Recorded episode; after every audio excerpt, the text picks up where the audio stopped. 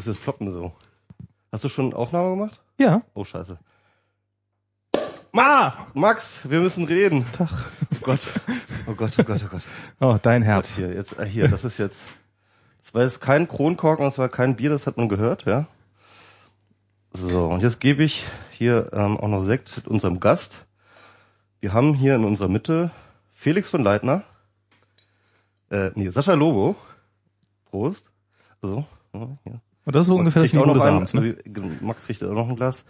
Die 50. Folge, wir müssen reden. Wer hätte das gedacht? Ja. Wir, wir hätten jetzt noch so so einen schönen, kommt. wir hätten noch so einen schönen Rückblick machen können, so wie wir zusammen und uns so verkrachen und dann wieder zusammen und Genau. Cheers. Cheers. Herzlichen Glückwunsch. Prost, Sascha. Prost. Prost. Prost. Prost, Max. Ah,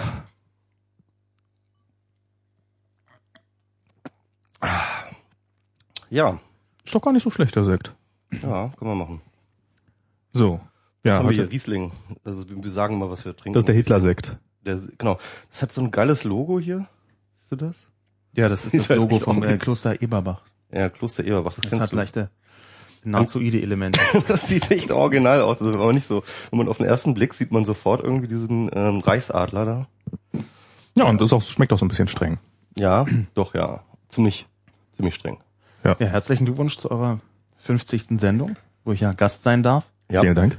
Ich ähm, versuche das hier mal so langsam rein zu moderieren, weil ich irgendwie dieses belanglose Gelaber einfach Ach so, das kannst du nicht, ich ertrage das einfach Okay. nicht. Ich habe auch äh, mehrfach ja schon versucht, ähm, euren Podcast zu hören und hab's nicht geschafft bisher. Das ist, Äh, Ähm, gar nicht gegen euch oder vielleicht doch ein bisschen gegen Ah, euch okay. gerichtet, aber tatsächlich ist mir dieses Medium-Podcast so nicht ganz fremd, aber ich frage mich die ganze Zeit, wann kommt da denn endlich mal das Wesentliche? Und ähm, das ist aber vielleicht auch einfach medienimmanent. Also es ist einfach am Podcast eingebaut, im Podcast eingebaut. Und wir können ja versuchen, jetzt hier zweieinhalb Stunden offensiv Substanz abzuliefern. Also ich das, das ist so, das sind, Da hättest bin ich, du bin ich sofort zu bei dir. anderen Podcastern gehen müssen. Ja, das befürchte ich ja. Aber, aber ich, ich, ich mache es euch vielleicht ein bisschen leichter, indem ich gleich am Anfang versuche, mal die Richtung in meine Richtung zu legen. Also Okay. so ein bisschen konfrontativer daran zu gehen und nicht dieses konsensige, äh, leicht andiskutierende, sondern ein bisschen, dass es knistert. Das Problem ist halt, dass ich meine, äh, Max und ich, wir streiten uns tatsächlich sehr, sehr gerne, aber, aber wir müssen halt tatsächlich sehr, sehr, wir haben gelernt, dass wir sehr, sehr vorsichtig miteinander umgehen Wir müssen, wenn wir, noch, so ein bisschen wenn wir auch rum. weiterhin noch Podcasts miteinander machen wollen. Ich habe ich hab das mitbekommen am Rande eurer Kindergartenaktion mit Wir trennen uns und war mir nicht ganz sicher, ähm, ob ihr einfach äh, die Kapazität, geistige Kapazität habt, sowas zu inszenieren. Nee. Ja, Nee. und deswegen sah das äh, für mich von Anfang an echt aus. Und das fand ich dann natürlich gleichzeitig witzig und auch verhältnismäßig peinlich. Also peinlich ist eigentlich kein Wort, das ich gerne benutze, weil es Ja, ja, so im Nachhinein. Aber es, es, war, es war auch authentisch. Also das wird ja immer gerade, das ist auch gerade beim Podcasten sehr wichtig, dass man immer authentisch bleibt. Ich hasse ja Authentizität. Ja, das das ist- ist ja für einen grauenvoll überbewerteten Schrott, ehrlich gesagt. Authentizität in Medien, nach meiner Definition, geht es gar nicht, weil Medien natürlich immer so eine präsentierende Funktion haben und das bedeutet automatisch, dass echte Authentizität in Medien nicht stattfinden kann und halt nur so vorgespielte Authentizität und was das ist, da weiß man ja schon von Anfang an, das kann nur Quatsch werden. Mm, Also es gibt so, so, so beim Podcasten, also wir auch gerade in dieser Kombination hier mit Alkohol drei Stunden eine Live-Sendung machen. Da gibt's Momente, also natürlich, wir haben so unser Programm und das ziehen wir so halbwegs durch und wir, wir wissen, wir kennen unsere Rollen, aber es gibt diese Momente, wo es, wo es, wo es einem einfach passiert, wo man, wo man so, wo man aus der Rolle geht. wo man So. aus der Rolle fällt und, und einfach man selber ist. Das, das, das bleibt dann in dem Moment nicht aus und das ist dann, Und das reicht manchmal dann schon peinlich für, und manchmal dämlich. und das manchmal reicht dann schon für Authentizität. Manchmal schon, ja. das ist, ich meine, das ist, wie du sagst, das ist, also das, weiteste, was man, glaube ich, erreichen kann in dem Medium. Aber ich meine, ich, ich finde, die magischen Momente in Podcasts sind tatsächlich, wenn zwei Leute in eine Diskussion gehen und dabei während des Gesprächs eine Erkenntnis herauskommt, die nicht der eine oder der andere in die Diskussion reingeholt hat, sondern die im Gespräch heraus passiert. Ähm, ich habe das nicht nur bei uns, aber auch bei anderen Podcasts habe ich das erlebt und das fand ich immer, das waren dann wirklich so die, ja, das ist es so, Podcast-Momente. Und das sind die Momente, die kann man zum Beispiel nicht ähm, inszenieren, die kann man nicht, äh, zum Beispiel in so einer Talkshow oder so etwas kann man das nicht herstellen, weil du dort eigentlich nur Leute hast, die du mit einer bestimmten vorgefertigten Meinung aufeinander prallen lässt. Du kennst Talkshows ja wahnsinnig gut. Ja, ich habe schon einige gesehen. Ich, mh, ich glaube das nicht. Ich glaube, dass das hier seine ganz eigenen äh, Talkshow-Elemente hat. Also das Aufeinanderprallen halte ich nicht wirklich für, äh, für echt. Ich halte das, was im Internet äh, in, in weiten Teilen passiert, nicht für echt im klassischen Sinn. Äh, genauso wie auch im, im, im echten Leben oder in der Kohlenstoffwelt viel vorgetäuscht und vorgespielt ist. Es ist sehr häufig wird dieser Gegensatz konstruiert zwischen ähm, virtueller Welt und realer Welt, aber ist in der realen Welt ja unfassbar viel einfach ausgedachter Unsinn oder irgendwelcher Ritualkram und einfach das genau das Gegenteil von dem, was man unter wahrhaftig verstehen würde. Äh, insofern ist dieser dieser Drang zur Authentizität oder das was als was Gutes zu betrachten, wenn irgendwie die schillernden Momente man mal kurz vergessen hat, dass einem 87 Leute über Twitter zuhören, die äh, jedes Mal einschalten und auch alle äh, das auf die gleiche Art und Weise missverstehen. Das Streben nach diesen Momenten halte ich für eine relativ ärgerliche Angelegenheit. Also man merkt auf jeden Fall deine Medienprofihaftigkeit daran, dass du das Wort Authentizität wirklich fehlerfrei aussprechen kannst. Das ist ein sehr, sehr schönes Kompliment. Danke. Ja.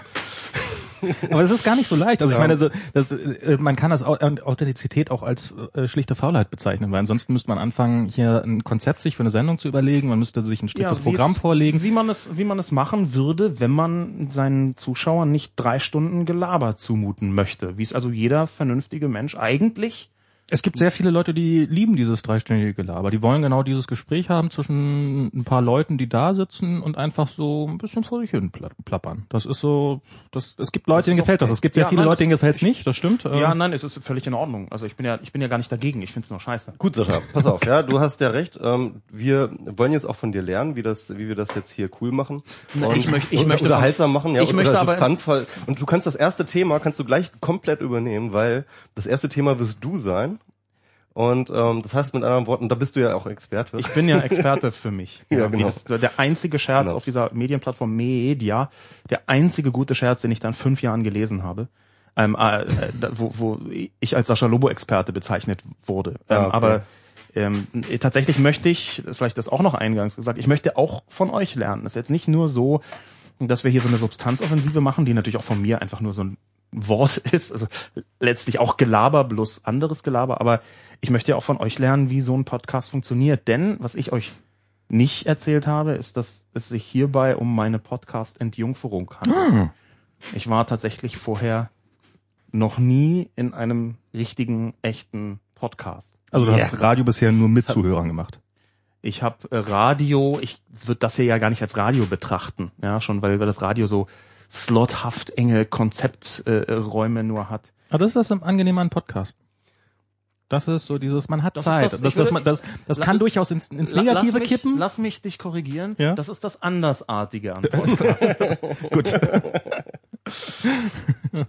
Aber ja, das kann es, äh, ja. Also um das Format ein bisschen zu beschreiben, ja. ich finde, äh, es ist, passt am besten, also zum Beispiel, äh, zumindest unser Format, mhm. ist so ähm, eigentlich haben, machen wir das gleiche wie wenn Max und ich uns in der Kneipe treffen würden und äh, der Zuh und geben dem Zuhörer die Möglichkeit dabei zu sein. Vielleicht ist das der Grund, warum ich nicht mehr in Kneipen gehe. Ähm, ich bin, ich ich komme vielleicht da auch nicht aus der Haut des ähm, Internet als zumindest zum Teil Bühne. Und ich glaube, dass man in dem Moment, wo man auf die Bühne geht, auch eine Art Verantwortung gegenüber seinem Publikum hat. Und ich finde es ganz niedlich, dass Leute glauben, dass das nicht so sei und sie wirklich authentisch auf Facebook darstellen, wie sie in ganz in echt sind oder hm. einen Podcast machen, da wo die Momente dann schillern. Aber ich halte das ehrlich gesagt für eine Art von Selbstbetrug. Ein ganz liebenswerter, süßer, naiver Wieso Selbstbetrug. Selbstbetrug? Weil es nicht authentisch ist? Oder Nein, weil ich, ich glaube, in Medien gibt es per Definition keine Authentizität. Und ich glaube nicht, dass du es schaffst, äh, auch in den schillernden Momenten zu vergessen, dass da einfach äh, so und so viel 80, 90, 147 Leute zuhören ähm, und dass du diese Öffentlichkeit so wegdrängen kannst, dass sie äh, nicht mehr existent ist. Das, das nehme ich dir so nicht ab. Aber ist es da nicht im Zweifelsfall, ähm, ich meine, wir sind, wir sind, es wird ja zumindest eine Generation groß, die es sehr gewohnt sind, über Facebook zu kommunizieren, die immer vor ihren 300 Freunden. Hast du mal diese Profile gesehen? Hältst du die für authentisch? Also ich meine, so das durchschnittliche Profil von einem 17-Jährigen ist ähm, extrem ist ja, nicht ja. wirklich äh, auch nur ansatzweise irgendwas, wie man sich einen normalen Menschen vorstellt. Das geht natürlich für 17-Jährige insgesamt auch, aber äh, das ist eine so also voller Freude. Ich, ich möchte überhaupt nichts Negatives sagen. Es ist voller Freude und Lebenswunsch, aber eine vollkommen durchinszenierte Show. Bis hin zu der Art und Weise, wie dort die Statusmeldungen eingepflegt werden, wo man irgendwie wartet, bis man das neue Handy hat, um dann irgendwie, also solche äh, äh solche Inszenierungen gehören da selbstverständlich dazu und vielleicht entwickelt sich irgendwann mal so eine Art äh, äh, nicht inszenierte Inszenierung, aber ich sehe das im Moment noch nicht. Aber meinst du nicht, dass die sich vor ihren Freunden genauso inszenieren, wenn sie, wenn sie ihnen gegenüberstehen? Das ich meine, das ja- Leben eines 17-Jährigen ist doch komplett ich vergleiche, inszeniert. ich vergleiche jetzt nicht, ich vergleiche jetzt nicht das Internet mit dem Nicht-Internet, Ja. sondern ich bin ein bisschen diesem Begriff Authentizität auf der Spur. Ah, okay. Ja klar, also dann können wir uns darauf einigen, dass alles Inszenierung ist, also auch das normale Leben. Jedenfalls zumindest, wenn wir in einer Interaktion mit anderen stehen. Aber vielleicht auch sogar, wenn wir uns gegenüber Sache? selber stehen. Also selbst wenn wir vorm Spiegel stehen, inszenieren wir uns ja auch. Ne? Also und dann kann man, dann kann man das eigentlich auch komplett unterschiedslos und wertfrei auch von Authentizität oder von relativer Authentizität reden. Wenn man sagt, okay, wir setzen jetzt mal, wir müssen reden neben Anne Will, dann kann man durchaus sagen, dass wir müssen reden das authentischere Format ist, oder? Ich, äh, ja, wenn man das, diesen Begriff irgendwie gut findet oder akzeptiert oder als Ziel. Ich habe jetzt aber eine sehr authentische Rückmeldung aus dem Chat, den ich hier so sehe, dass dein Stuhlknarren. Mein Max- Stuhlknarzen. Na siehst du, so ein authentisches Stuhlknarzen. Vielleicht hole ich noch einen neuen. ist aber vielleicht auch genau, genau in die das Richtung, glaub ist einfach ein wahnsinnig nerviges Stuhlknarren. Ach so, okay, du hast, äh, Ja, bist authentisch gleich nervig. Genau. Boah, das ist wieder so authentisch, wie er Ja, ja, ich, ich, ich Können wir weg von diesem äh, dämlichen Begriff gehen? Das, das Ja, können wir, können wir machen. Wie gesagt, ich wollte das auch schon überleiten in das Thema Sascha Lobo. Richtig. Ähm, ich glaube, Sascha Lobo kennen ein paar von unseren Hörern. Er ist ähm, Social Media Berater. Nee, wie, das war jetzt bös, bösartig, aber ich weiß nicht, ob du das als bösartig empfindest. Ja, für dein Niveau war das durchaus ein großartiger Scherz, ja. Na gut. Ähm, also, ähm, ja, also du bist, was, wie, wie, ja, erzähl lieber selber. Ich habe da den Überblick verloren. Was bist du denn momentan? Du bist auch Buchautor hauptsächlich, oder? Ich bin Autor, Verzeihung, ja. Ich bin Autor, habe ähm, mein, meine Arbeit konzentriert auf Vorträge in letzter Zeit und ähm, habe meinen Beratungsteil weitestgehend eingestellt. Ich hatte auch längere Zeit äh, so eine Strategieberatung. Ähm, der Satz war falsch angefangen. Ich habe längere Zeit Strategieberatung angeboten als äh, Leistung und habe das mit so mittelgroßer Freude gemacht, ähm, bis ich gemerkt habe, dass ich das nicht mehr machen möchte. Das ist einfach vielleicht wirklich so simpel. Man sitzt irgendwo da in irgendeinem Büro, in einem Hochhaus im 17. Stock, im, in einem äh, Haus, wo ein äh, DAX-Konzern oder irgend sowas, äh, jedenfalls ein großer Konzern und man hat diesen Moment, um Gottes Willen, was tue ich hier eigentlich? Wenn ich ganz ehrlich bin, sitze ich hier nur wegen diesem bizarren Tagessatz und genau darauf hatte ich eigentlich schon vor Jahren keine Lust mehr und habe dann einfach dieses äh, beratende Element versucht aus meinem Leben zu verbannen. Vielleicht nicht nicht für immer, das muss man auch noch dazu sagen. Ich habe schon häufiger gemerkt, dass ich Phasen habe. Mhm. Ähm, man könnte das bösartig als Konsistenzprobleme deuten, also zu sagen, ähm, bei mir ist ab sofort Beratung ganz, würde ich nie wieder machen, das, das möchte ich nicht, aber äh, im, im Moment und zwar schon seit einiger Zeit habe ich da unfassbar wenig Lust drauf. Okay. Gut. Es bleiben ähm, also tatsächlich Buchautor und Vorträge so als Jobprofil. Ja, also die Bücher, die kennt man ja, also das, äh, sag ich mal, wo deine Karriere eine größere Ausmaße ge- angenommen hat, war ja wir, äh, äh, ähm, wir nennen es Arbeit. Mhm. Vorsicht, das steht auf deinem iPhone. Ja, ja. Ähm, ähm, wir nennen es Arbeit und äh, was ja zumindest diskursiv extrem reingeschlagen hat, so in den Ja, wir hatten mehr Feuilleton, mehr ja. Feuilleton-Artikel als verkaufte Bücher. Das war ein sehr großer Erfolg von der Kommunikation her. Ja, genau. Ähm, aber erzähl doch mal ein bisschen äh, von der Zeit davor. Also wie bist du denn zum Internet gekommen? Ich bin wahnsinnig spät zum Internet gekommen und zwar äh, habe ich die Geschichte auch in verschiedenen äh, Publikationen verarbeitet.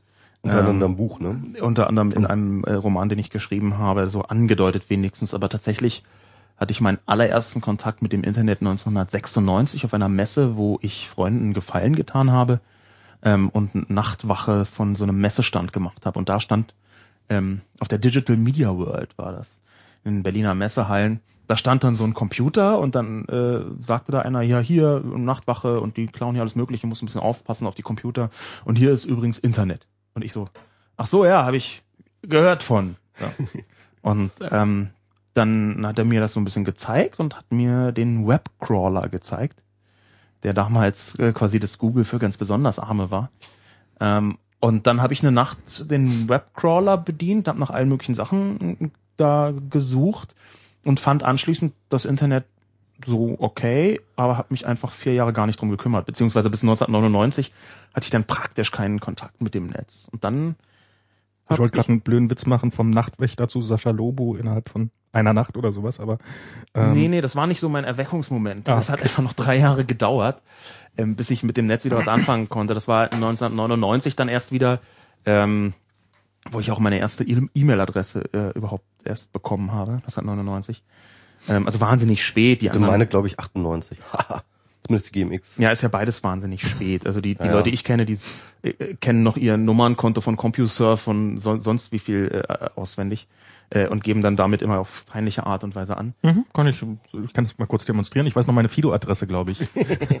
ja, das war schon peinlich. Das aber, Na los, sag sie, sag sie. Ich, äh, aber ich weiß gerade, ob ich sie wirklich weiß. Ja. Zwei Punkt. Egal, ist jetzt nicht so wichtig, ja. Und dann habe ich aber 99 ähm, das Internet sehr äh, stark für mich entdeckt und dann ähm, im Jahr 2000, also quasi ein paar Monate nach der Entdeckung der digitalen Welt, äh, nach meiner Entdeckung der digitalen Welt ähm, sofort erstmal eine Agentur dafür gegründet. Selbstverständlich. So muss das Wie sein. das alles damals so gemacht haben, oder?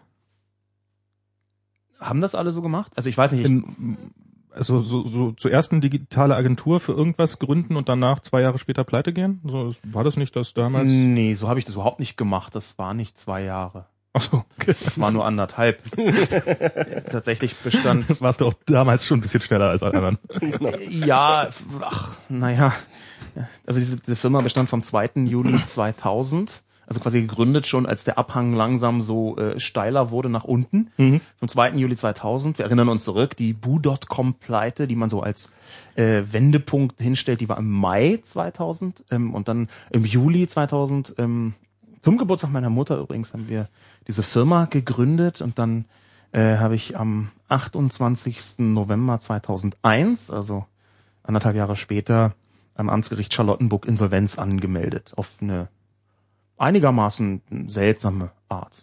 Das hatte irgendwas mit Käfer und äh, und Audis und so zu tun, ne? Ja, das die, ist da, da du. Das ist ja im Buch die Anekdoten da. Genau, da sind so ein paar in diesem Roman Strohfeuer, den ich über diese Zeit äh, geschrieben habe. Da sind so ein paar Sachen, die sich wiederfinden. Ja, cool. Ähm, und gut. Und du hast jetzt gerade dein, dein aktuelles Buch voll, äh, fertig geschrieben. Ja. Das ist jetzt über das Internet. Äh, überraschenderweise. Das hätte man ja nie gedacht, dass du mal ein Buch über das Internet schreiben würdest. Pass auf, was ja, du über dein Buch sagst. Das nein, kann hier nach hinten losgehen. Genau. Apropos nach hinten, das ist ja ein sehr nach hinten losgegangener Scherz, Michael. Aber tatsächlich habe ich ja so noch gar kein ja, Buch übers Internet. Scherz, ja? Ich habe ja noch gar kein Buch übers Internet geschrieben. Also wir nennen das ja. Arbeit, war eher über Arbeit. Und natürlich war der zweite Teil, den ich geschrieben habe. Äh, Holm Friebe hat den ersten Teil damals geschrieben von Wir nennen das Arbeit, wo äh, alle drei Meter die FAZ zitiert wird und äh, irgendwelche Studien ausgegraben werden. Und ich äh, hatte da keine Lust drauf und habe im zweiten Teil übers Internet geschrieben. Ähm, und äh, da war so das Netz mit dabei in anderthalb Kapiteln, aber tatsächlich so meine Sicht der Dinge, in Anführungszeichen, äh, für, über das Internet habe ich in Buchform noch nicht gegossen und deswegen habe ich das jetzt mit Katrin Passig zusammen gemacht. Was wird das? Wie heißt das? Wie wird das Buch heißen? Internet, Segen oder Fluch. Ach, das ist ein schöner Titel. Und wisst ihr schon? Ist der ernsthaft? Wird? Äh, ist das ernsthaft der Titel oder? Ganz ernsthaft. Und ist das auch die Frage, also das ist auch diese. Hättet ihr nicht das klassische Chancen und Risiken nehmen können? Ja, nein, tatsächlich Segen oder Fluch, ähm, weil das gar nicht ich so klar ist. gar nicht so klar ist, ob das tatsächlich stimmt. Also, also was von beiden stimmt oder beides stimmt oder ähm, wo was stimmt. Das, was wir immer so gemein annehmen, dass natürlich das Internet auf jeden Fall immer überall gut sein soll oder fast überall, was jedenfalls lange Zeit in der äh, Diskussion so wirkte, äh, wenn man die anderen Teile einfach verschluckt hat, denn es gab ja schon genug Internetkritik. Ähm, das haben wir versucht so ein bisschen zu relativieren. Also ihr habt auch dann kritische Aber ist es, wenn man sich so, ist das relativieren, wenn man sagt, ist es das oder das? Oder kommt ihr dann zu dem ganz überraschenden Schluss, dass es ja irgendwo in der Mitte ist? es ist nicht irgendwo in der Mitte. Es ist Segen oder Fluch, ja? Es ist auch, also, es ist, Es, ist, es kann tatsächlich beides zur gleichen Zeit sein, aber Ah. ich verrate ja nicht die Oh, Auflösung um jetzt hier in dem Podcast, spoilern. bevor das Buch erscheint. ja, das ist. Das kann nach hinten losgehen. Also ihr habt jetzt was anderes als irgendwie so eine langweilige Synthese daraus gestrickt, hoffentlich. Wir haben ein bisschen uns den Internetdiskurs angeschaut und haben versucht, äh, ähm, da eine Lehre draus zu ziehen, die unabhängig von unseren eigenen Positionen ist. Also das ist auch ein bisschen aus diesem Gedanken heraus, aus äh, Katrin Passiks ähm, großartigen Text damals irgendwie Standardsituation der Technologiekritik versus ihrem Vortrag dann bei der Republika, ähm, wie hieß der nochmal? Auch Standardsituation. Standardsituation der ähm, in der Technologie Euphomis, äh, äh, Euphorie oder sowas, ja. Also aus diesem aus, aus, aus, aus diesem Dualismus heraus. Ähm, Ja, natürlich. Also Okay. ein- einfach aus diesem Gefühl heraus, ähm, dass man doch irgendwie auf einer Seite steht und bestimmte Sachen in dieser äh, Diskussion einfach nicht sagt, wenn man weiß, dass die die eigenen Argumente schwächen würden. Also dass man sich tatsächlich nicht äh, ähm, in einer Diskussion befindet, sondern eher in so einer Art äh, Internet-Lobby-Veranstaltung. Äh, zwar ohne Auftrag, mit eigenem Auftrag, mit dem Glauben, dass das Internet ganz äh, gut ist und toll ist. Und ähm, das ist ja auch, ich glaube, das ist ja zu einem großen Teil immer noch. Ähm, aber man neigt dann sehr schnell dazu, die, die andere Seite verächtlich zu betrachten.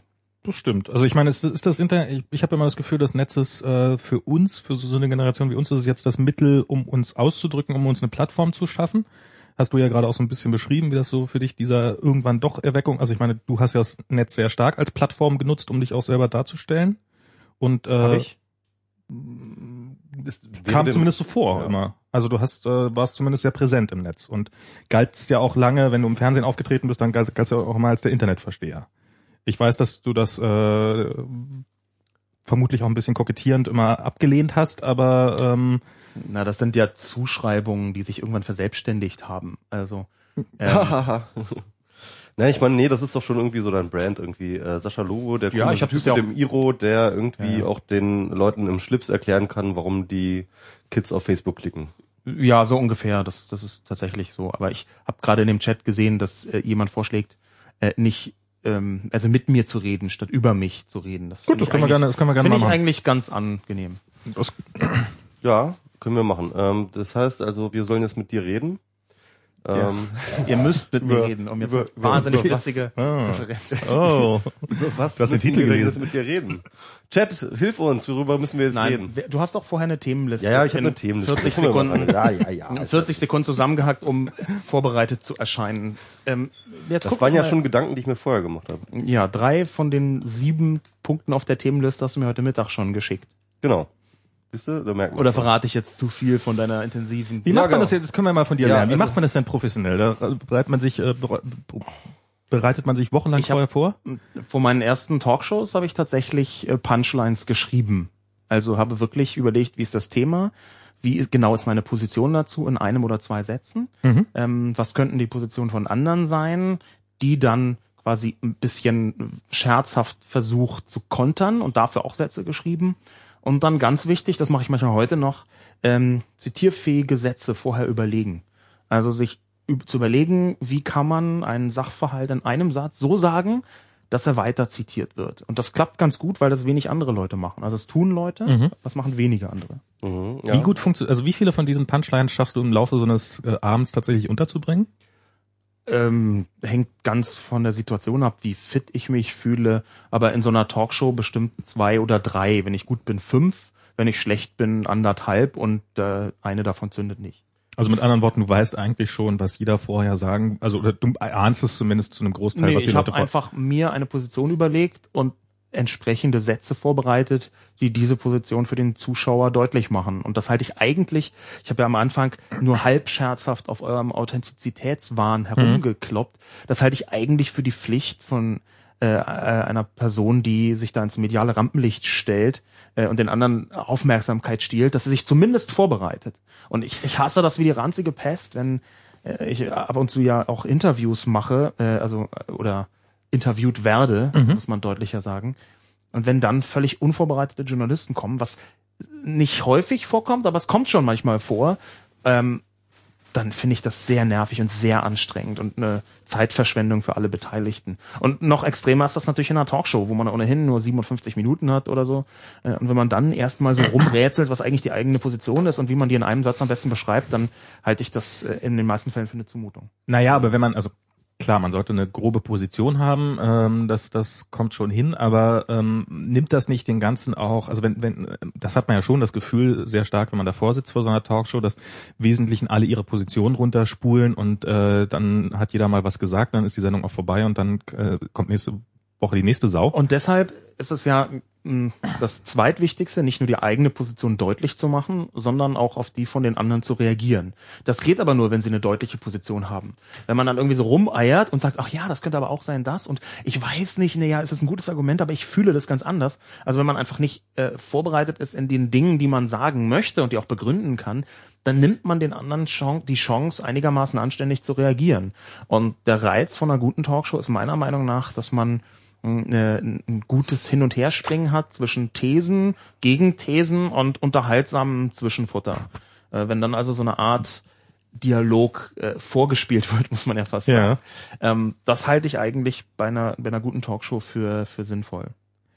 Siehst du, wo- worin, also bei einer, siehst du eine gute Talkshow, ist das für dich in erster Linie Unterhaltung oder ist es, dass der im Idealfall für den Zuschauer sogar sowas wie eine Erkenntnis bei rauskommt oder ist es einfach ähm, ja Thesen, die aufeinander prallen, möglichst krasser Art oder also das ist ich ich also die letzte Talkshow, die ich gesehen habe, war hier diese ganz unsägliche äh, Günter Jauch Sendung mit dem Spitzer. Oh äh, ich habe so ausschnittsweise gesehen, habe so rüber geskippt und ähm, habe nur äh, Ranga Yogeshwar wirklich, ich habe einmal da hat in die Kamera schön festgehalten, wie er wirklich so die Hände vors Gesicht nimmt und den Kopf verzweifelt nach hinten klappt, weil er schon den zehnten Anlauf nicht zu Ende sprechen konnte.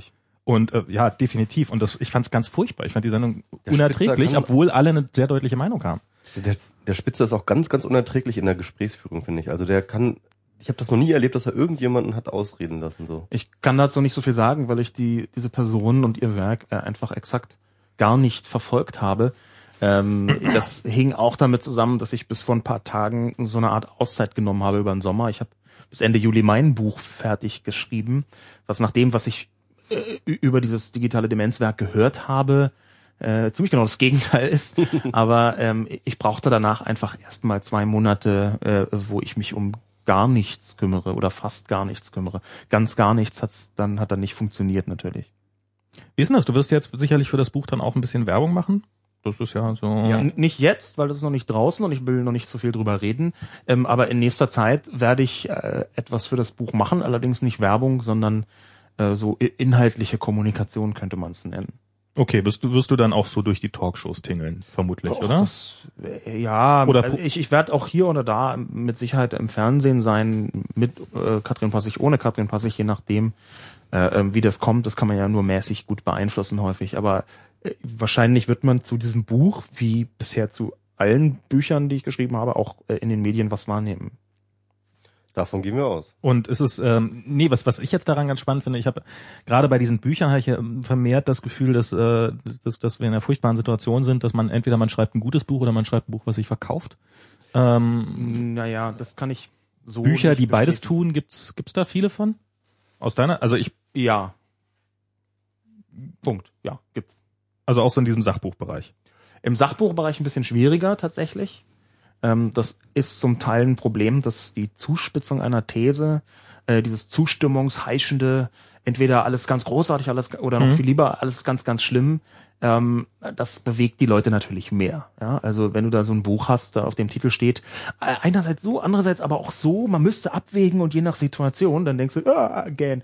Und wenn da drauf steht, wir sterben morgen alle ganz sicher, Ausrufezeichen, dann ist die Chance höher, dass Leute das in der Bahnhofsbuchhandlung in die Hand nehmen. Und ähm, man darf nicht vergessen, dass dieser Buchmarkt eine völlig in Deutschland, ich rede Mhm. jetzt nur von explizit nur von Deutschland, eine völlig erratische Veranstaltung ist. Gerade im Sachbuchmarkt ähm, ist es extrem schwierig vorauszusehen, was wird wie groß, wenn das jetzt nicht gerade äh, äh, Frank Schirmacher schreibt, da der hat halt natürlich jedes Mal einen Treffer, aber ähm, der äh, der durchschnittliche Sachbuchautor der kann überhaupt nicht sagen, ob sich sein Werk irgendwie 2000 Mal verkauft oder ein Überraschungserfolg wird und sich 80 oder 100.000 Mal verkauft. Das ist, äh, das ist ganz schwer zu sagen und man weiß auch nur sehr eingeschränkt, was den Verkauf denn so ankurbelt. Also es gibt Bücher, die wurden viel besprochen und im Verhältnis dazu sehr wenig verkauft. Es gibt Bücher, die sind äh, werden sehr wenig besprochen und sind dann irgendwie Durchstarter.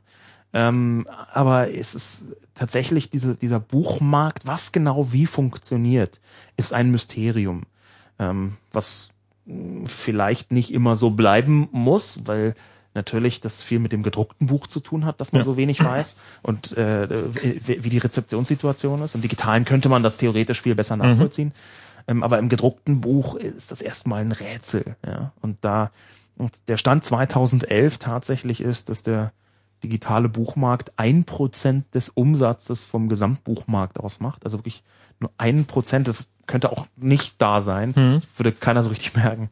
Äh, äh, deswegen reden wir in Deutschland, wenn wir von Büchern reden, immer noch von gedruckten Büchern. Auch wenn natürlich jetzt schon dieses Jahr viel mehr passiert ist. Ich habe mich neulich gefragt, ob es nicht äh, eventuell, also wenn man Bücher kapitelweise kaufen würde, ähm, sozusagen, man kauft sich das erste Kapitel für einen Euro, um es zu lesen, und dann, wenn man das gelesen hat, dann kauft man vielleicht das zweite hinterher für einen Euro, ob das die Qualität der Bücher steigern oder senken würde. Man könnte natürlich erstmal dran denken, steigern, weil ähm, man Bücher schreiben muss, die man gerne liest dann plötzlich auch.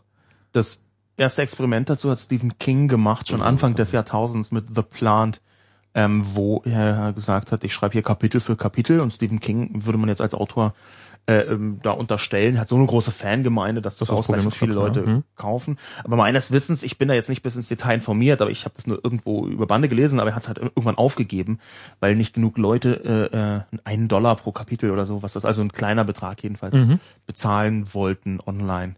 Ähm, natürlich ändert das die Art des Buchschreibens, klar. Aber noch ist da in, in Deutschland leider wenig zu machen. Ich könnte mir ein Modell vorstellen, dass man äh, das crowdfundet sozusagen im Vorhinein. Dann egal wie viel die Leute sozusagen im Vorfeld äh, einzeln geben, dass du halt einfach sagst, ab einer Schwelle so 20.000 will ich fürs nächste Kapitel oder sowas oder, oder vielleicht auch einfach drunter. Ähm, und dann äh, ab sobald die, die Schwelle erreicht ist, veröffentlicht das nächste Kapitel. Das, da gibt es auch viele Experimente und ähm, äh, euch wird vielleicht nicht verborgen geblieben sein, dass ich äh, ähm, selbst ein Verlagsprojekt plane, zusammen mit Stimmt. Christoph Kappes. Ach, Plan. Mir ist das das noch nicht, das ist noch nicht, ähm, noch nicht in trockenen Tüchern oder was? Was heißt in trockenen Tüchern? Also das, das wird es geben und wir treiben es weiter voran. Ähm, es ist schon im Machen quasi, ähm, aber natürlich ist es noch nicht online und deswegen ähm, versuche ich das mal so vorsichtig wie möglich zu beschreiben. Ja, dann mach mal. Also ich, ich habe tatsächlich noch gar nichts davon gehört. Also mir ist es verborgen geblieben bisher. Insofern ähm, wäre ich sehr interessiert daran zu erfahren, worum es geht. Ich habe mir aus der Autorensicht und ich, ich mag Verlage wirklich gerne. Ja, Mhm. Also ich bin bei äh, Rowold, Rowold Berlin und das ist ein ganz großartiger und toller Verlag. Da arbeiten wie in vielen Verlagen wahnsinnig gute Menschen, die eine Freude am Buch haben und ähm, wenn man sich so anguckt, was sie verdienen, dann weiß man auch äh, in der ganzen Branche, Verzeihung, in der ganzen Branche arbeiten die Leute jetzt bestimmt nicht nur wegen des Geldes, ähm, sondern weil sie Bücher lieben. Aber tatsächlich ist durch diese spezielle Situation in Deutschland ähm, die Buchlandschaft im Digitalen praktisch unbenutzbar für den Endkunden. Ähm, Amazon hat da so ein bisschen was aufgebrochen und von dem einen Prozent des Buchmarkts, was im 2011 übersetzt ungefähr 38 Millionen Euro waren, äh, ähm, davon entfällt natürlich der Großteil auf Amazon, aber äh, Amazon hat auch nicht unbedingt die gleichen Interessen wie äh, Verlage und Autoren, um es mal Überhaupt ganz nicht. vorsichtig zu sagen. Ähm, und ich glaube deshalb, dass da Raum ist für einen E-Book-Verlag, der auch nicht nur Verlag ist, sondern auch noch Plattformelemente mit da hineinbringt, ähm, der im Prinzip nur das richtig macht, was im Moment noch die meisten falsch machen. Also einfach, wenn man das Konzept Verlag versteht, ähm, wo man E-Books kaufen kann und gleichzeitig das Konzept Internet versteht, was über digitale Vernetzung funktioniert und die sozialen Medien, die über Empfehlungen funktionieren. Ähm, das Internet, was über äh, äh, im Prinzip eine Art Plattformneutralität überhaupt erst seinen Charme bekommt. Der Browser ist ja eigentlich was, äh, was Geräteunabhängiges ähm, und so, solche solche Konzepte miteinander zu kreuzen, bis etwas rauskommt, eine Art Verlag, der genau so ist, wie man ihn sich selber wünschen würde für die eigenen Publikationen. Und den versuche ich eben gerade aufzubauen. Okay, Frage. Ich als ehemaliger Verlagsbesitzer kann dir raten. Also ich Ja. habe, ich hatte ja mal Anteile am Spreeblick Verlag. okay, ja. Buch rausbringen. Das ist prinzipiell gar nicht, nee, gar nicht verkehrt. Aber- hab ich ja jetzt aber schon. Sascha, mh, ähm, das ist eine gute Frage jetzt. Also ich meine, du hast jetzt dann jetzt ein neues Buch, das kommt jetzt raus. Hast du da spezielle E-Book ähm, Verhandlungen irgendwie gemacht oder? Ja, habe ich. Aber die, kann- kannst du die, kannst du darüber reden? Kann oder? ich. Ähm, es, also ich habe äh, äh, da schon in den letzten Jahren mit Rowold, das gehört ja zum äh, Holzbrink-Imperium dazu, ähm, habe ich lange und intensive Verhandlungen geführt. Ich kann das vielleicht mal so ein bisschen aufrollen von hinten. Ähm, die ersten und intensivsten Verhandlungen zu diesem ganzen E-Book und elektronischen Buchkram habe ich äh, äh, zusammen mit den anderen Leuten von der Riesenmaschine im Jahr 2007 geführt. Da kam nämlich bei Heine, das ist Bertelsmann, äh, also Random House gehört zu Bertelsmann und da ein Verlag ist Heine, ähm, kam das Riesenmaschine-Buch heraus. Riesenmaschine, die besten Beiträge aus dem Blog, neu aufbereitet, äh, diesmal die Fotorechte abgeklärt und dann in ein Buch gedruckt. Ähm, ein bisschen schöner gemacht, noch äh, Verlinkungen dazu auf eine Buchart. Ähm, und das haben wir dann als, als Taschenbuch rausgemacht. Es hat 9,99 Euro gekostet, glaube ich, oder so. Ähm, und wir haben dann darüber verhandelt und so lange hin und her Haken geschlagen, bis Random House es akzeptiert hat, dass wir zeitgleich mit dem Buch ein PDF von dem Buch in bester Qualität rausbringen, das wir für 0 Euro zum Download anbieten. Das war ein schönes Experiment und ist sensationell fehlgeschlagen. Also ich weiß nicht die Verkaufszahlen von diesem Riesenmaschine-Buch, ähm, aber ich habe irgendwann von dieser 3000er Startauflage die Restbestände aufgekauft. Okay. Es waren viele. Also ich weiß nicht, wenn sich davon ein paar hundert, ein paar tausend Bücher verkauft haben. Äh, Ich, ich, ich glaube nicht, dass es so viel war. Und also das lag an dem Download? Nee, das Oder? lag, also der Download war, es wurde über 40.000 Mal downgeloadet, das, das Mhm. kostenlose PDF und das Buch hat niemand gekauft. Ich kann dir nicht sagen, woran es genau lag, ja, ähm, aber äh, das war so meine erste, mein erster Kontakt mit dem E-Book, äh, diesem elektronischen Verlagswesen. Also die schöne Theorie, dass die Leute das Buch kaufen, wenn sie das, äh, wenn sie das PDF vorher runterladen. Wobei die Theorie ist ja eigentlich, wenn sie das PDF toll finden, dass sie dann das äh, Buch kaufen. Und die, das wisst ihr ja nicht hundertprozentig, ob das der Fall ist. Ähm, ich würde das bezwe ich würde das dramatisch bezweifeln. Okay. Also ich kann da natürlich zum einen nur von den Marktzahlen, die nicht besonders valide sind, äh, ausgehen und zum zweiten von meinem eigenen Empfinden. Ähm, und ich, ich äh, lade grundsätzlich nichts äh, illegal down. Na, Das, das möchte ich nicht. Das Mhm. habe ich irgendwann entschieden. Das habe ich natürlich früher mal gemacht, wie ungefähr jeder.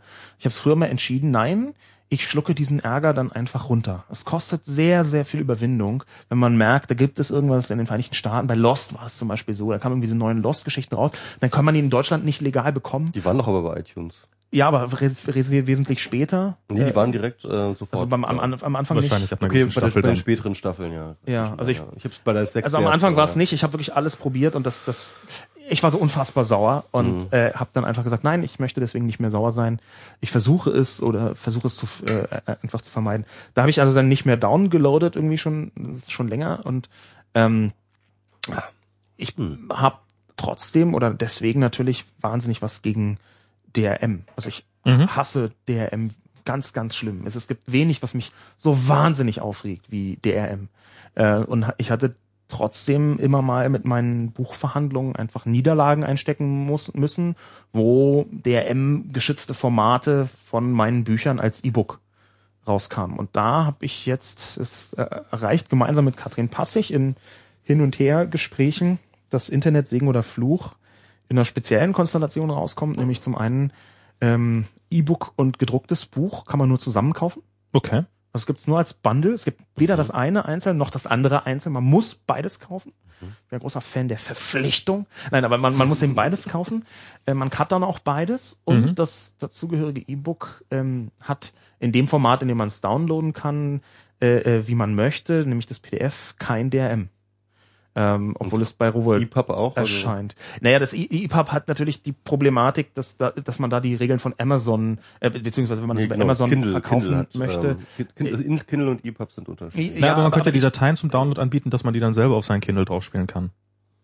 ähm, ich macht das irgendjemand tatsächlich? Also Ja. ich, also Ich- ich, man kann doch ein PDF Software. einfach, man kann einfach ein PDF schicken an an den Kindle und dann kann man das da auch lesen. Das, Das, mache ist nicht ich so immer. geil. Das ist nicht so geil. Das finde ich Ja. auch nicht. so- Also, ich Also, finde, also ich- so, so auf, ich dem- iPad im- zum Beispiel geht das ganz gut. Ich kann euch im Detail, ich kann euch im Detail ähm, nicht ganz genau sagen, Okay. wo da was wie ist. Jedenfalls weiß ich, dass natürlich Rowold einfach 157 Verträge mit Amazon hat und da bestimmte Regeln äh, äh, befolgen muss und äh, natürlich äh, ähm, kann ich jetzt nicht sagen, diese Datei von dem Buch gibt es nie irgendwo mit DRM, aber es gibt zum Buch gehörig ein PDF, das nicht DRM geschützt ist. Da, so, da wird einfach äh, äh, der äh, die, glaube ich, die Mailadresse oder so des, des Downloaders irgendwie eingebrannt und das ist ja so ein, so ein übliches Wasserzeichen-Ding oder keine Ahnung.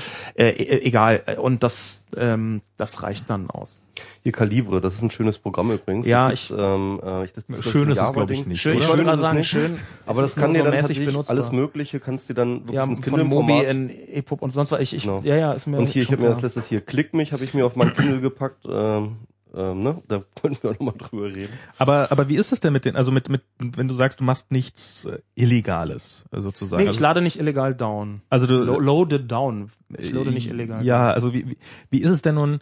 Es gibt ja nun so Tricks zum Beispiel, dass man sagt, okay, ich besorge mir ein VPN und bin dann offiziell in Amerika und kann dann plötzlich bei Netflix für Geld Filme ausleihen.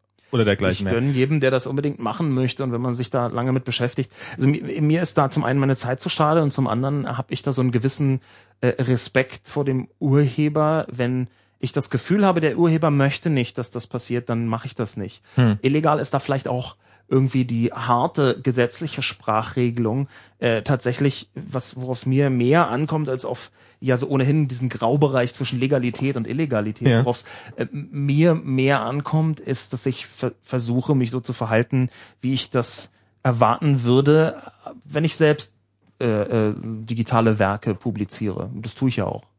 Ähm, dann, dann versuche ich quasi so meine eigenen Maßstäbe an mich anzulegen.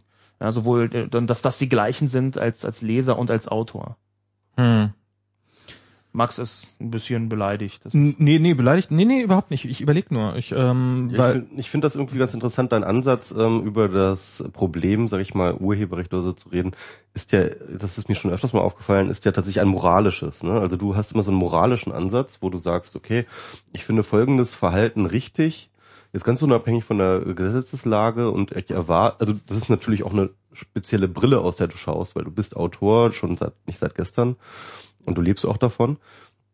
Und ähm, ähm, dann das Ganze sozusagen aus so einem moralischen Standpunkt her zu bewerten. Das, was ich irgendwie interessant finde, äh, auch nachvollziehbar, glaube ich. Ähm, ich frage mich, ob äh, es sinnvoll ist, diesen Diskurs auf dieser Ebene zu führen. Nein, sinnvoll nicht. Aber also weil Moral und Sinn ja sowieso. Ich, ich mag auch dieses Wort moralisch. Das ist mir irgendwann mal in eine Diskussion reingerutscht und hatte da gar nicht so wahnsinnig viel zu suchen, glaube ich. Ähm, und das ist, ich bin es dann selber nicht mehr losgeworden. Äh, aber tatsächlich ist es eher so ein äh, ähm, äh, so ein- eine Stufe niedriger, so eine Ha- Handlungsethik, die man für sich selbst denn definiert. Ich, mir, mir ist schon, schon klar, dass es da ganz viele moralische Implikationen gibt und was man dürfte und sollte und wo nicht. Ähm, aber das ist im Einzelfall wahnsinnig schwer zu entscheiden. Und das ist ja auch eine von diesen Schwierigkeiten des Internet. Ja, ob man jetzt einen Stream anklickt, wie illegal oder Graubereich oder eigentlich nicht gewünscht ist denn jetzt diese Stream-Situation? Das ist im Zweifel gar nicht so leicht zu entscheiden, wie manche das hätten. Und zwar weder auf der einen noch auf der anderen Seite. Natürlich ist legal oder natürlich ist illegal. Das sind halt dann relativ schnell äh, äh, irgendwelche Behauptungen. Das sind ja ganz klare, also legal, illegal sind ja ganz klare normative Kategorien. Ne? Und da kann man dann ähm, im Zweifelsfall ja durchaus mal sich, wenn, wenn man entsprechend juristisch beschlagen ist, kann man das ja auch durchaus, das ist ja entscheidbar, ja. Aber dieses mor- moralische Empfinden, das ist ja viel, viel grauer, ja, das ist ja viel, ähm, viel dissiger so. Ist es? Ja, finde ich schon. Ähm, Beispiel, ja. Um da mal äh, überzuleiten, weil ich das, äh, da müssen wir definitiv auch noch drüber sprechen. Also ich habe mir jetzt äh, Julia Schramms Buch äh, runtergeladen ähm, über dieses diesen Link, der da verbreitet wurde. bevor, ähm, bevor er runtergenommen worden ist, oder was? Genau, bevor er runtergenommen ist und habe das jetzt schön auf meinem Kindle und habe es dort auch gelesen. Und ich habe da jetzt überhaupt keine moralischen Probleme mit. Einfach weil ich auch zum Beispiel Julias ähm, Weil du ähm, sie doof eigene- findest. Nein, das überhaupt nicht. Das, ich finde Julia überhaupt kein bisschen doof. Wo- Warum hast du da keine moralischen Probleme? Äh, weil es ja relativ offensichtlich ist, dass die das nicht möchte. Doch, sie, doch, ähm, ihr ist das recht, hat sie gesagt. Ähm, sie könnte damit sehr gut leben. Sie weiß, dass ihr Verlag damit nicht gut leben kann. Naja, das ist ja eine Ausrede. Also dann traut sie sich vielleicht nicht zu sagen, dass sie das nicht möchte, aber Das kann, das kann ich, das, das könnte sein. Das äh, kann ich jetzt aber, äh, ich kann nicht in ihren Kopf reinschauen. Also ich äh, glaube tatsächlich nicht, dass sie ein Problem damit hätte, dass ich das runtergeladen habe und mir das äh, durchlese. Wobei man ja sagen muss, in dem. Moment, in dem sie das so sagt, dass sie damit kein Problem hat, dann ist es ja nicht mehr Aufgabe des potenziellen Lesers, sich da in ihren Kopf hineinzuversetzen und zu überlegen, meint sie das jetzt wirklich so oder was? Nee, aber da haben ja noch andere was mit zu Das äh, stimmt, reden. Also- ja, also Ja, man kann ja, man kann ja jetzt ihrem- Verlage doof finden oder nicht doof, aber man kann nicht so tun, als gäbe es sie nicht und hätten sie nicht irgendeine Funktion bei der Entstehung dieses Buches. also- ja, also aber gerade hast du noch, also Ich habe jetzt äh, tatsächlich aber keinerlei, ich fühle mich keinerlei moralische Verpflichtung gegenüber diesem Verlag. Ähm, und deswegen habe ich da auch kein weil du Problem ja das Urheberrecht in Toto ablehnst. Nee, da, da darf ich hier nochmal kurz davor, bevor, bevor, bevor, bevor wir hier in die erste Runde einleiten, äh, noch, noch, noch, noch, noch mal kurz, äh, ähm, da, oh, oh Gott, jetzt ist, das war jetzt hier so Coitus interruptus, oder? Nein, Sorry, nein, nein, nein, nein, nein, mach, mach. Ähm, aber du hast doch gerade äh, selber gesagt, also, also du möchtest gerne das, was der, was der Autor oder der, der, der Schaffende, Der äh, Autor stand da stellvertretend für diesen ganzen Apparat. Ich also meine, doch durchaus für den Apparat. Aber ich meine, Ja, du, natürlich. Hast, du bist Der- doch Autor in diesem Apparat und Ja. hast gesagt, äh, du kannst aber trotzdem, obwohl du DRS, äh, äh, DRS, DRM, DRS, DRM von, von, von, vom ganzen Herzen hast, äh, kannst du nicht hundertprozentig sicherstellen, dass dein Buch nicht auch in einer ver-DRMten Form Ja, äh, irgendwo auftaucht. Also dieser, Natürlich nicht, weil ich äh, einen Vertrag mit einem Verlag habe, der wiederum bestimmte andere Verträge und Verpflichtungen hat. Es ist ja nicht so, als könnte man heute im Internet an jeder Stelle äh, seine eigenen Vorstellungen genau so feinjustieren, wie man das möchte. Das ist ein ärgerlicher Graubereich, Ja. wo, man, wo man auch viele völlig inkonsistente, unlogische und ärgerliche Schritte machen muss, gezwungen ist, die zu müssen, äh, gezwungen ist, die zu machen, äh, wenn man da Teil davon sein möchte. Und ich habe mich dafür entschieden, ich möchte Teil von, die, ich möchte ein Buch schreiben bei einem ordentlichen Verlag. Julia hat sich da auch für entschieden. Und dann muss man bis zu einem bestimmten Punkt auch mit deren Regeln zurechtkommen. Und ähm, ich habe halt versucht, soweit es ging für mich, äh, ähm, da äh, äh, in meiner besonderen emotionalen Ablehnung von DRM Genüge zu tun, indem es dieses Buch, äh, E-Book auch ohne DRM gibt. Und zwar nicht, weil ich gut finde, dass das überall verbreitet wird. Das finde ich scheiße und das möchte ich nicht. Äh, sondern weil ich DRM als grauenvollen Dreck, äh, äh, als, als für gerade für diejenigen, die das äh, so, so ein digitales Werk kaufen wollen, empfunden habe. Aber tr äh, trotzdem ähm, sagst du dann sozusagen, obwohl diese diese ganze sich die gesamte Kette in einem Graubereich bewegt, also da sind die Interessen des nicht die- Verlages, da sind die- deine Interessen gesamte, und und nicht die, die gesamten, nicht, es bewegt sich nicht die gesamte Kette in einem Graubereich. Es gibt einzelne Punkte, die bewegen sich zum Beispiel aus meiner, aus meiner Perspektive natürlich in einem problematischen Bereich. Mhm. Äh, das sind so diese Zugeständnisse, die man machen muss, wenn man auf dieser Einrichtung namens Welt Mhm. ist, ja. Man äh, hasst Autos, aber man muss trotzdem irgendwie über die Straße gehen. Ja? Mhm. Das, das ist so eine kleine, so ein kleines Zugeständnis. Ich mache ein relativ großes Zugeständnis. Ich bin bei einem, ich mag kein DRM, aber ich Mhm. bin bei einem Verlag, der noch nicht weiß, dass er DRM auch doof findet. Ja, man Mhm. muss es vielleicht einfach so formulieren. ähm, und das, der das deswegen als Ausnahme macht, dass die dieses E-Book mal ohne DRM stattfindet, jedenfalls als PDF. Ähm, und ich versuche da Schritt für Schritt eine Richtung voranzutreiben, die ich für gut halte. Und dabei passieren natürlich auch Dinge, die ich nur so mäßig schön finde. Aber ich, ich finde, das äh, kann man als Prozess, als Schritt in die richtige Richtung gelten lassen.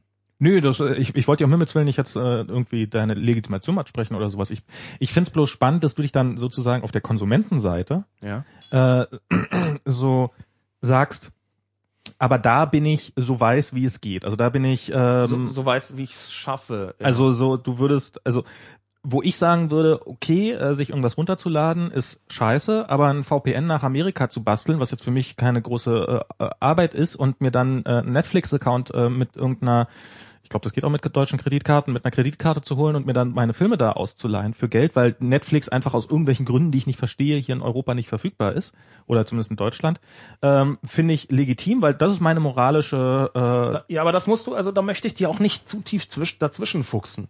Äh, dieser ganze Bereich ist sehr stark in Bewegung. Das ist übrigens ein Bereich, in dem ich mich in den letzten Jahren äh, äh, selbst dabei ertappt habe, wie ich mich bewegt habe. Ja, also äh, in diesem großen Bereich ähm, äh, Immaterialgüterrecht, äh, Urheberrecht, Verwertungsrechte. Ähm, da habe ich festgestellt, habe ich eine relativ große Bewegung gemacht. Ja, und mhm. zwar weg von meiner ursprünglichen Position, die sehr rigide war. Also ich war nie irgendwie für äh, Netzsperren, damit die ganzen Schweine downloaden, das fand ich nie, aber ich habe ähm, viele von den Argumenten, die äh, pro File-Sharing kamen, einfach rundheraus abgelehnt und fand ich alle dumm und bescheuert und egoistisch. Äh, und habe auch gesagt, ihr Diebstahl-People und so.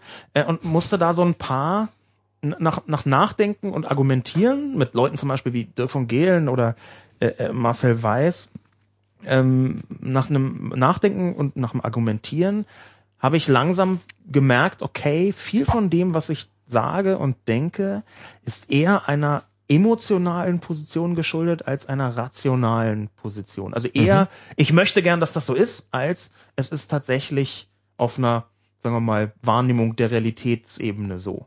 Also du sagst, das ist deine also das ist, du machst es so, aber das, das legst du nicht als Maßstab für andere an. Sehe ich das jetzt gerade richtig oder?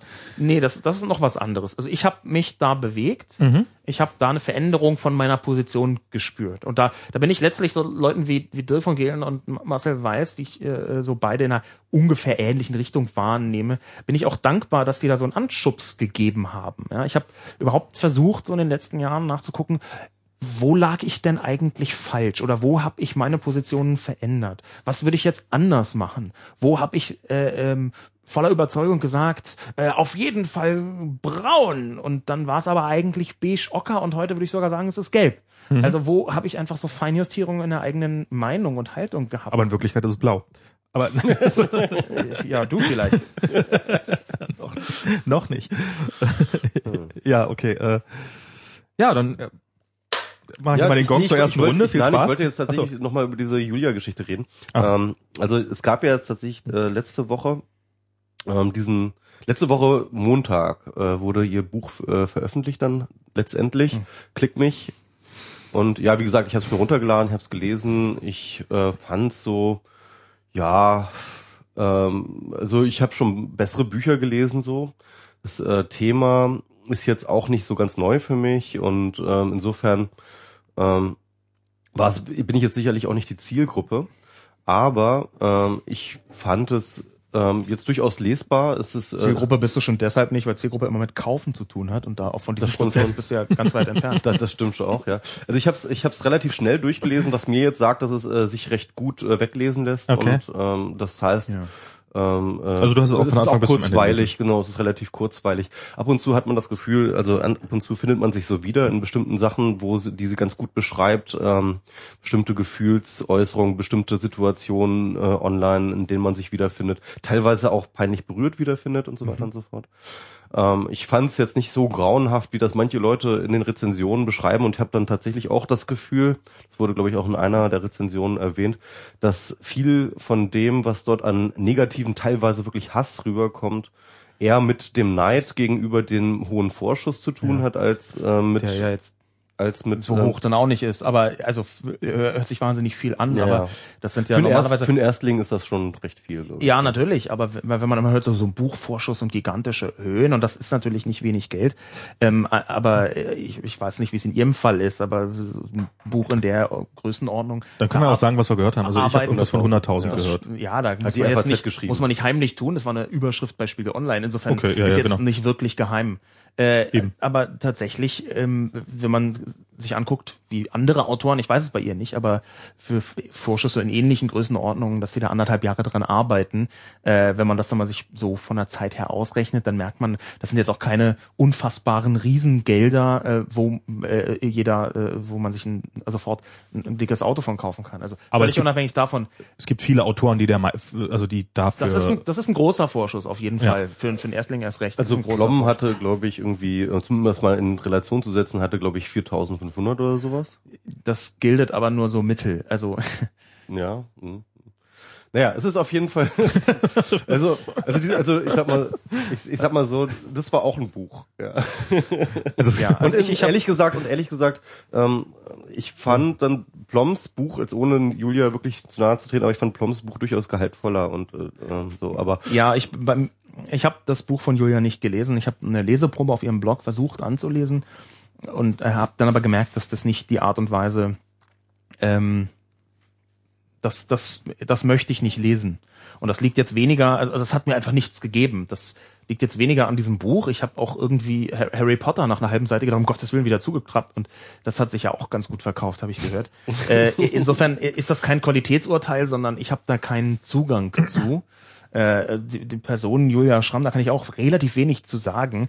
Wozu ich was sagen kann, ist etwas, was man meiner Meinung nach in dieser Diskussion erwähnen muss, ist dieser unfassbare Hass, der über ihr ausgekübelt wird. Ja. Also ich gehe sehr davon aus, dass ähm, die, äh, sie hat ja so einen Tumble-Log gemacht mit ihren Zuschriften. Ich gehe mhm. davon aus, dass das echt ist und äh, da war heute was, was in ihrem Briefkasten war äh, und und es war wirklich zum Angst haben. Ja. Und äh, das, das finde ich unfassbar erbärmlich und ich sehe dieses Log und egal mhm. wie Julia Schramm ist, egal was es für ein Buch ist, sofort möchte ich sagen, es ist nicht so schlimm, Julia, komm hier, äh, das Buch kann gar nicht so schlecht sein oder so doof sein oder, oder so wichtig oder äh, nee, es kann gar nicht so schlecht sein, dass sowas auch nur ansatzweise Weise gerechtfertigt ist. Das ist ganz widerliches Zeug und die Leute, äh, die das machen, ähm, sind für mich auch völlig außerhalb jeder Nachvollziehbarkeit. Also entweder sind die wirklich 16 oder die sind vollständig psychopathisch hm. und geistesgestört oder eine ungünstige Kombination aus beidem. Ja, das würde ich mich voll anschließen. Ähm, der Witz ist, äh, da haben wir noch gar nicht drüber geredet. Ähm, der eigentliche Shitstorm kam dann ja ganz absurderweise. das Buch von Ploms, äh, äh, den Titel von Ploms ähm, äh, äh, Prim Prima Leben ohne Privatsphäre. Genau, Prima ah, Leben ohne genau. Privatsphäre. Ähm, also Post-Privacy, ist das, Leben ohne ist, Privatsphäre. Äh, so ist der Titel vom Ploms Buch, der gerade im Chat gefragt war. Ich versuche hier so ein bisschen ähm, Usability reinzubringen für die Leute, die nur hören und nicht mitlesen. Und nicht mitlesen. Ja, genau. Oder genau. vielleicht morgen hören und deswegen dieser Chat, der dann nirgends gespeichert ist und so weiter. Ja, ja. Also, also ähm, der, der richtige Shitstorm ist, ging dann ja erst los, als ähm, diese Website, die gelauncht wurde und dieses Buch, äh, wo ich das ja auch runtergeladen habe, ähm, plötzlich offline genommen wurde mit einem DMCA oder wie das heißt, ähm, Takedown äh, von dem Verlag von Random House. Ähm, Im Namen von Julia Schramm. Im Namen von Julia Schramm. Und ähm, dann äh, brach auf einmal ich, ich meiner Erfahrung, also meinem Empfinden nach, brach dann ein medialer Shitstorm los. Gar nicht in erster Linie irgendwie ein Twitter-Shitstorm. Den habe ich jedenfalls in meiner Filterbubble erstmal nicht so richtig mitgekriegt. Ich habe das, ich habe als erstes habe ich irgendwelche, habe ich bei Spon und bei Bild ähm, habe ich dann vor allem hier Piraten wird ja. sich untreu und dies und jenes. Was das ist das halt das hielt ich für wahnsinnig konstruiert. Natürlich ist das Extrem nicht besonders konstruiert. Äh, das ist nicht besonders konsistent und ich habe ja schon vorher gesagt, mhm. es gibt einfach große Konsistenzprobleme im eigenen Handeln.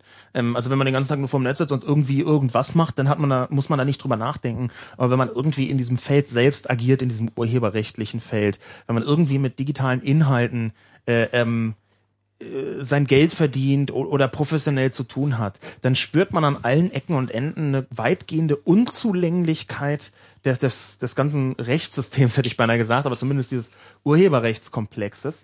Und in dieser Unzulänglichkeit, ähm, da hat man eigentlich nur die Auswahl zwischen falsch und weniger falsch in seinem eigenen Handeln.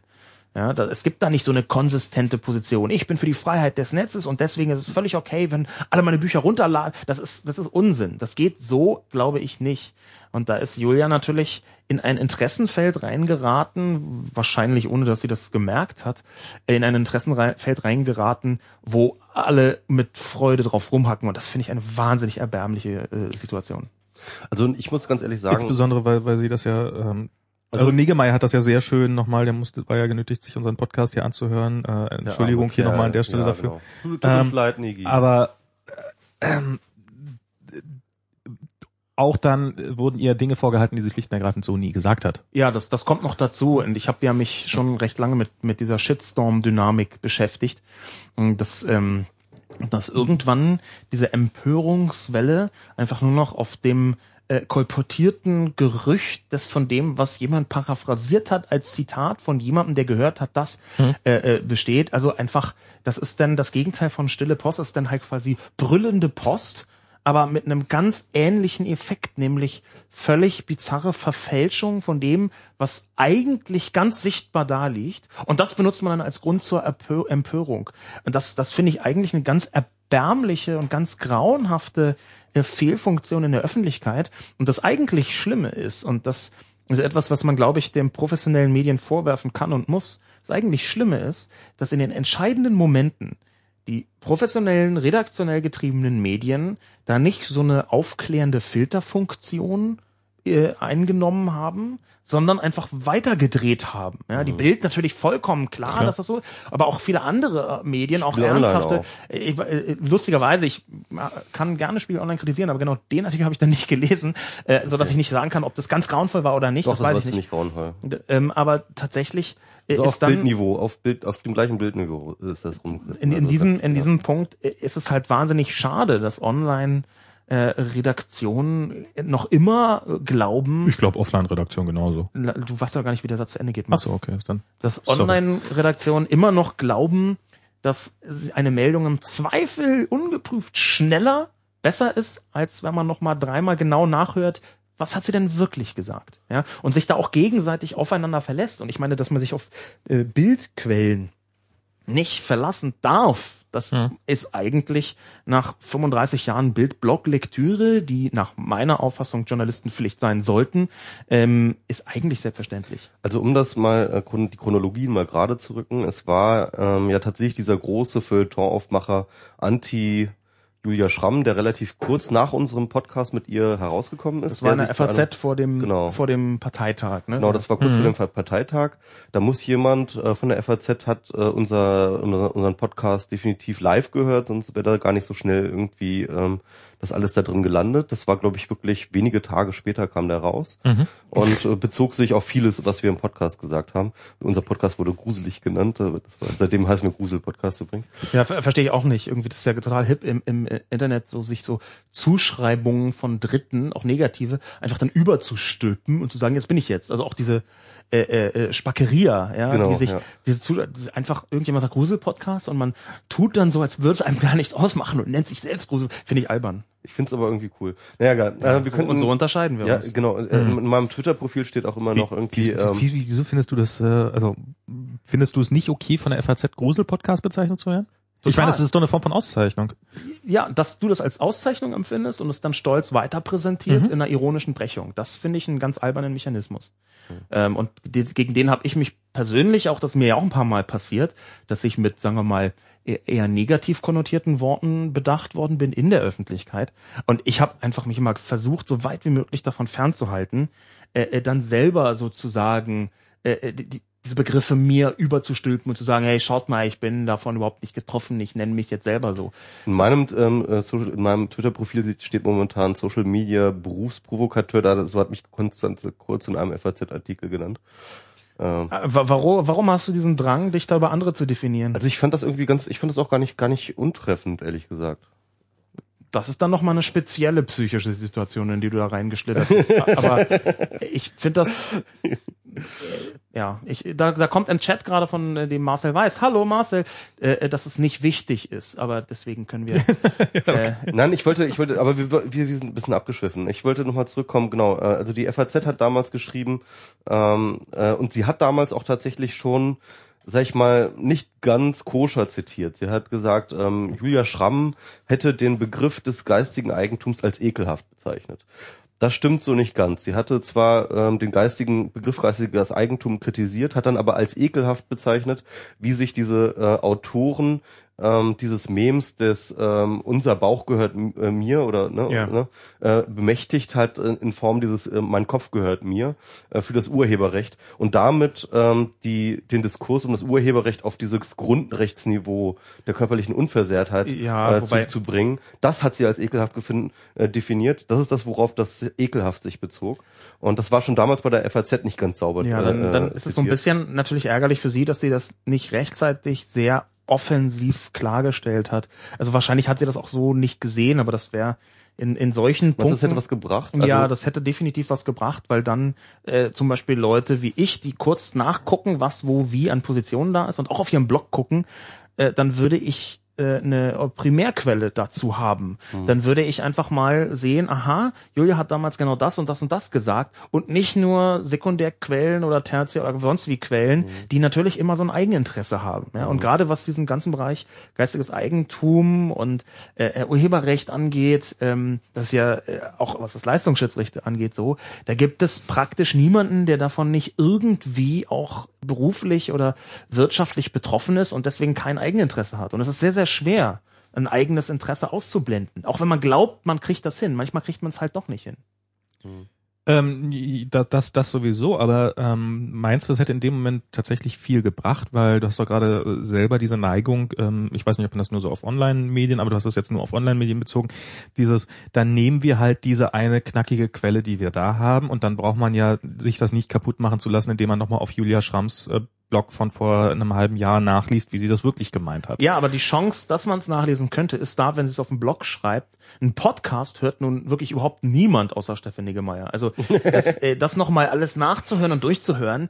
Äh, wie, wie gesagt, ich fand äh, bis jetzt ähm, waren eure Podcasts von einem dramatischen dreistündigen Laberanfall einfach kaum zu unterscheiden. Ja. Äh, und das na- mag natürlich für so ein paar verwirrte Figuren im Internet irgendwie interessant sein, aber das kann man ja niemandem zumuten, ernsthaft. So die Journalisten, die ohnehin schon nichts pro Stunde verdienen, dann nochmal noch nichts pro Stunde zu verdienen, indem sie sich drei Stunden recherchieren, um einen Halbsatz zu zitieren. Wobei eigentlich sowieso nur gewünscht ist, dass Julia Schramm einen in die Fresse bekommt, weil die ja irgendwie mal gerade die Schlagpuppe des Tages ist. Und das, die, diese, diese ganze Ich glaube, der Mechanik- letzte Halbsatz ist der äh, entscheidende daran. Ja, wir, wir sollten noch mal ganz kurz sagen, wo dieses stille Postding dann geendet ist. Äh, am Ende war dann tatsächlich die einhellige Meinung der Journalisten, äh, dass Julia Schramm in unserem Podcast gesagt hätte, dass das Urheberrecht an sich ekelhaft sei. Genau. Ne? Und, ähm, äh, und daher dann irgendwie diesen Widerspruch konstruierten, dass äh, äh, sie, dass ihr Verlag dort gegen äh, gegen die Veröffentlichung dieses äh, PDFs äh, vorgeht. Ähm, als, als das PDF runtergenommen wurde, äh, war, habe ich mir zum Beispiel gedacht, so, ja klar, äh, also Das ist wer würde denn jemals etwas anderes erwarten, dass irgendwie ein Verlag, das sich äh, auf sich äh, äh, beruhen lässt, dass da irgendwie so ein ähm, Dings. Ich, ich glaube, dass tatsächlich, dass tatsächlich eine rechtliche Sache, dass tatsächlich das unter dem Namen Julia Schramm Ja, passiert. das, Ne? das halte ich übrigens äh, interessanterweise für, die, für diese ganzen äh, äh, Totaldeppen, die Julia Schramm dann auf Twitter beschimpft haben, äh, äh, die so, meinetwegen sofort alle tot umfallen können äh, oder von einem Klavier Sei erschlagen. was du hier so Ja, ja, sagst, das wird dann überall zitiert, aber die können meinetwegen alle, und da könnt ihr mich gerne weiter zitieren, äh, Internet, äh, von einem Klavier erschlagen werden. Also diese Leute, die so wahnsinnig hämische, ekelhafte Beschimpfungen an Julia äh, richten auf Twitter oder sonst wo. Ähm, für die mh,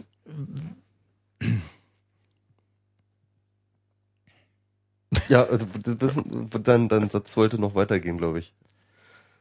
Muss Ja. auch nicht. Nee, information wants to be free. Nein, für die, für die war ausschlaggebend. Vielen Dank, dass du mich daran erinnert hast, dass der Satz noch zu Ende geführt werden musste. Also für diese ganzen schimpfenden People auf Twitter war, glaube ich, ausschlaggebend, dass äh, da der Autorenname stand beim Digital Millennium Copyright Act äh, und dass da Julia Schramm stand und nicht Random House.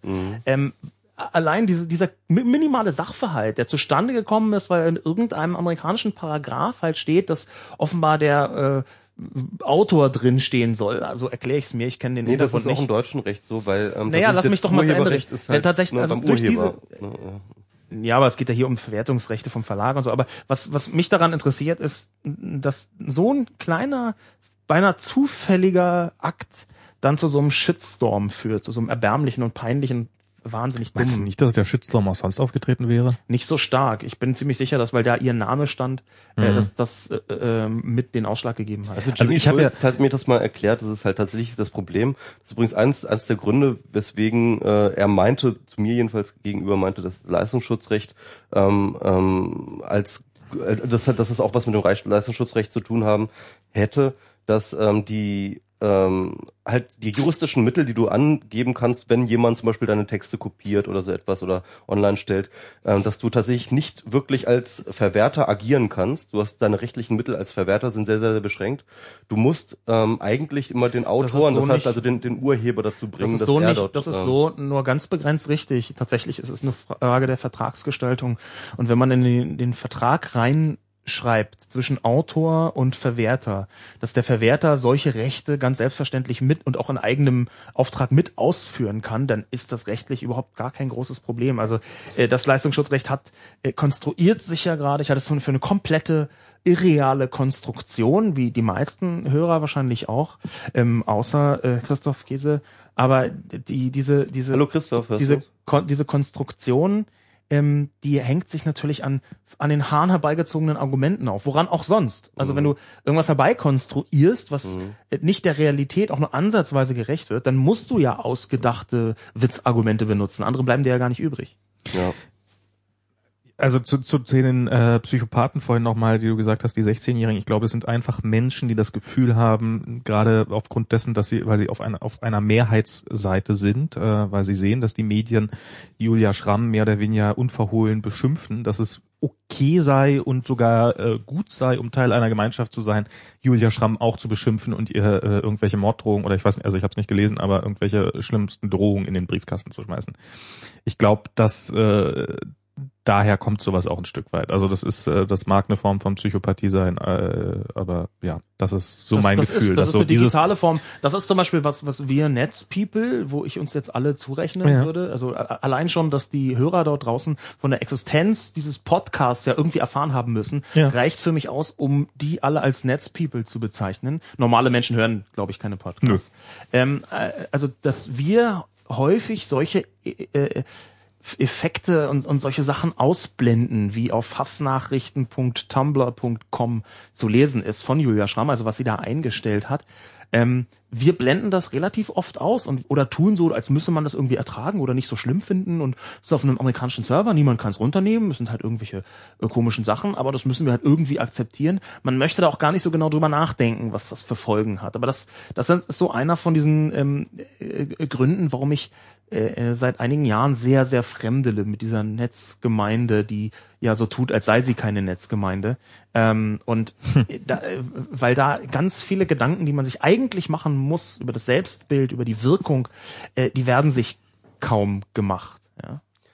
Aber du hast doch, ähm, du hast doch hier deine Trollvorträge auch auf der Republika immer gern gehalten und die, die kamen ja eher so unterhaltsam rüber. Also die kamen ja so, ähm, also auf mich machte das immer so ein bisschen den Eindruck, du, äh, du, du stellst dich dahin vor äh, einem großen Publikum und erzählst ähm, zum einen, dass du, also betonst du dadurch ja ein Stück weit deine Wichtigkeit, dadurch, dass es sehr viele Das Trolle mache nicht ich, das machen die 3000 Leute, die da hinkommen. Also Nein, aber wenn du dich dann hinstellst und sagst, ich und ich habe viele Trolle, dann ist das ja auch ein Zeichen, viel Feind, viel eher, so nach dem Motto. Ähm, und dann hast du das ja auch hab- eher witzig nicht- dargestellt, also ich- oder? Ja, natürlich habe ich es witzig dargestellt. Und natürlich war das in dem Moment auch eine Art der Verarbeitung. Also äh, es gab Zeiten, da, da war das nicht angenehm. Das war nie so schlimm wie jetzt bei Julia. Mhm. Ich glaube, da ist auch noch mal eine ganze Portion aggressiver Sexismus mit dabei, Ja, der das Ganze noch ja. mal noch mal widerlicher macht. Ähm, aber äh, tatsächlich hatte ich nie so schlimme, aber auch schon sehr unangenehme Probleme. Ich Mhm. habe mal, das, das wird den meisten äh, gar nicht mehr im, im Gedächtnis sein, aber ich habe mal für einen großen Telekommunikationsanbieter Werbung gemacht und war Teil einer Werbekampagne und habe da auch recht heftige Beschimpfungsstürme entgegennehmen dürfen. Ähm, das war nur einer von ungefähr 20 Shitstorms, die ich so bis Anfang 2010 relativ regelmäßig bekommen habe. Das Ähm, war ja eine Zeit lang wirklich Mode. das war eine Zeit lang Mode. Ich hatte auch den Eindruck, dass ich da so äh, Vorreiter des im Zentrum eines Shitstorms sein war. Ja, weil ich bot mich halt an, ich habe mich da exponiert und da waren halt irgendwie diese, damals gab es ja in Deutschland irgendwie nur ein paar Dutzende, tausende Twitterer, also das war ja 2008 irgendwie alles noch relativ äh, Kleinkram und, und äh, wenig und ähm, da war ich halt in dieser Gemeinde und da hatte ich eine komische Frisur und war eben ab und zu in einer Talkshow und das hat dann gereicht, um mich erstmal scheiße zu finden und rumzuhacken und da habe ich quasi den Shitstorm im Wasserglas so in diesen sozialen Medien, die dann da gerade so ein bisschen Schwung erfahren haben, habe ich Probe fahren dürfen. Und ich hielt das, ich hab, ich hielt das damals, als das, als dieser Effekt aufkam, hielt ich das zuerst für, oh, ganz schön schlimm und da und noch ein Kommentar und noch ein Kommentar. Und dann habe ich ähm, einmal über Nacht äh, 42.000 äh, äh, Kommentare in meinen Blog reinbekommen. Das hat irgendjemand mit so einem offenbar mit einem Skript Okay. gemacht. Die waren allerdings auch noch alle anders. Oder, oder nicht alle, ich habe mir so die ersten 30 angeguckt und die waren auch anders. Über- vier Stunden gelöscht, das ist auch Teil meines Vortrags übrigens, bis ich gemerkt habe, man Ja. hätte die auch alle auf einmal löschen können, aber ganz andere, Me- meine, meine äh, äh, Internetkompetenz ist nochmal eine ganz andere Geschichte. Aber tatsächlich habe ich da viel über den Shitstorm erfahren, ohne und über dieses Trollen, ohne dass es bei mir zu irgendeinem Zeitpunkt wirklich substanziell ernst wurde. Ähm, das einzige Mal, wo es so ein bisschen komisch war, war, als dann äh, tatsächlich Leute vor meiner Tür standen. Mhm. Das war, das war, glaube ich, ähm, Das hast du auch in dem Vortrag erzählt. richtig. Das war Ende 2009. Aber ehrlich gesagt klang das für mich als Außenstehenden immer so, ähm, ja, der kriegt da eine Menge ab, aber der kann das auch ab. Ja, Also, das, es- war auch das relativ schnell so. Das ist, es ist jetzt wird jetzt wenige Leute überraschen, aber ich hatte schon immer so ein äh, äh, leicht, ähm, sagen wir mal, äh, kontroverses Auftreten Mhm. äh, ähm, in der Öffentlichkeit und seit ich in der Öffentlichkeit und auch in Halböffentlichkeit, noch in kleinen Öffentlichkeiten bin, habe ich aus einem am Anfang mir nicht bekannten und dann aber von mir absichtlich provozierten Grund immer Gegenwind bekommen Mhm. und habe mich dann irgendwann dran gewöhnt. Und tatsächlich sind diese neuen Stufen des Gegenwinds, wenn das in den sozialen Medien und nicht mehr nur in einem einzelnen Forum oder über eine einzelne Mailingliste äh, kommt, das ist schon ein neues Niveau. Und das ist auch, äh, die- allermeisten Hörer werden nur nicht in einem Shitstorm gewesen sein. Nö. Mm, Aber ähm, tatsächlich ist das, wenn man das am, ganz am Anfang hat, kein angenehmes Gefühl. Man kann es auch vorher nicht abschätzen. Ich hatte das mit mehreren mm, mm, Leuten, für die ich Kommunikation und Werbung gemacht habe, äh, wo ich gesagt habe, ja, wir können das machen, aber dann gibt es wirklich eine Empörungswelle. Und dann haben sie gesagt, ja, ach, das halten wir jetzt locker, ganz gar kein Problem. Empörungswelle ist mein zweiter Vorname, kriege ich alles hin. Und dann kommen halt die ersten zehn Mails von wirklich empörten Leuten und dann fangen die Leute an zu zittern. Ja, und das ging mir natürlich auch so. Am Anfang ist das wirklich sehr, sehr substanziell verstörend. Aber man gewöhnt sich relativ schnell dran. Man kann sich das dann irgendwann fast angucken wie so eine Art Unterhaltung und dann kriegt man auch ein bisschen dickeres Fell. Das Hast- geht aber nicht jedem so. Hast, äh, okay, genau, das Also wollte ich das nicht Also ich habe noch nie einen Shitstorm abgekommen. Ich, ich, äh, ich habe äh, so, so Nö, du hast mal an einem Shitstorm gegen dich selbst teilgenommen.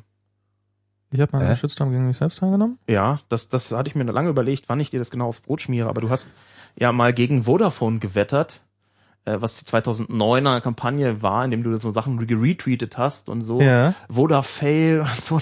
Zum gleichen Zeitpunkt warst du 25% Teilhaber einer Firma, die Vodafone-Werbung verkauft hat. Und zwar genau die Kampagne, gegen, du gewettert, die, gegen die du gewettert hast. Das war damals AdNation.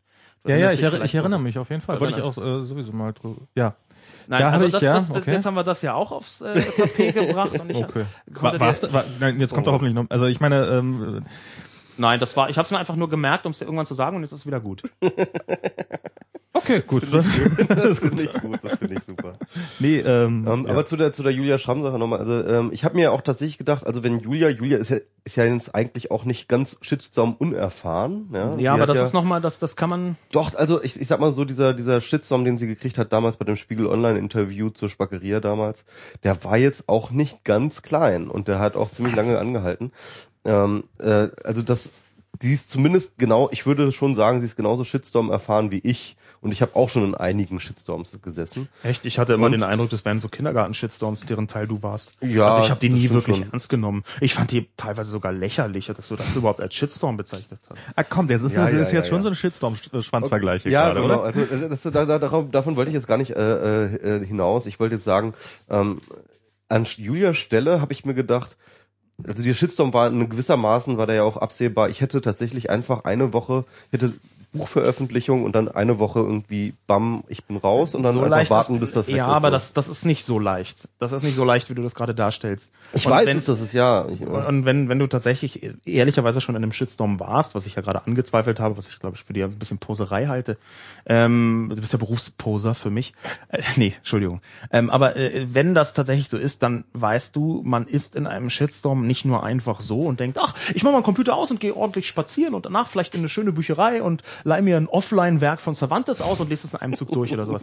Das ist ja nicht so, sondern man hat dann wirklich das Gefühl, man ist mittendrin involviert. Es gibt echte und ernsthafte Angriffe und es ist so ein bisschen so, wie man macht die Tür auf und guckt, ob die Zombies noch da sind und dann macht man die Tür wieder zu. Es ist nicht so, als könnte man dann in Ruhe mal so eine Partie Blindschach spielen oder so. Das ist einfach nicht so. ja. Also, mh, ja. Also Aber ich, ich, glaubst du, dass das ein Phänomen ist, was also ich meine, du hast gerade gesagt, dass das schlimm ist und dass du das für die Netz äh, für die Netzgemeinschaft äh, Gemeinschaft sozusagen äh, als als dass sie das als Problem nicht wahrnimmt, ist es ist es denn ein Problem, was man überhaupt ernsthaft bekämpfen kann? Wird es nicht einfach immer Leute geben, die äh, in Anbetracht ihrer Unbedarftheit oder ihrer äh, Ja, Naivität es wird auch immer Leute geben, die Rassisten sind und trotzdem muss man es bekämpfen. Also das, das ist für mich kein Argument. Und genau das ist so wenig gesagt, ach, das kann man eh nicht ändern, ist doch egal, also machen wir die Augen zu und gehen weiter. Das halte ich für eine fatale Haltung. Und ich halte es für eine Haltung, die äh, der, der, dem Netzaktivisten, deren Arbeit ich sehr schätze, ja, ich empfinde mich nicht so, aber äh, Netzaktivisten, äh, die machen eine wichtige Arbeit. Aber diese Haltung halte ich für sehr, sehr schwierig. Zum einen dieses nicht reflektierende, zu schauen, man ist selbst Teil eines Interessengefüges, das auch nicht so deutlich und transparent zu machen, weil man ja denkt, man kämpft für die gute Sache und dann äh, ist quasi der heiligt der Zweck die Mittel. Ähm, das, das halte ich schon für schwierig, dann daran vorbeizugehen und zu sagen, ach, da ist passiert im Internet irgendwas und iShare Gossip, die hassen sich alle und jemand macht äh, Selbstmord deswegen oder wird äh, äh, verprügelt und das muss man halt aushalten. Es ist Netz, mein Gott. Das da macht man sich ein bisschen zu einfach. Da, damit gehe ich nicht ganz konform. Nicht, dass ich jetzt ein Gegenmittel habe. Nicht, dass ich jetzt sage, so und so geht's und wir machen so eine äh, IP-Sperre für Leute unter 18 oder irgendwas. Das, ich weiß nicht, wie man dagegen anarbeiten kann. Aber ich glaube, man muss dagegen anarbeiten und auch wenn es aussichtslos scheint. Und ich glaube, das ist das, was so eine Zivilisation ausmacht. Hm. Sie kämpft halt auch gegen Dinge, wo der Kampf aussichtslos scheint. Hm. Was, sagt hm, also ihr, was sagt ihr eigentlich zu dem Shitstorm, äh, der um dieses Innocence of Muslims äh, Ding Video kursierte? Weil ich meine, das ist halt wirklich ein Shit. Also wenn wir jetzt gerade auch über Shitstorm und was ist ein richtiger oh. Shitstorm reden, ja. So, ist das so ein ähm, ernsthafter Shitstorm? Das ist ein ernsthafter Shitstorm, weil da sind ernsthaft Menschen gestorben. Ja, das, das, das Shitstorm würde ich schon nicht mehr als Shitstorm bezeichnen. Also in einem, hm. in einem klassischen Shitstorm kommt jetzt niemand substanziell zu schaden. Das, also das, das ist ein ganz Aber er funktioniert wirklich, also wenn du das genau anschaust, es funktioniert nach denselben Prinzipien. Ja, naja, nicht ganz. Also ich, ich glaube, da gibt es schon noch äh, Unterschiede. Aber natürlich sind das beides Mob-Effekte. Also dieser, dieser Mob, das ist ja auch kein Begriff von gestern äh, oder vorgestern, sondern der ist schon sehr, sehr alt. Diese, diese Gruppe von Menschen, die in einer einzigartigen Gewaltwelle irgendwas tut, äh, äh, was, was sehr, sehr Erschreckendes tut, das sind Effekte, die so ganz tief unten im, im Stammhirn offenbar ablaufen. Ähm, ich bin, was diesen ja, Rage, äh, äh, Muslim Rage oder wie man das getauft hat, äh, ähm, äh, was diese, diese Empörung über den Film angeht, bin ich dreimal zwiegespalten. Äh, tatsächlich ähm, ist es zum einen natürlich eine gewollte Provokation von wem auch immer. Ich weiß überhaupt nicht, wer das ist. Ich möchte da auch gar nicht vermuten und spekulieren, weil man da sofort in Teufelsküche gerät. Aber es ist eine gewollte Provokation. Das ist der erste Punkt. Der zweite Punkt ist, dass diese auch noch ärgerlicherweise funktioniert hat. Und das, das dritte ist, dass das Funktionieren ähm, natürlich beim Islam auch nochmal äh, ähm, besonders einfach zu sein scheint. Und ich versuche jetzt so vorsichtig, wie ich es hm. irgendwie kann, mich auszudrücken. Ich habe heute gelesen, dass das nur ein paar, ein bisschen über 7000 Leute waren, die weltweit protestiert haben von 1,3 Milliarden Muslims. Ist jetzt nicht so irre viel. Und alle haben gesagt, äh, es waren nur 7000 Leute, die protestiert haben. Den meisten ist es egal. Ja, aber es kamen auch irgendwie ein paar Leute zu Tode. Und das ist jetzt dann schon nicht mehr, sind nur 7000, aber es sind Leute gestorben. Insofern kann man hier und dort, äh, äh, ähm, man kann in beide Richtungen abbrechen. Man kann sagen, die meisten hat es überhaupt nicht interessiert. Und dann kann man genauso gut sagen, aber ein paar hat es so sehr interessiert, dass sie deswegen Leute umgebracht haben. Du, bei den meisten Shitstorms im Internet ist auch so, dass es die meisten nicht interessiert. Und diejenigen, die dort ähm, äh, große Wellen machen, das sind meistens auch nur eine kleine Gruppe. So, also ähm, das ist das ist schon durchaus vergleichbar. Also ich und und und und die äh, Mechanismen, wie sich das weiterträgt und wie sich das und und, und wie sich das aufschaukelt, sehe ich das hat die sehe ich dort auch wieder. Ja, ja das also, ist parallel, und, und dann, aber ich möchte das so ein bisschen. Äh, also für mich ist die Grundfrage bei Ich möchte da die Moschee im Dorf lassen und so ein bisschen äh, das runterkochen. dass das eine ist halt ein Shitstorm, weil irgendjemand irgendwo empört ist und da passieren schlimme Sachen und sehr lästige und ganz äh, geistesgestört. Und das andere ist tatsächlich der, der gewaltsame Tod von Menschen. Ich würde das gerne in wirklich ganz unterschiedlichen Kategorien lassen und nicht das eine Shitstorm nennen und das andere irgendwie Shitstorm of Speed oder so. Das, das, ich möchte das, ich möchte das wirklich ganz weit trennen. Der war ein schöner Begriff, musst du zugeben. Nee, wäre ein ganz dober Begriff. Vergiss ihn bitte also, also, also, was wir auf jeden Fall festhalten können, ist, es gibt ein Video, ein Online-Video. Das, ja, das niemand gesehen hat und trotzdem doch, regen sich ein paar Leute drüber das, auf. Das kann, man, das kann man auf YouTube sehen, das kann jeder sehen. Naja, also ich meine, äh, in, in mehreren Ländern, wo Leute sich aufgeregt haben, war dann YouTube auf einmal gesperrt, unter anderem deshalb. Insofern, hm. ich nach, nach meiner Einschätzung, äh, die so ein bisschen auf der, der Historie beruht, der, der Aufregung und der inszenierten Aufregung in mhm. der muslimischen Welt. Ähm, die hat ja zum nicht nicht angefangen, aber die hatte ihren ersten Clash so ein bisschen mit Salman Rushdies Werk. Ja, und das steht auch für mich bis heute prototypisch für diese Aufregung, die natürlich gewollt ist von bestimmten Kräften, äh, und zwar führenden Kräften in, in der muslimischen Welt, also äh, äh, ähm, Imamen zum Beispiel, die da, äh, also man würde die leichtfertig als Hassprediger bezeichnen, aber ich weiß nicht, ob das so der richtige Begriff ist. Aber das wurde da hineingetragen in die Gesellschaft, mhm. denn natürlich hat original niemand von denen, die da protestiert haben, die satanischen Verse gelesen. Die allermeisten wussten nicht mehr, was das genau ist, sondern irgendjemand hat ihnen gesagt, ihr müsst jetzt sauer sein, weil da der Prophet beleidigt wurde. Und dass Wahrscheinlich das haben auch, also mit hoher Wahrscheinlichkeit haben auch die, die es gepredigt haben, das nicht gelesen, sondern die sind genauso Vermutlich, sondern das sind einfach Leute, die haben ein Interesse daran, dass sich Dritte aufregen und Ja. ein, auch ein Interesse daran, dass Medien zeigen, dass sie sich aufregen. Natürlich klar. ist diese Angst, die in der westlichen Welt entstanden ist vor so muslimischen Aufständen, ähm, die ist, die nützt relativ vielen Leuten. Also nicht nur den den, den radikalen Kräften in islamischen Ländern, sondern natürlich auch hier Leuten an Natürlich. überall auf der Welt. Gibt es da Nutznießer Pro davon? Deutschland und so, Was? ja, ja. Das ist doch so ein Hand-in-Hand-Spiel Nein, ja, würde ich noch nicht mal, würde ich noch nicht mal so sagen, aber nat- natürlich ist, ist irgendwie, ja, gibt es ein substanzielles Interesse an dieser Inszenierung, was nicht heißt, dass sie nicht echt ist, ja, und was auch nicht heißt, dass äh, es n- nicht erlaubt ist, da sehr äh, äh, äh, Scheiße zu finden, dass da Leute zu Tode kommen, die ganz offensichtlich gar nichts damit zu tun haben. Äh, aber dass das trotzdem ein Problem der Inszenierung gibt, gibt ist für mich relativ äh, klar. Aber ist denn äh, jetzt so der, Shit- also der, ich, ich finde so diese Parallele zum Shitstorm, je länger wir drüber reden, desto, desto offensichtlicher finde ich sie auch. Also wir würden nicht hier auch gelegentlich bei Shitstorms Leute zum Tode kommen, wenn das Ganze nicht äh, rein online ablaufen würde. Und vielleicht äh, rennt ja auch mal jemand mit dem Kopf gegen die Wand und ist danach tot und ähm, wir kriegen es bloß alle nie mit. Oder also ist das, ist das denn so weit hergeholt, dass das eigentlich nur eine andere Form von Shitstorm ist?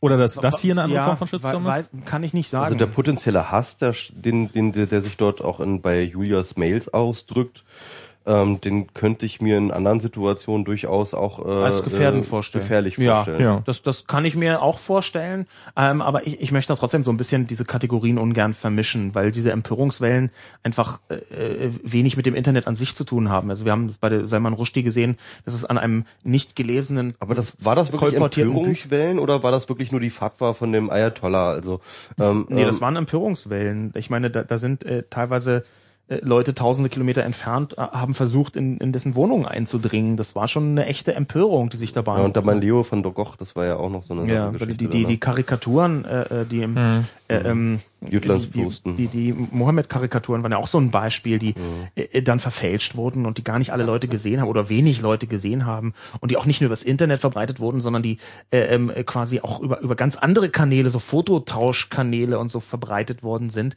äh, und dann immer noch mal ein bisschen schlimmer gemacht wurden. Und Das so. waren ja im Endeffekt gar nicht mehr die Originalkarikaturen an vielen Orten, glaube Ja. Zumindest, was ich so gehört habe. ich würde gerne ein bisschen weggehen von diesem Thema, weil es, weil es mich wahnsinnig anstrengt. Okay. Na gut. Na gut, dann können wir, äh, welches Thema wollte ich als nächstes? Schauen wir noch Themen? mal. Wir haben noch, wir haben noch unglaublich viel Themen. Also wir könnten jetzt zum Beispiel, wir haben alles schon ein bisschen so irgendwie so angeditscht irgendwie. Deswegen, ähm, ja, könnten wir noch mal über Urheberrecht reden. Sascha, du willst ja das Urheberrecht gar nicht abschaffen. Nein, weil ich ja einfach anders als du nicht geistesgestört bin. Insofern, ähm, na- natürlich will ich das Urheberrecht nicht abschaffen. Ich, ich halte das Urheberrecht für eine äh, der, der, ein, für einen der Gründe, warum unsere Gesellschaft einigermaßen äh, fortschrittlich funktioniert. Ja, also dass ein, ein Autor oder ein Schöpfer eines Werkes nicht in dem Moment, wo er das Werk in die Welt gesetzt hat, einfach denjenigen ausgeliefert ist, die mehr Macht, mehr Verbreitungsmacht, mehr äh, Verkaufsmacht oder was auch immer haben, sondern dass er da per Gesetz immer noch eine, eine gewisse Verfügungsgewalt hat. Ähm, das halte ich für eine Errungenschaft. Und ich bin gerne bereit zu diskutieren, wie weit diese gewisse Verfügungsgewalt geht. Also was darf der Autor, ich nenne jetzt mal alle Leute, die irgendwas mit Urheberrecht erschaffen, Autoren, auch wenn das irgendwie Lieder oder Filme oder sonst was sind, ich tue ich jetzt einfach mal alle in einen großen Autortopf. Ähm, was darf der Autor bestimmen, dass mit seinem Werk zu geschehen habe? Mhm. Davon handelt im Prinzip das Urheberrecht. Ja, er, er hat das geschaffen, da ist es jetzt, das Werk. Und wir nehmen mal an, dass das ein schönes Werk ist, eine Schöpfungshöhe hat und nicht nur irgendwie so äh, ein Foto von einer Dose, für das man dann irgendwie 700 Euro Abmahnung, obwohl es 3000 Fotos von Dosen gibt. Ähm, Campbell aber es ist ein echtes? Naja. ein echtes, schönes Werk, wo jeder sagen würde, ja, stimmt, das ist ein Werk. Was darf der Autor da sagen? Was darf er bestimmen?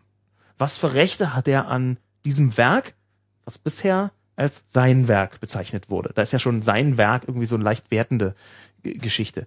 Und das ist eine Diskussion, die ich sehr gern und sehr offen führe. Und ich habe da eine Position, die ist ein bisschen mit meinen Interessen verwoben. Ich bin Autor.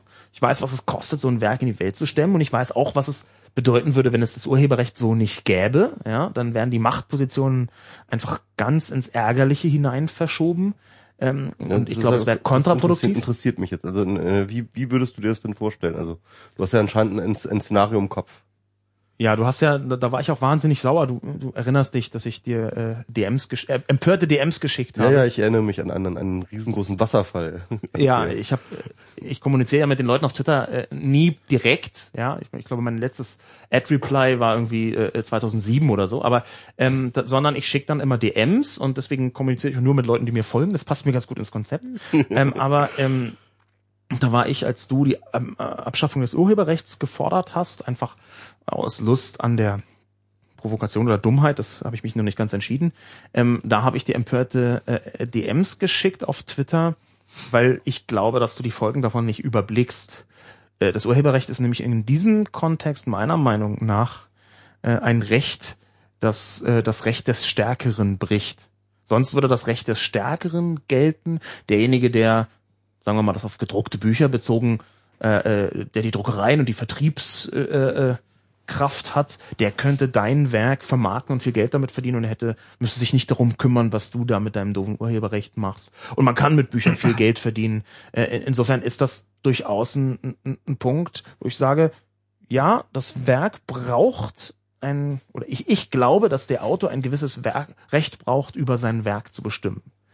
Und dieses Gewiss, das müssten wir diskutieren, aber ich sage nicht, ich, ich, ich akzeptiere nicht, dass es kein Recht ist. Und das wäre die Abschaffung des Urheberrechts. Der Autor hat kein Recht zu bestimmen, was mit seinem Werk passiert. Also ich glaube, dieses ähm, ähm, äh, ab, diese dieses Recht der Stärkeren, das äh, gebe ich dir recht. Ich glaube, das ist ein Übergangsphänomen, weil ähm, Weil irgendwann die Leute nicht mehr gierig sind und nee, nee, weil irgendwann, weil irgendwann tatsächlich ähm, äh, auch das nicht mehr funktionieren wird, dass du halt tatsächlich ein Buch, äh, das äh, für das der Autor schon kein Geld nehmen kann, dann plötzlich Geld für nehmen kannst. Also ich meine, ich habe ein konkretes Beispiel, ich habe es halt sozusagen durchexerziert, natürlich in einem anderen Rahmen, das kann man natürlich auch irgendwie äh, kritisch anmerken, aber ich habe meinen Blog ja unter die äh, What the fuck äh, Ich hab's PL, gesehen. Also what, do what the fuck you want äh, to public license gestellt und daraufhin hat sich tatsächlich jemand gefunden, der meine Bloganträge oder ausgesuchte Bloganträge assembled hat zu einem äh, EPUB, das er verkauft. ähm, tatsächlich bei Amazon verkauft. Ähm, ich bin, ich, ich weiß ehrlich gesagt nicht, ob die das damit Geld verdienen oder nicht, aber ich habe jetzt Ich tatsächlich, eher ich habe jetzt so. Ich tatsächlich, kenne ja deine ich Blog-Einträge. habe ich hab jetzt, äh, ich habe jetzt tatsächlich noch nicht ähm, äh, ein, ein, ein konkretes, äh, äh, noch noch keinen konkreten Schmerz dahingehend äh, verspürt, dass das passiert. Und, und Also, wenn du irgendwann erfährst, dass der Typ einfach anderthalb Millionen Euro damit verdient, Ja. dann hast du immer noch keinen konkreten Schmerz. ähm, also ehrlich gesagt, ich finde das relativ unwahrscheinlich und Ja, äh, aber unabhängig davon, dass du es unwahrscheinlich findest, ich finde es nicht nur unwahrscheinlich, ich finde es unmöglich, aber da, also mit deinen Inhalten anderthalb Millionen Euro zu verdienen, halte ich für völlig ausgeschlossen. ja. Aber ich, Ich auch. es könnte ja rein hypothetisch sein, dass die irgendwann fast aus Versehen, also einen guten Artikel hast Ja, aber du da musst du ja erst praktisch Ähm, selber drüber drüber sch- äh, drüber lachen, wenn du das jetzt. Naja, aber äh, Nein, es Sascha hat schon recht. Also ich meine, es ist insofern der, der, die einzige Möglichkeit, die du hast, äh, nicht auf den sauer zu sein, ist, weil du deine Art- eigenen Artikel nicht hinreichend wertschätzt. Also dass du sagst, mit meinen Artikeln ist es nicht möglich, genug Geld damit zu also, verdienen. Also, Nein. sorry, sorry, also ich, also das ist Oder- eine oder- Unterschätzung. Das ist eine Unterschätzung. Das also, ist- Moment, nein, nein, das- dass, das dass ist Sascha das Lobo meine Artikel nicht wertschätzt, ist eine Sache, aber ich tatsächlich hätte sie nicht geschrieben. Nein. Ich schätze deine Artikel aber du glaubst wert. nicht, dass man damit ich, Geld ich, hätte, verdienen ich, kann. ich hätte sie nicht geschrieben, wenn sie Ich habe dich schon wäre. einmal zitiert, ja, Ja. das war Queryology, der Artikel war unlesbar, aber es waren drei sehr gute Gedanken drin. Mhm. Ähm, und einmal habe ich dir gesagt, hast du für ein Schweizer Magazin den besten Artikel geschrieben, den du je geschrieben hast. Und das ist zugleich der Artikel, und das ist jetzt mal ein ausdrückliches Kompliment, vorher die ganze Zeit Beschimpfung, ist zugleich der Artikel, der nach meiner Meinung eigentlich am besten die Vision der Piraten, die ja jetzt keine ganz unwichtige Partei sind, äh, äh, bisher auf den Punkt bringt. Das ist dieser Plattformneutralitätsgedanke, den du mal beschrieben hast. Ähm, die, die Piraten kranken ja so ein bisschen daran, dass es so wenig Visionäre gibt, die mal sich so Hintergrundgedanken machen und überlegen, was ihre Politik überhaupt bewirkt. Ja, die verfransen sich dann irgendwelchen Ge Geschäftsordnungsanträgen von irgendwelchen Parteitagen und basteln im, im, im Alleingang irgendwelche Gesetzesentwürfe, anstatt sich mal mit diesen Hintergründen noch tiefer auseinanderzusetzen. So kommt es mir jedenfalls vor. Ähm, wenn das Leute tun, dann sind, tun sie sehr, sehr leise. Das ist also dann auch schon wieder eine andere ähm, Vorwurfsart. Aber da hast du ja gute Artikel geschrieben.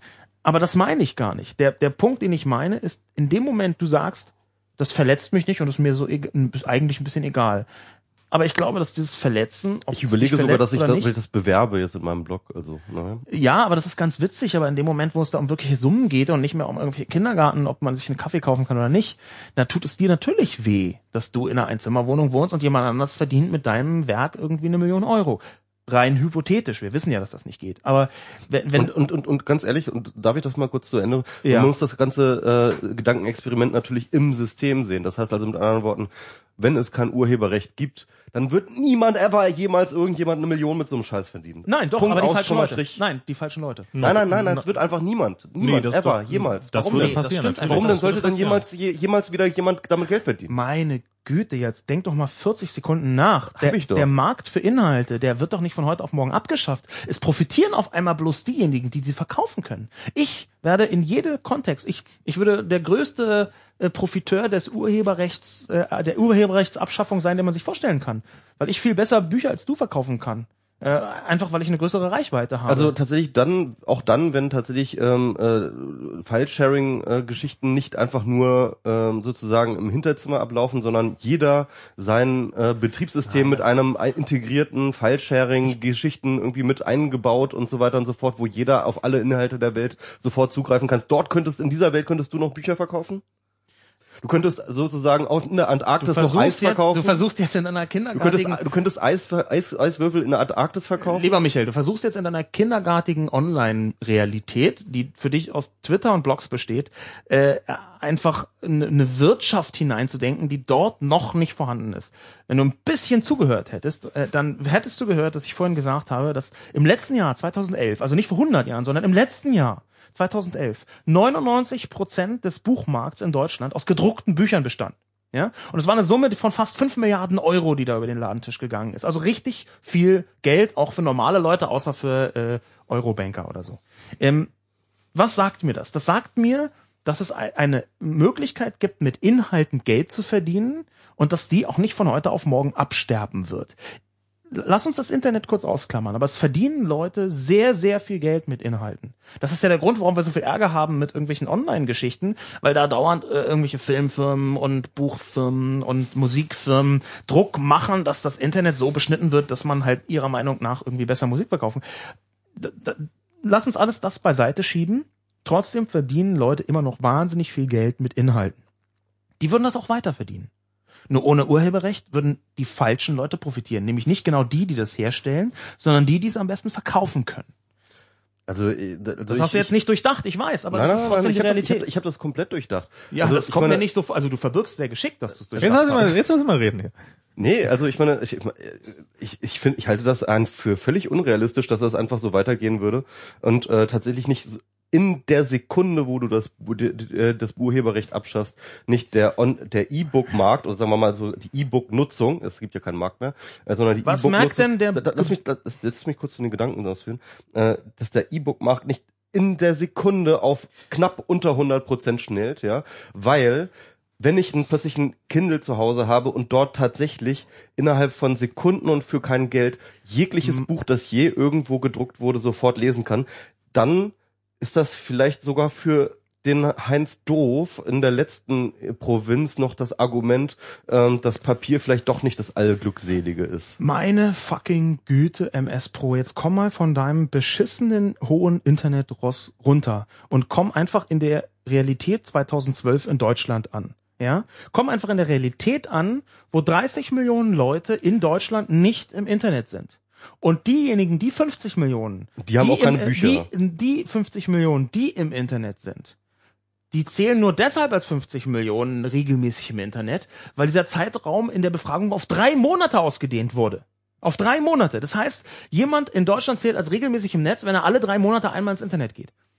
Das Netz ist in Deutschland so noch nicht angekommen. Und die 24 Millionen Facebook-User sind ganz toll. Aber nimm sie mal zwei und du bist bei 50 Millionen und dann bist du bei Leuten, die ihre Flüge buchen, ihren Online-Banking-Kram machen. Aber das sind alles Leute, die sagen, ah, E-Book, nee, das ist mir ein bisschen zu anstrengend. Ich weiß auch gar nicht ganz genau, wie es geht. Und sie haben sogar recht. Genau die Leute, die Bücher kaufen. Der durchschnittliche Bücherkunde ist fast 50 Jahre alt, ist eine Frau und verschenkt jedes zweite Buch. Versuch mal ein E-Book zu verschenken und du verzweifelst. Also erzähl mir einfach the fuck nicht von dieser kleinen scheiß Internetwelt, von der du versuchst, Mechaniken dieser, dieses Marktes von Content zu übertragen der, die überhaupt nicht funktionieren in der Offline-Welt. Ja, aber doch nur, weil das Angebot nicht stimmt. Aber tatsächlich alles Weltwissen Du kannst der doch Welt von heute sofort- auf morgen alles Weltwissen der Welt hast du im Internet schon. Du hast das doch alles Ja, schon im Internet. Warum kaufen denn Leute gedruckte Buch Bücher, wo auch nichts anderes drin steht als in, in irgendwelchen Wikipedia-Artikeln? Warum tun sie das denn? Weil sie es fucking wollen. Und das willkommen in der äh, digitalen Realität, in der analogen Realität, in der Welt. Das ist dieser Markt, von dem man jetzt so viel hört. Das ist die Demokratie, von der man so viel hört. Das ist einfach, was die Leute da draußen entscheiden. Sie tun einfach, worauf sie Bock haben. Und wenn sie ein gedrucktes Buch haben wollen, was sie im Moment in Deutschland noch zu 99 fucking Prozent haben wollen, ein gedrucktes Buch, dann entscheiden sie sich dafür und dann gibt es dafür in der Sekunde, wo sie sich dafür entscheiden, einen Markt. Und dieser Markt wird bedient und damit wird Geld verdient. Und es war im letzten Jahr einfach viereinhalb Milliarden Euro. Ganz grob geschätzt. Und das ist ein bisschen Geld. Und zwar ein bisschen mehr Geld, als wir alle hier jemals zusammen verdienen werden. Ärgerlicherweise, obwohl ich mir wirklich Mühe gebe. Na Aber meinst du, meinst du denn, dass äh, sozusagen äh, in dem Moment, in dem das nicht mehr der Fall wäre, nehmen wir mal an, wir denken jetzt 50 Jahre in die Zukunft und äh, Ich kann ja nicht mal fünf Minuten in die Zukunft denken. Ah, ja, das macht sich jetzt bei Urheberrecht immer doof. Ähm, denk, nehmen wir mal an, wir denken jetzt 50 Jahre in die Zukunft. Auch der letzte ist einfach mit einem E-Book-Reader groß geworden, hat äh, noch nie ein gedrucktes Buch gesehen. Äh, wäre äh, MS Pros äh, äh, Richtung dann eventuell die richtige oder äh, hältst du es immer noch für falsch? Wie ich vorher schon gesagt habe, für mich ist Zivilisation, und ich poker jetzt bewusst sehr, sehr hoch, für mich ist Zivilisation auch die Unterbrechung des Rechts des Stärkeren. Ja, das kommt so aus der Biologie, das kommt so aus der Evolution, das ist so, äh, ähm, wie die Welt wäre, wenn es keine Regel, ausgedachten Regeln gäbe. Zivilisation ist eine wahnsinnig ausgedachte Geschichte.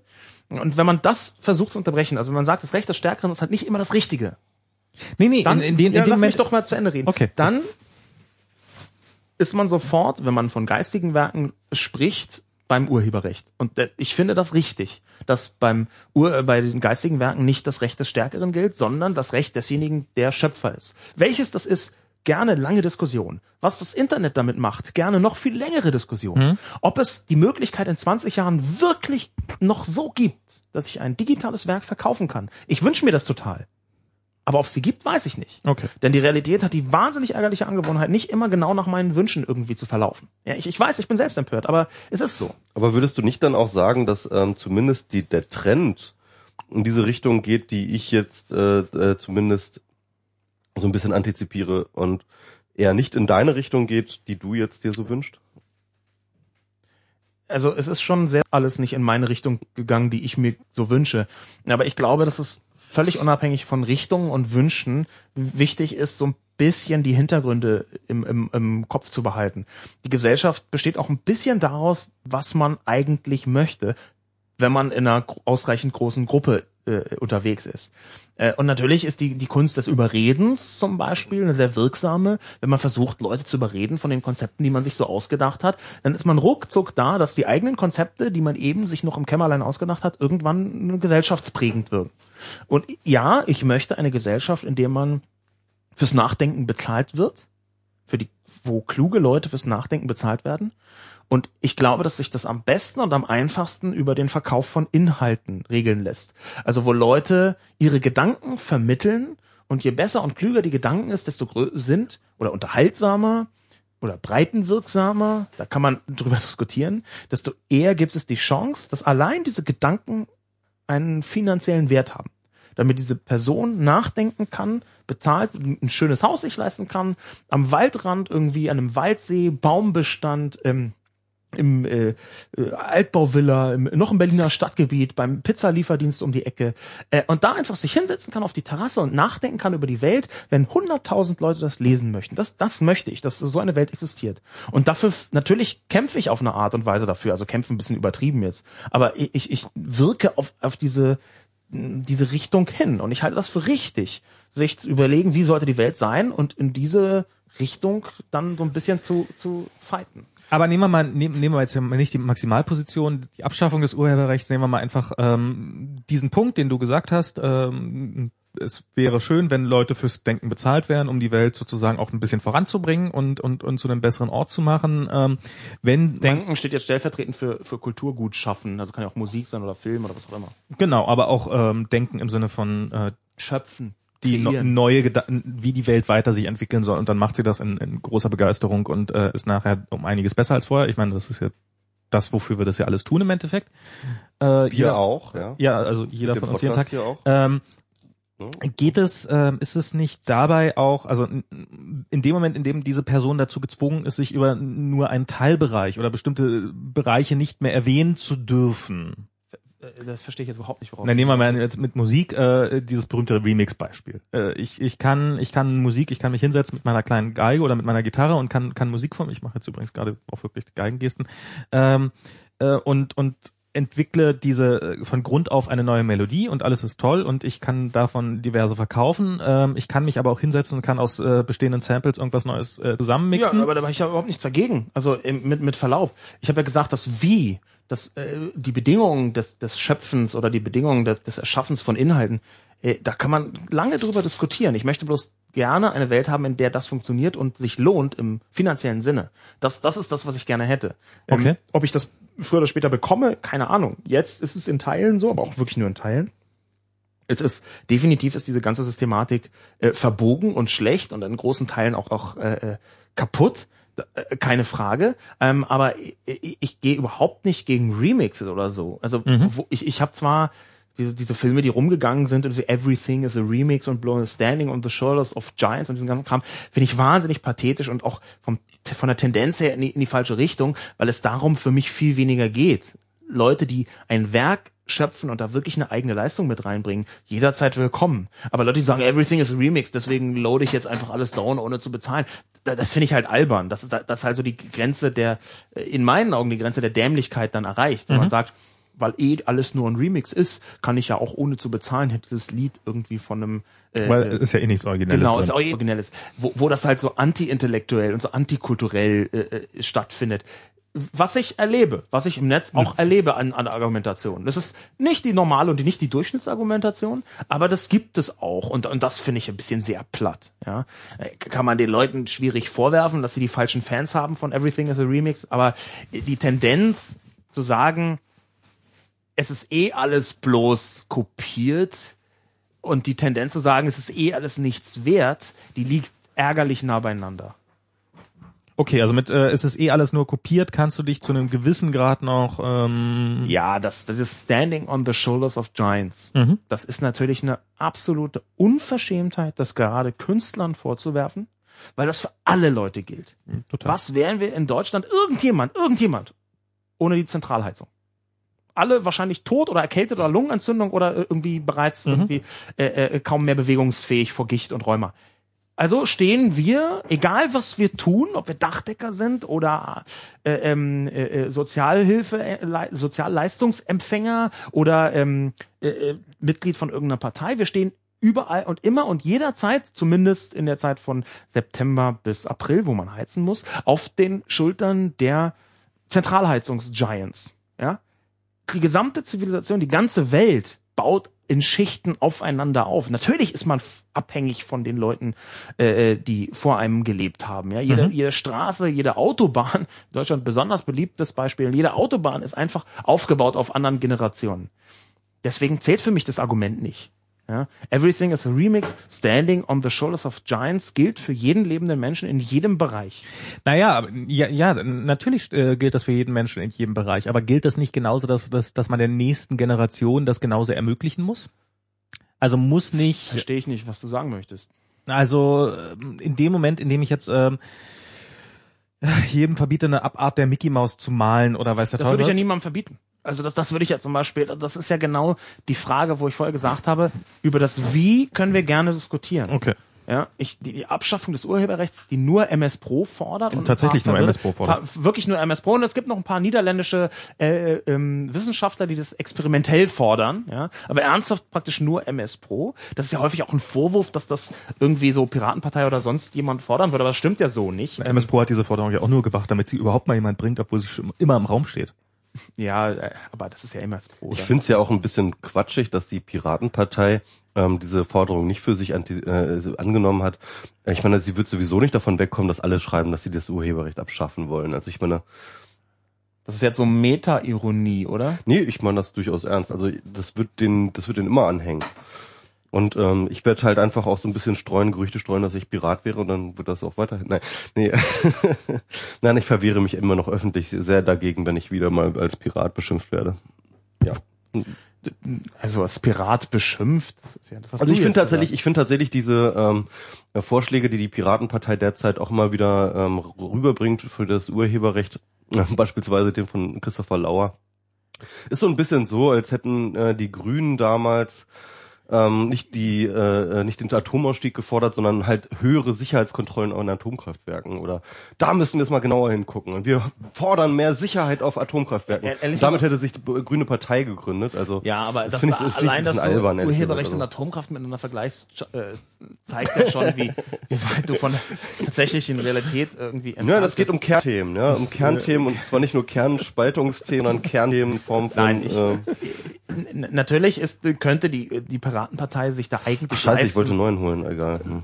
sich da eigentlich leisten, ein bisschen radikaler zu sein. Aber da, das ist ja eher eine Problematik oder ich würde auch nicht mal sagen Problem, sondern das ist ja eher eine Eigenart der Piratenpartei, dass sie in Rekordzeit versuchen, irgendwie so einigermaßen äh, äh, bevölkerungsvernünftig zu werden. Also das, was man so in einer, in einer durchschnittlichen Talkshow als gerade noch okay für einen Politiker bezeichnet, aber schon ein bisschen Avantgarde oder so. Dass die, die versuchen gerade so, so, so, so eine äh, sich anzusiedeln. an- Kollektiver an- J- Joschka Fischer wollen sie werden. ja, genau, so eine Art, so, so, so ein bisschen Breaking, aber nicht ganz, also so, nicht so ganz Breaking.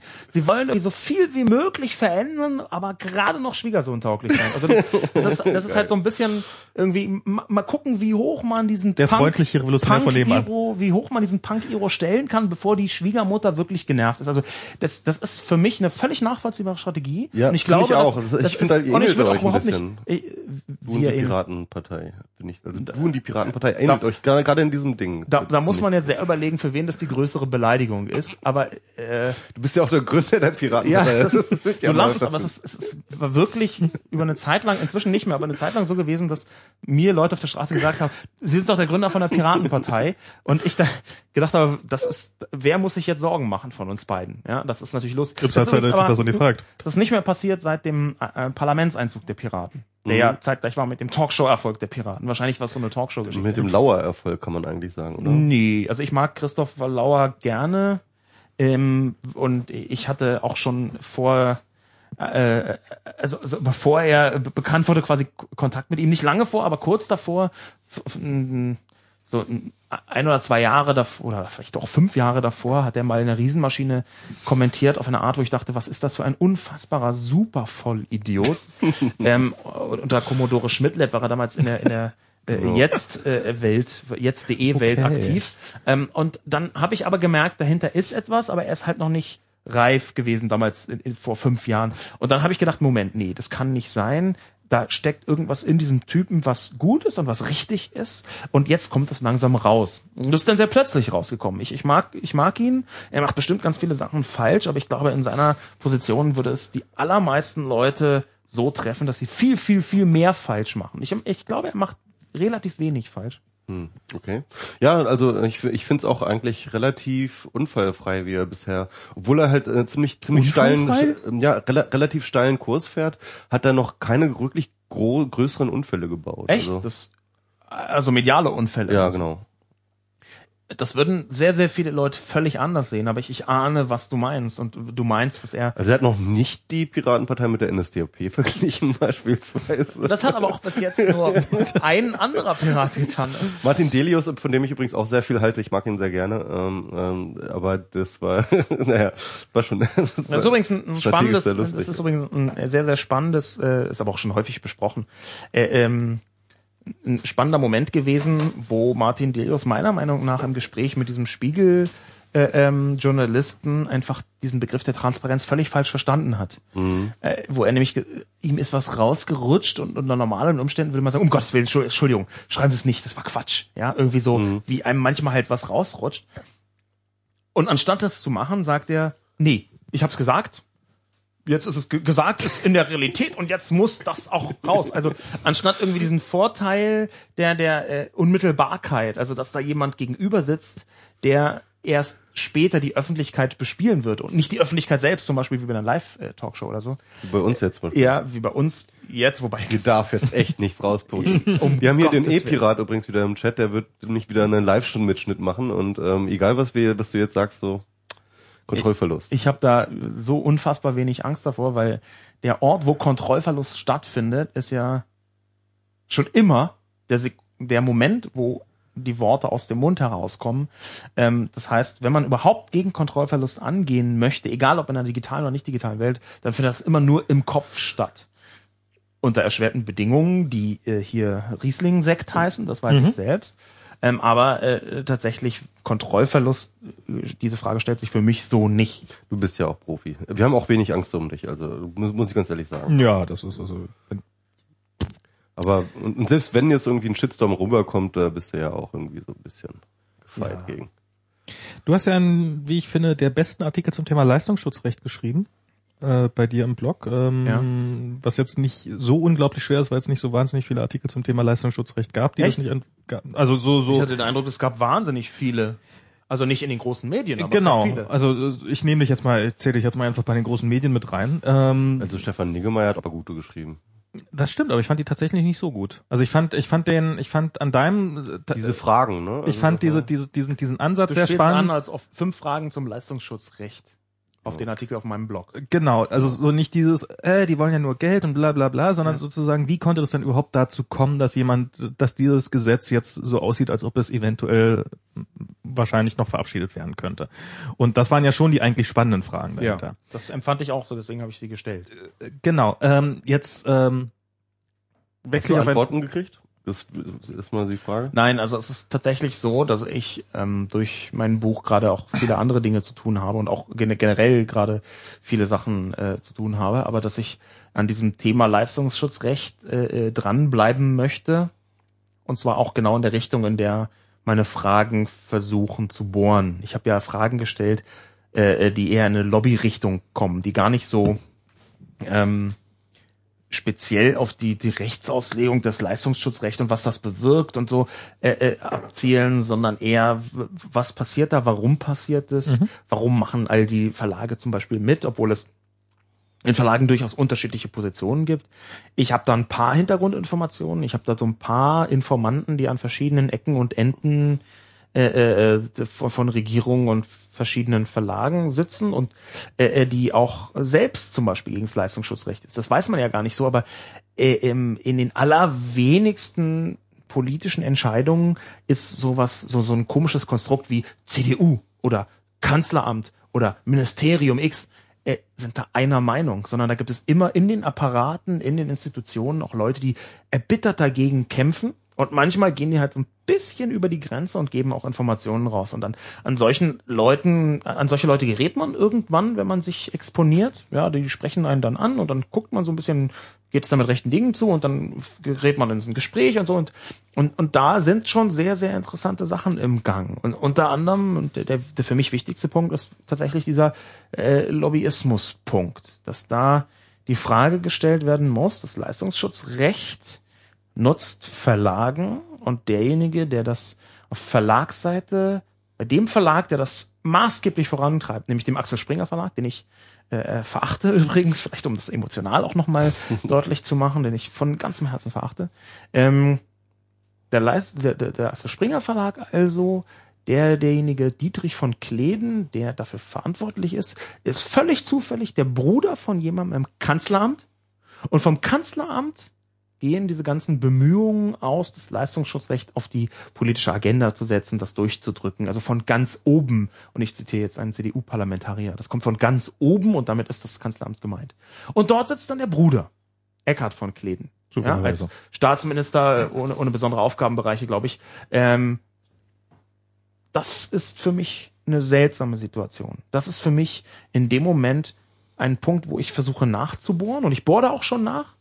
Ich bin jetzt so irgendwann demnächst, so wenn mein Buch Trubel so ein bisschen abklingt, in drei oder vier oder fünf oder sechs Wochen, werde ich dann nochmal nachbohren, vielleicht auch rund um die eine konkrete Parlamentsentscheidung und nochmal direkt nachfragen, einfach zum Beispiel eine Anfrage stellen äh, äh, ans Kanzleramt äh, in, in meiner Funktion als Teilzeit mini bisschen Journalist, ähm, werde ich dann mal nachfragen, wie ist es dann eigentlich auch? Was hat denn Eckhard von Kleden beim Leistungsschutzrecht gemacht genau?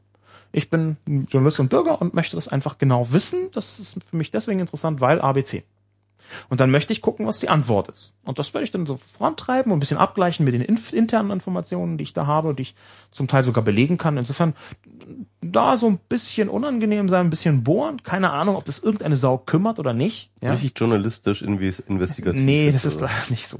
Aber aber ist das nicht die Definition von investigativ? Also ist das also ich glaube, das ist Nein, schon investigativer als vieles von dem, was, sich nee, nee, selbst nee, da, investigativ ich, nennende Journalisten tun. Ich, ich bin immer gern dabei, mich zu überhöhen, aber in dem Punkt ist das, glaube ich, hm. Quatsch. Also äh, das, das wird eine Mail sein und ein bisschen Anstoß. Ich, ich, ich finde es, wie gesagt, das habe ich in dem Artikel auch geschrieben, wahnsinnig schade, dass die besten investigativen Apparate des Landes die das können über Jahre lang und die darf man nicht unterschätzen, was die für Verbindungen haben und was für die für Kräfte freisetzen können dass die ausgerechnet auf Verlagsseite zumindest nicht ein sehr, sehr großes Eigeninteresse an der Aufklärung haben. Das fand ich nicht, das nicht geil an dem Niggemeier-Artikel, den, wo er das sehr schön ähm, aufgezeigt hat. Das heißt also diese, äh, ja, diese, dieses krampfhafte Blindsein gegenüber dem Leistungsschutzrecht auf Medienseite. Und zwar allgemein auf Medienseite, sogar dort bei den Verlagen, die sich nicht ganz eins sind, was das Leistungsschutzrecht ist. Da wird auch dann lieber geschwiegen als irgendwie kritisch berichtet.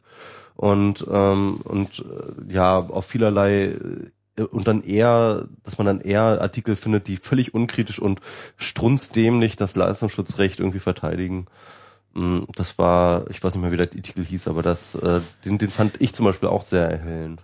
Also ich fand, ähm, es ist ja nicht der einzige Punkt, der so ist. Das ist ja nicht, äh, dass das, ähm, also wenn ich mir zum Beispiel so überlege, ähm, heute hat dieser äh, Gaussmann heißt er, glaube ich. Ja. Ähm, dieser äh, Glücksspiel. Äh, gestern ist das passiert. Auf, gestern? Auf, auf, Lobby Control. Du spielst an auf einen Artikel auf Lobby Control. Genau. Beziehungsweise Lobby Control ist ja eine Vereinigung und die haben eine Website und da die haben gestern Abend bekannt gegeben, dass ein Glücksspiel-Lobbyist, der selbst auch, glaube ich, Mitinhaber einer Firma ist, mhm. äh, ähm, Geld an die FDP gezahlt hat. Genau. Also, äh, Geld gezahlt hat an eine Partei, die danach Entscheidungen getroffen hat, die gut waren für die Glücksspiellobby. Mhm. Und dieses Geld hat er ihnen zukommen lassen auf eine Art und Weise, wie sie nicht ausweisungspflichtig das ist, aber trotzdem irgendwie noch so ein bisschen zumindest legal. Zumindest auf Lobby Control. Und ja. ich, ich äh, Lobby Control ist, äh, äh, glaube ich, eine, eine wichtige Veranstaltung. Äh, ähm, ich halte die auch für relativ seriös oder für ziemlich seriös, also so seriös wie man sein kann mhm. als Interessenvertretung. Äh, aber natürlich heißt das nicht, dass alles, was dort steht, immer 100% richtig ist. Und da würde ich gerne nochmal äh, Recherchen abwarten, ähm, was genau da rauskommt. Meinst also, du, dass die kommen, diese Recherchen? Ich glaube, dass diese Recherchen kommen und ich glaube, dass sich da Medien drauf stürzen werden, ja. Also ich habe ja so ein bisschen die Befürchtung, dass diese äh, Recherchen eventuell ausbleiben könnten. Weil Wieso? Aber warum hast du diese Befürchtung? Weil die, die FDP so wahnsinnig gut weggekommen ist in den letzten Jahren, oder? Mm. Also ich, ich glaube nicht, dass da, da, da werden sich Leute dahinter hängen und da wird es eine Öffentlichkeit geben. Ob die groß ist oder klein, hängt von tausend Faktoren ab. Unter anderem, ob zwischendurch der Euro explodiert oder nicht. Also Natürlich. insofern, äh, ähm, das, das, das ist eine sehr unangenehme Geschichte. Aber erinnere dich mal, was mit der mit der Mövenpick Hotel Geschichte war von der FDP. Da kann man wirklich nicht sagen, dass die Medien dazu pikiert geschwiegen haben, weil alles ein großes Schweigekartell gewesen sei. Das ist Quatsch. Also natürlich gibt es, wenn Regierungsparteien so solche Verfehlungen offenbar, ich weiß nicht, ob das stimmt, aber solche Verfehlungen offenbar sich leisten, die den Eindruck der Käuflichkeit sehr, sehr stark erwecken mhm. auf den unbeteiligten Beobachter. Wenn das passiert, dann gibt es natürlich ein mediales Interesse und kein normaler, ernstzunehmender Chefredakteur von einer normalen, ernstzunehmenden Medienplattform oder Zeitung wird da eine Sekunde zögern, um da Leute draufzusetzen. Also du meinst, dass, dass, dass der Grund, dass es bisher noch nicht stattfindet, ist, äh, weil, weil es einfach noch nicht hinreichend äh, recherchiert ist. Der also Grund, warum das bisher noch nicht stattfindet, äh, ich weiß nicht, ob es da den einen Grund gibt. Aber wenn es Gründe gibt, dann sicher nicht, weil irgendjemand die FDP schonen will. Also mir ist niemand bekannt, mir ist niemand bekannt in der gesamten Medienlandschaft, der in den letzten drei Jahren auch nur eine Minute drüber nachgedacht hätte, die FDP zu schön äh, zu schonen. Also glaube ich. Nicht. Ich habe letztens mal eine drüber, na, ich habe egal. Also ich habe, ich finde es schon erstaunlich, dass so bestimmte Themen jetzt nicht so wahnsinnig viel auftauchen in der Öffentlichkeit und Das hängt aber mit damit zusammen, also äh, das ist, gibt es ja häufig, diese sehr unangenehme Weltverschwörungstheoretische Einstellung. nö, Dinge würden so bewusst rausgehalten. Ich Nein, möchte- Moment mal, du hast gerade, du, wir waren gerade beim Leistungsschutzrecht, wo du äh, den Verlagen was ähnliches unterstellt hast. Ja, au- au- aus einem Eigeninteresse. Da, da würde ich noch unterscheiden. Naja, das, das kann ja bei der FDP durchaus auch ein Eigeninteresse sein.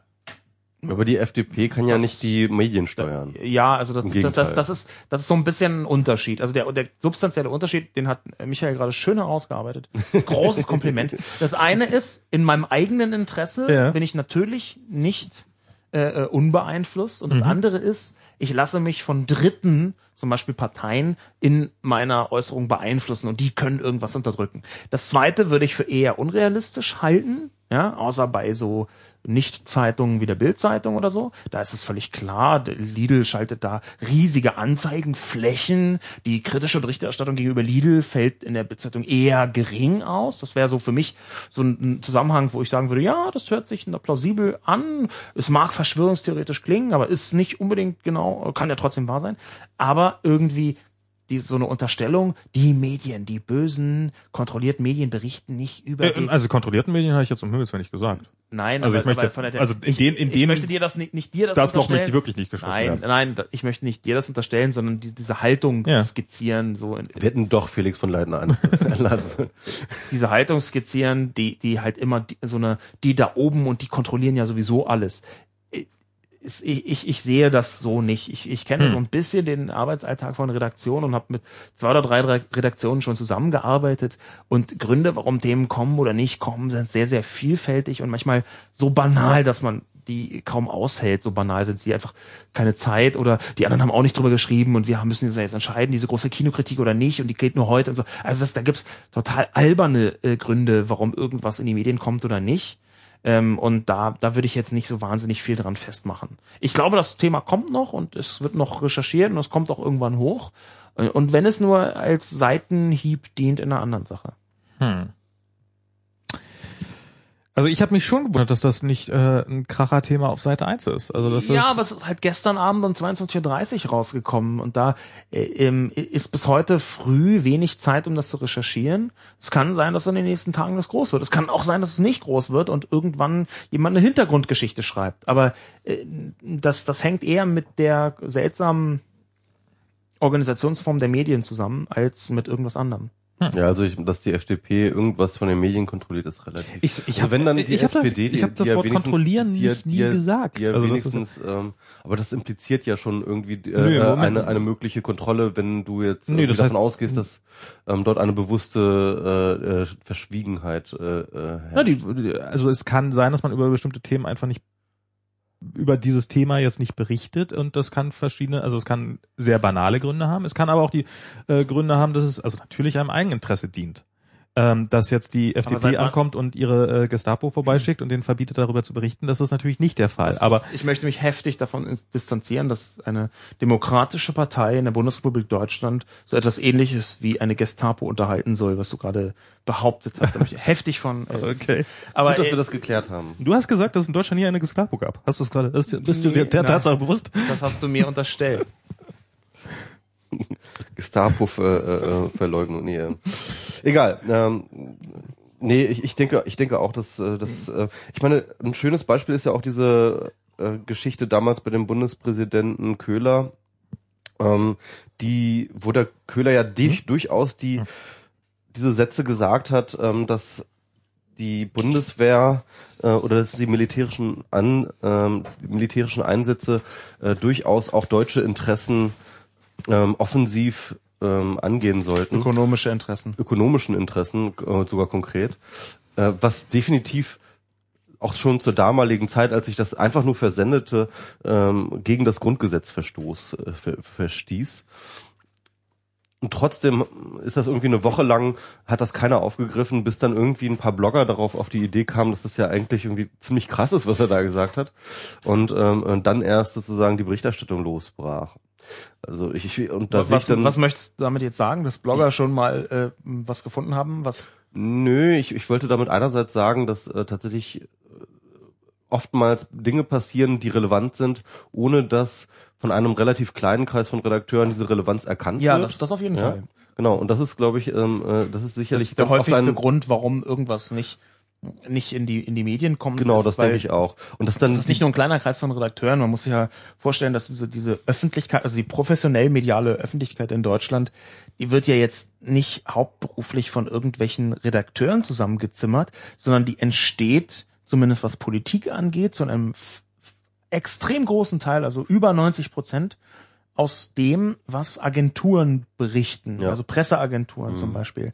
Ähm, die DPA ist ein ganz, ganz wichtiger ähm, äh, Faktor. Und was dort über den Ticker geht, ist Thema und was dort aus irgendwelchen Gründen nicht über den Ticker geht. Und weil der interessierte Redakteur gerade irgendwie Urlaub hat oder so, sowas gibt es tatsächlich. Das, äh, das ist dann nicht so sehr Thema oder eben nur dann Thema, wenn andere Leute das ganz bewusst aufgreifen. Aber natürlich ist irgendwie dieser Journalismus in sich so schnell geworden und so arbeitsaufwendig geworden und wird auch von so vielen Leuten gemacht, die ein extrem hohes Pensum, einen sehr hohen Takt Ja, fahren müssen, ja, um ja. überleben zu können, Mhm. ähm, dass ganz viel hinten runterfällt. Und das ist alles andere als ideal. Das ist grauenvoll eigentlich. Mhm. Ja? Also eigentlich ist die hochkomplizierte und super komplexe Welt, in der wir gerade sind, zwischen äh, äh, Eu- Euro-Krise und Finanzcrash und politischen Verwerfungen weltweit äh, und, und ähm, Iran-Israel-Konflikte mit USA-Beteiligung. Eigentlich verdient die einen professionellen, hoch ausgestatteten Journalismus, um Sachen zu recherchieren, die man sich als normales Publikum äh, ähm, gar nicht herauskristallisieren kann aus der digitalen Öffentlichkeit. Natürlich brauchen wir professionelle Journalisten und das ist wahnsinnig schade, dass genau diese Verlage, die das leisten und liefern können, dass es denen gerade nicht besonders gut geht.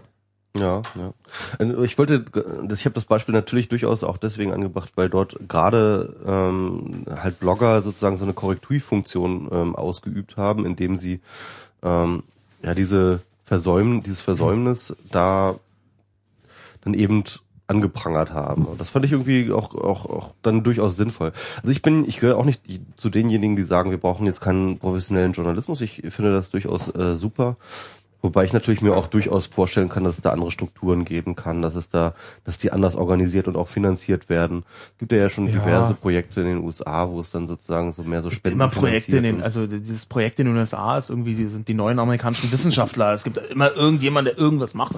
Äh, Das ist weder ein Grund noch ein- eine Gegenbegründung für irgendwas. Also, ich meine, du weißt ja ganz genau auch, dass halt tatsächlich die äh, Journal, äh, dass die Verlage, die Presseverlage ähm, äh, durchaus äh, mit dem Rücken zur Wand stehen. Sie verdienen zwar momentan noch ganz gut Geld, aber ähm, sie verdienen, also aber die die Tendenz geht schon definitiv in eine Richtung, die für sie jetzt nicht besonders vital zu erscheinen. Äh, vital Das drückst du sein. sehr vorsichtig aus Ja. und das ist sehr freundlich, dass du das vorsichtig ausdrückst. Äh, Aber gerade hier könntest du ruhig ein bisschen radikaler sein. Also ich habe im Jahr 2010 mit einem Verlagsmanager äh, geredet von der Westdeutschen Allgemeinzeitung. Watz, für die ich übrigens mal äh, Disclosure oder wie das heißt, äh, äh, gearbeitet habe, also als, als Berater. Ähm, aber ähm, äh, äh, da habe ich mit dem so gesprochen bei so einem Fest und wir stoßen so mit Champagner an und ich so, haha, ja, hey, großartig, alles gut und toll. Und immer, ja, ja, und wir und wir machen gerade, bauen alles neu auf, wird ganz alles ganz toll und so. Und dann irgendwie kommt die Sprache auf das Zeilengeld, was die Journalisten bekommen äh, äh, in dieser Unterfraktion von diesem Nebenzeitungskram, den dieser Watz-Manager nun gerade gemacht hat. Die haben ja irgendwie 35 verschiedene Zeitungen mit und Regionalausgaben und was auch immer. Ähm, und er sagt, ja, nee, bei uns verdienen die Journalisten 22 Cent Zeilengeld. Und ich habe gedacht, ich habe es nicht richtig verstanden und habe noch dreimal nachgefragt. Und nee, tatsächlich war da ein Manager, der sicherlich jetzt nicht ganz wenig Geld verdient hat, einfach stolz darauf, dass sie es geschafft haben, irgendwie Journalisten auf 22 Cent Zeilengeld zu drücken. Und das war 2010 Also er war stolz drauf, dass, dass, dass das besonders niedrig war. dass das sehr, sehr gering war. Also er hat jetzt auch gesagt, ja, ist nicht viel Geld, aber da kommt dann ein bisschen Zug rein und so. Also hat versucht, das Hm. Positive dran zu sehen. Solche Entwicklungen sind ganz grauenvoll. Ja, und die sind noch schlimmer geworden seit 2010. Ja, ja, ja. Ich habe ich hab da auch äh, diverse Erfahrungen mitgemacht. Ich, äh, ich äh, finanziere mich ja auch zu einem Teil äh, vom Schreiben. Mm, Aber ich mache das so ein bisschen, also nicht ganz so in dem Niveau wie du, aber ähm, ich äh, versuche tatsächlich auch eher lieber durch Live-Auftritte und solche Sachen ähm, Geld reinzubringen, weil da tatsächlich das ähm, Arbeitskost, äh, Arbeitseinkommensverhältnis definitiv sehr viel besser ist als bei Artikeln. Wobei ich jetzt eigentlich auch wieder ähm, diese, diese, diesen Monat zwei Artikel geschrieben haben, die sich gelohnt haben. Aber gut.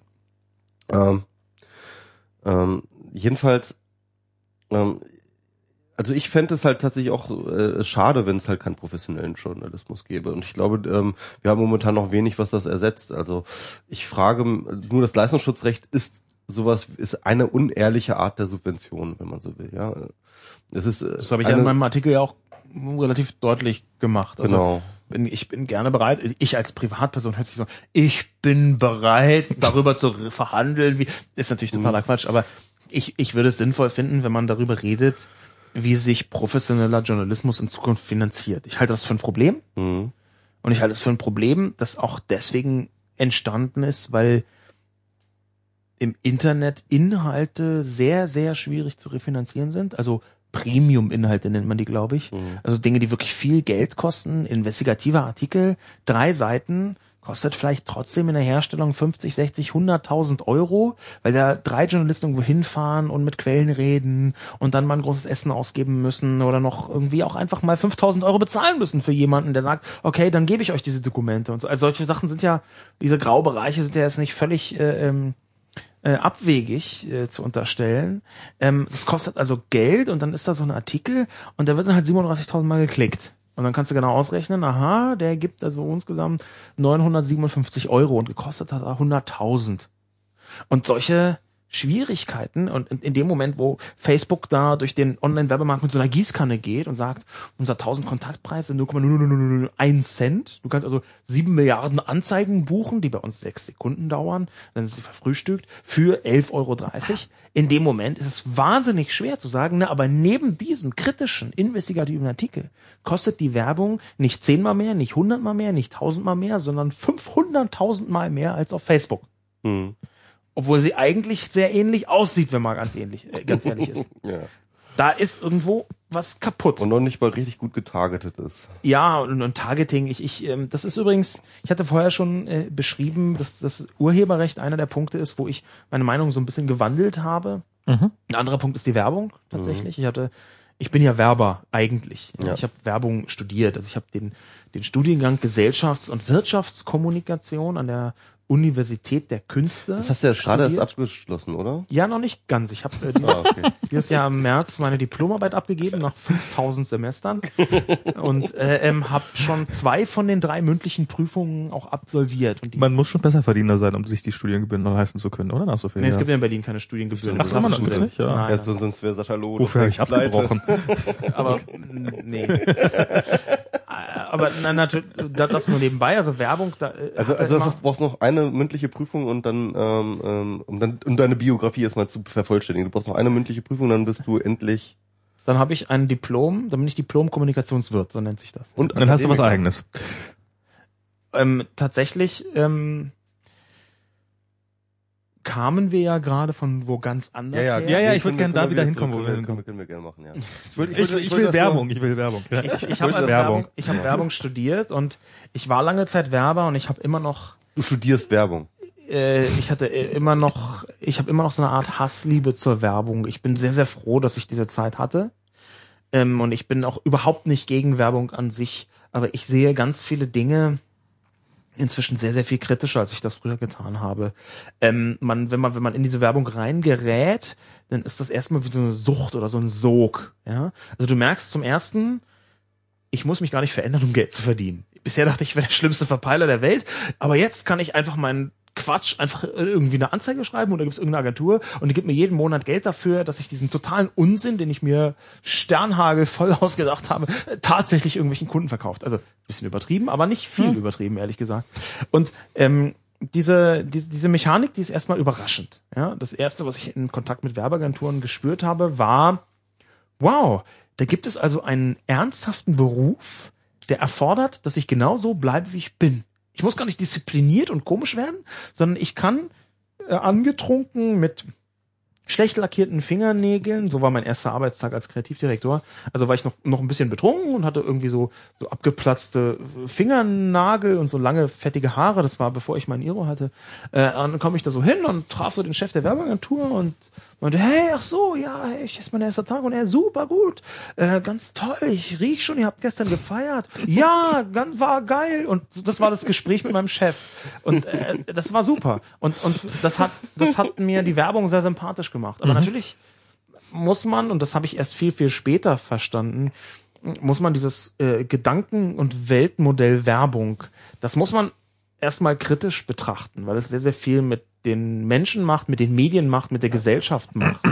Ja, das ist zum Glück veränderte sich das gerade und zum ich, ich überlege immer mal, ob ich dann großen langen Konzeptartikel schreibe, wie und warum es sich verändert.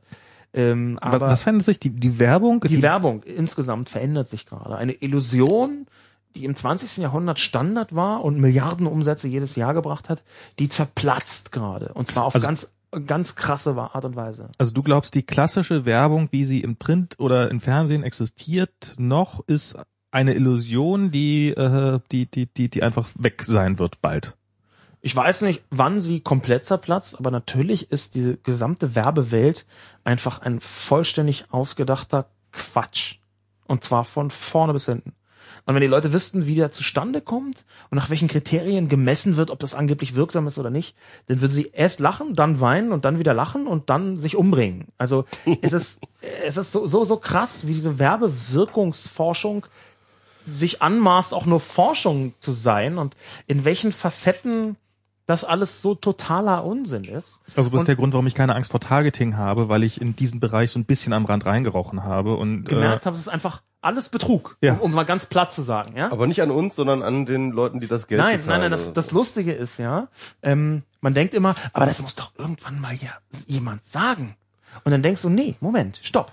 Da ist eine Agentur und die verdient ein paar hunderttausend Euro damit, dass sie irgendwas macht und so tut, als sei es erfolgreich. Mhm. Auf der anderen Seite ist aber eine Werbeabteilung, eine Marketingabteilung, deren Job ist es, genau das zu tun. Wenn die jetzt sagt, das ist alles ausgedachter Quatsch, dann gefährdet sie ihren eigenen Job. Also tun alle so, als wäre das, was man macht, sinnvoll und zielführend, obwohl niemand irgendwas weiß. Es gibt tatsächlich so unfassbar viele Werbekampagnen, die nichts bewirken oder noch weniger als nichts bewirken, die kontraproduktiv sind.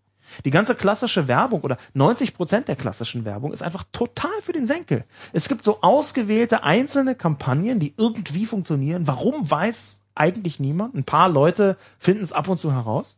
Aber dieses, dieser ganze Komplex der Werbung im 20. Jahrhundert ist ein riesiges Mysterium. Und jeder, der behauptet, ich weiß ganz genau, wie es funktioniert und ich weiß, wie diese Hunderten von Milliarden Euro, die da fließen, warum die wie fließen, der lügt in meinen Augen. Also aber ist es denn nicht, äh, dieser, dieser berühmte Zitat von, ich glaube, Ford war das, oder dieses, äh, ich weiß, dass mindestens die Hälfte meines Werbebudgets aus dem Fenster rausgeschmissen ist. Ich, ich weiß, weiß noch nicht, welche Hälfte. Ja, also zum einen war das einfach die Werbung in den 30er Jahren und da hat sich in der Zwischenzeit ein bisschen was äh, geändert. Mittlerweile sind es 80 Prozent, bei denen man nicht weiß, wofür sie rausgeworfen werden. oder? Nein, ich, ich habe einfach mehrere Werbekampagnen miterlebt, die Auswertungen miterlebt, die Darstellung der Agenturen, der Mediaagenturen miterlebt gegenüber den Kunden, was wurde als Erfolg verkauft und was wurde nicht als Erfolg verkauft. Und so sehr ich Werbung mag und so, mhm. so, so, so, so sehr ich den Sinn von Werbung auch darin sehe, einfach äh, Aufmerksamkeit zu verkaufen und äh, diesen Wert zu monetarisieren und Medien zu unterstützen und bestimmte Medienformen überhaupt erst möglich zu machen, so sehr muss ich doch sagen, dass einfach dieser, dieser ganze Bereich Werbung so viel mit Fake zu tun hat, auf einer, nicht auf dieser Ebene, wo jeder Hans Wurst sagt, ja, ist da alles Lüge, da ist gedacht ein Fake, so nicht, sondern so sehr mit einem Fake zwischen Agentur und Kunden, so sehr mit einem Fake zwischen so einem Medienapparat, wo man sich einigt, das wird doch ein Erfolg sein. Ja, ja, das ist ein Erfolg. Das können Sie Ihrem Vorstand als Erfolg verkaufen. Hier sind die Kennzahlen. Ähm, die, diese, diese Art von äh, Gentleman's Agreement, dass man jetzt sagt, das war richtig. Da haben Sie diese zwei Millionen haben Sie sehr gut ausgegeben, mein Herr. Gut, Sie haben sie mir gegeben. Ich würde immer sagen, dass Sie gut ausgegeben, aber Sie haben sie sehr gut ausgegeben. Die, diese Art. Peter Breuer hat das sehr schön auf den Punkt gebracht, fand ich. Er hat, er hat mal getwittert. Ähm, Werbung ist, wenn äh, die Leute glauben, das Produkt sei gut wenn äh, Marketing ist, wenn der Chef glaubt, die Leute glauben, das Produkt sei gut.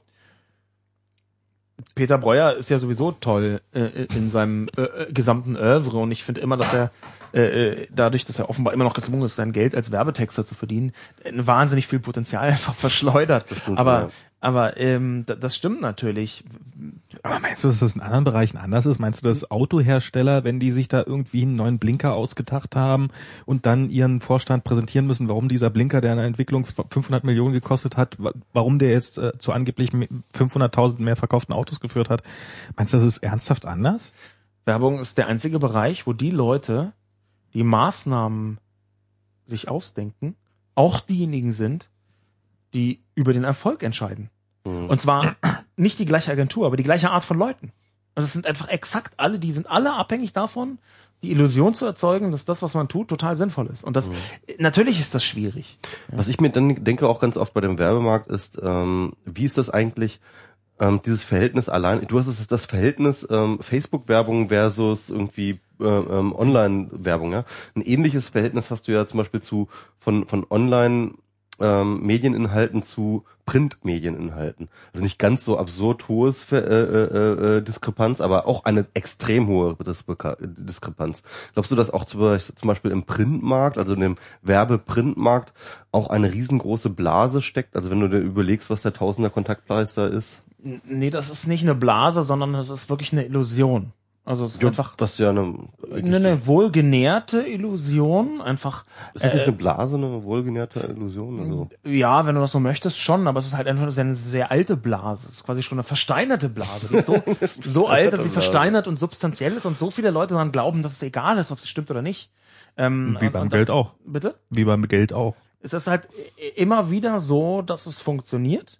Es ist ja nicht so, dass das alles ausgedacht und Quatsch ist, sondern jede x Kampagne funktioniert wahnsinnig gut. Und dann bucht man da eine Spiegelanzeige oder eine Anzeige in der FAZ oder in der Zeit und dann merkt man, wow, die Verkäufe gehen hoch. Warum das so ist, warum es diese Anzeige funktioniert und die 50 davor gar nicht, das kann niemand genau sagen. Und es ist eine komische Art von Glücksspiel. Und man weiß nicht, ob das irgendwo dran liegt oder noch ganz zufällig ist. Ja, aber, ähm, aber tatsächlich ist die, die Art und Weise, wie mit Werbung umgegangen wird und auch mit den Werbesummen, also wie Mediaagenturen mit, mit Geldern umgehen, das kann man sich gar nicht vorstellen als normaler Mensch. Äh, wie da irgendwelche sagen, ja, das irgendwie, äh, das ist ja keine, das ist eine geringere Summe als siebenstellig, das machen bei uns die Volontäre, ich stell sie mal durch. Also so, solche, das sind so Sätze, die man dann im Werbeagent, äh, Mediaagenturen-Kontext hört. Das ist, das ist schon bizarr. Also ein ehemaliger Kollege von mir, der hat bei einer Mediaagentur vor seinem Job, in dem ich ihn kennenlernte, gearbeitet. Und er meinte, es wäre ähm, äh, unter den, also er hat diese Mediakampagnen verkauft, er hat Ja. den Job trotzdem gewechselt, weil er ihn so gehasst hat, weil äh, wenn die Agentur, wenn die Kampagne geklappt hat, dann war alles gut und wenn die Kampagne nicht geklappt hat, wegen Gründen, für die er nicht das geringste konnte, dann War er äh, schuld. war er schuld und hat äh, wirklich einen mega Einlauf bekommen. Aber was eines der, der Vorteile dieses, äh, dieses Job war, ist, dass sich kurz vor Weihnachten auf wundersame Weise die wirklich wohl der Berge bildeten neben den Schreibtischen der jeweiligen Mitarbeiter äh, mit Geschenken und tollen Sachen. Ja, Äh, da, da, da- das ist auch eine sehr seltsame Geschichte. Das wissen auch viele Leute außerhalb dieses sehr seltsamen Werbemarkts nicht, aber ähm, die, die Mediaagenturen haben ja die Macht, darüber zu entscheiden, wer kriegt welches Werbegeld. Sie tun dann so, als würde das nach komplizierten Tools errechnet. Ah, wir empfehlen eine Siebtelanzeige in der Zeit, äh, irgendwie eine Online-Kampagne auf Spiegel Online, sowie ein äh, Advertorial bei einer Schweizer Illustrierten oder so. Also das, das sowas äh, kombinieren die dann und ähm, weil das natürlich alles ausgedachter Humbug in den meisten Fällen ist, ähm, haben diese Mediaagenturen wahnsinnig viel Macht. Die, äh, ich habe ja eine, eine Zeit lang diese Blogvermarktung mit dir zusammen gemacht, Max. Ich weiß nicht, ob du dich dunkel erinnerst. ich erinnere mich ganz dunkel. Die- Wir haben damals äh, Ad Nation, äh, anfangs Edical.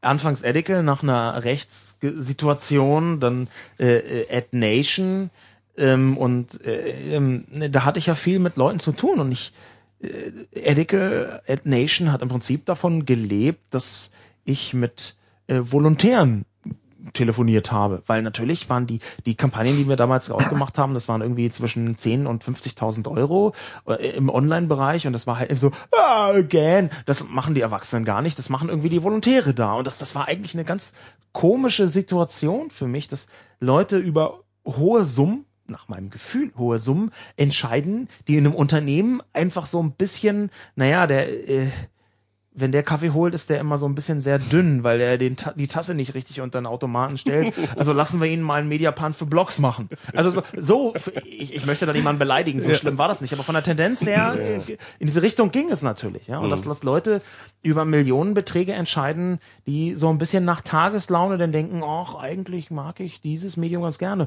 Und sich dann hinterher Rechtfertigungen dafür ausdenken. Das ist alles eine sehr, sehr komische und fragwürdige Geschichte. Ähm, und du glaubst, dass es aber nicht nicht was ein Phänomen, also ich bin ja so ein bisschen davon ausgegangen, in meiner treuherzigen Naivität, äh, dass das so ein Phänomen ist, was erstmal nur auf Online-Medien begrenzt ist. Ähm, du glaubst, das ist bei Print und Fernsehen genau das gleiche. Äh, Also halt über größere Budgets und dann wichtigere Leute, aber im Wesentlichen ähm, genau die gleichen Kaffeedünnheitsentscheidungen. Also, mhm. Ich, ich empfehle da äh, mit, mit Leuten zu sprechen. Auf, auf Twitter ist ähm, UFO Media unterwegs. Ja, das ist ähm, Wie das UFO, das Raumschiff? UFO Media heißt der. Das ist Okay. Thoma, Thomas. Ähm, äh, Thomas ist ein alter Media-Agenturs Recke. Ja, der hat äh, Thomas Koch heißt er ganz. Thomas Koch Media, TKM gegründet, die in den 90er Jahren wahnsinnig wichtige Firma waren, was diese Media-Gelder anging. Der hat einen großen Durchblick äh, durch diese Branche.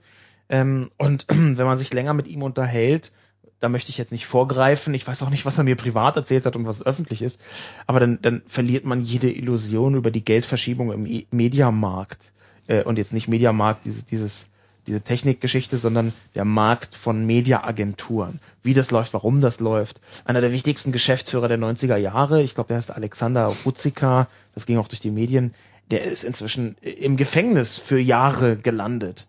Ähm, und der hat die in den 90er Jahren die Medialandschaft mitgestaltet und mitbestimmt. Ähm, das ist alles kein Zufall, ja, sondern das ist einfach so eine generelle Tendenz in diesem Bereich. Und ähm, aber also wir wir hatten ja irgendwann mal diesen Werbevermarkter, äh, in dem Ja. ich auch beteiligt war, weil ich zum richtigen Zeitpunkt am richtigen Stimm, äh, im richtigen Ort war und ähm, beziehungsweise vielleicht auch zum richtigen Zeitpunkt am falschen Ort war und ähm, dadurch äh, Komm, du hast, ich weiß nicht, was du verdient hast, 30, 40, 50.000 Euro wirst du verdient haben. oh, ich weiß nicht, ob so viel war. Aber es war es war es war für, für die Arbeit, die ich hatte, war es extrem gut verdientes Geld. Das muss man äh, wirklich einfach mal sagen. Ein paar Mal irgendwelche Ätzer war eingerichtet und Naja, und dann ein paar Mal äh, irgendwo nachts aufgestanden, wenn die dann mitten in der Nacht abgestürzt armer sind. Mensch, du wahnsinnig armer Mensch. Ja, es war, also es war schon, war schon, sch- also es war jetzt nicht unstressig, sagen wir es so. Ja.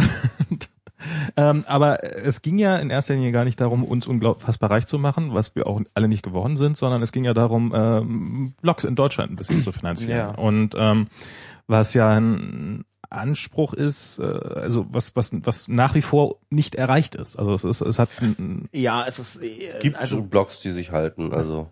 ja, okay, aber es ist jetzt, äh, also diese, diese Refinanzierung von Blogs, die, die äh, ist ja eigentlich seit 2007 ein Thema, was ich äh, versuche voranzutreiben und in verschiedenen Bereichen.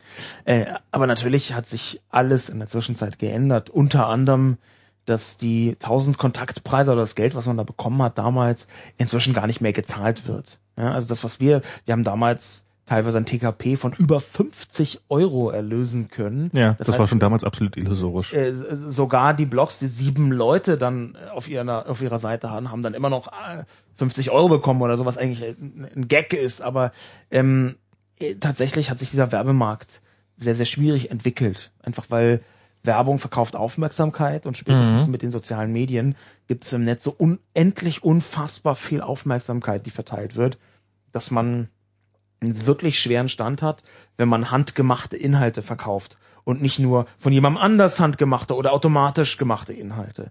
Äh, und das spüren nicht nur die Blogs, das spüren viel schwieriger natürlich auch die ganzen professionellen Medienunternehmen, die wirklich Probleme haben. Also Was ja dann Grund ist und weswegen sie jetzt auch so gelb neidisch halt auf Google gucken, die natürlich zu diesen syndizierten Inhalte Profiteuren gehören. Ähm, und da sagen so aus so einem auch eher vielleicht auch nicht ganz irgendwie von der Hand zu weisenden, zumindest menschlich nachvollziehbaren Gerechtigkeitsempfinden so, hm, wir wollen von dem Geld aber auch was, weil unsere Inhalte sind da ja auch irgendwie dabei. du möchtest aufs Leistungsschutzrecht anspielen. Ja, wir sind ja die ganze Zeit eigentlich, da kamen wir gerade her von der Stimmt, wir kommen, da her. kam noch mal ein bisschen. Wir kamen daher, aber wir, da sind- waren wir ja schon lange nicht mehr. ähm, ja, natürlich. Das, das ist ähm, so, so eine, glaube ich, sehr menschlich sehr nachvollziehbare Reaktion, dass die Verleger, die jahrelang äh, sehr, sehr viel Geld verdient haben, weil sie ähm, viele verschiedene Märkte hatten. Sie hatten den Abonnementmarkt und den Zeitungsverkaufmarkt und den Werbemarkt. Sie hatten quasi mehr Märkte als Ausgaben und äh, äh, lange Zeit war eine, eine gute Zeitung äh, zu machen einfach quasi eine Gelddruckgarantie und dazu doch die Garantie, Das waren ja auch die, echt krasse Margen die, die damals, Öffentlichkeit äh, mit beeinflussen zu können und prägen zu können. Ähm, und dann auf einmal merkt man, wie die Margen schwinden und wie man es nicht mehr schafft, den eigenen journalistischen Ansprüchen finanziell genügen zu können. Das ist ja erstmal eine sehr, sehr harte Erkenntnis. Und dann ist da jemand Google, wo man so das dunkle Gespür hat, der macht irgendwie Geld mit dem, was ich irgendwie auch mitmache. Ja? Und das ist erstmal eine sehr nachvollziehbare Reaktion, dass man sagt, wieso verdient da jemand Geld mit den Sachen, die ich mache? Oder ich finanziere, im Verlegerfall. Das ist aufs zweite Hinsehen einfach relativ hanebüchen ist, da eine, eine Verbindung herzustellen, ist eine andere Sache. Aber auf den, auf den ersten Blick, auf den ungenauen ersten Blick mit halbgeschlossenen, fast zu Schlitzen verengten Augen, ist es sehr nachvollziehbar, was da Die passiert. gelb gefärbt vor Neid sind, ja. Ähm, das ist ein rassistischer Unterton, den du gerade reingebaut hast, aber ich ignoriere den einfach und tatsächlich ist es, Dieses Gelb von Neid kommt jetzt nicht von, Ist das, von äh, äh? tatsächlich ist es schwierig. nicht, aber na gut. hab ich ja, äh, Du hast dein Handy nicht ausgemacht, Max. Oder? doch, ich habe mein Handy ausgemacht. Warte mal, Also, kann- aber tatsächlich ist es sehr, sehr schwierig. Meins Ähm, ist auch aus. irgendein Handy ist ja nicht aus. Das passiert, wenn ein Handy nicht aus. Oh, das, das Handy hier ist nicht aus. Das iPad-Handy. ich fange den Satz nochmal an. ja. Tatsächlich ist es sehr schwierig zu sehen, wie das eigene Geschäftsmodell anfängt zu schwinden und jemand anders vermeintlich mit den eigenen Inhalten viel Geld verdient. Google verdient unfassbar viel Geld.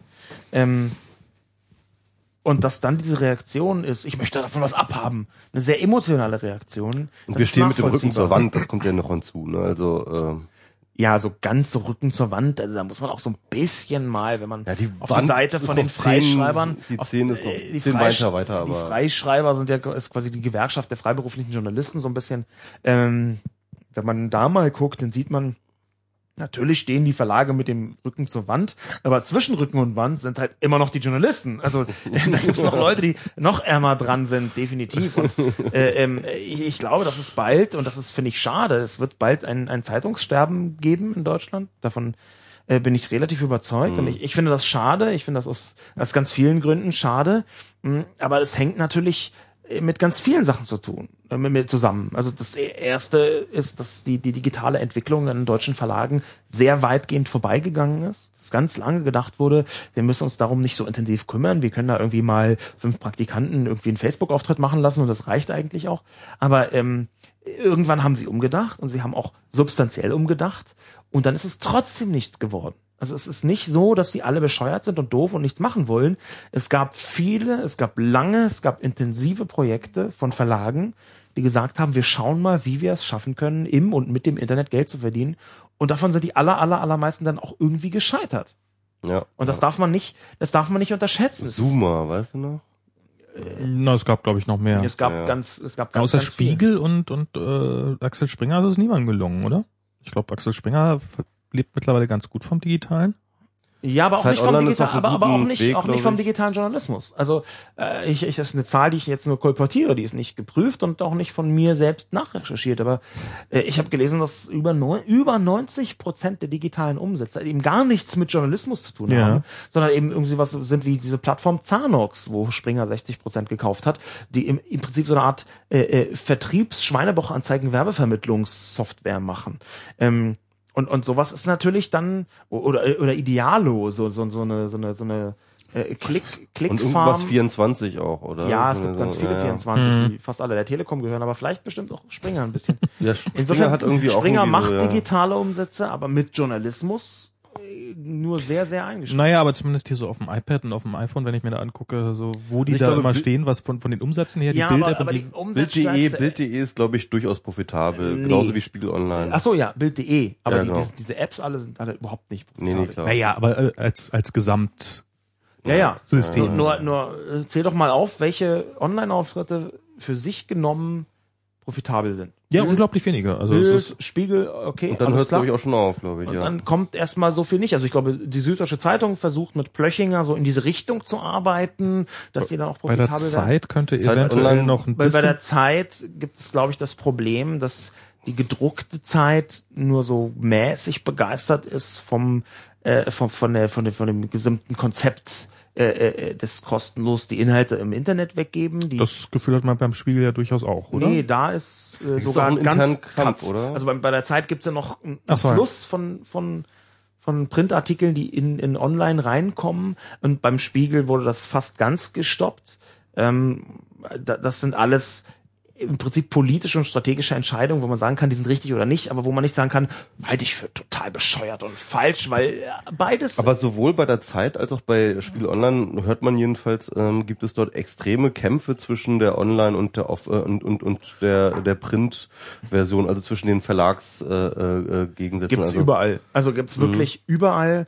Wird natürlich auch vom von außen immer ein bisschen übertrieben und manchmal sind die Schwerpunkte völlig woanders, als man glaubt. Aber Kämpfe zwischen Online und Offline, um Gottes Willen, also das ist ja die allergrößte Überraschung, dass es Kämpfe zwischen Online und Offline gibt.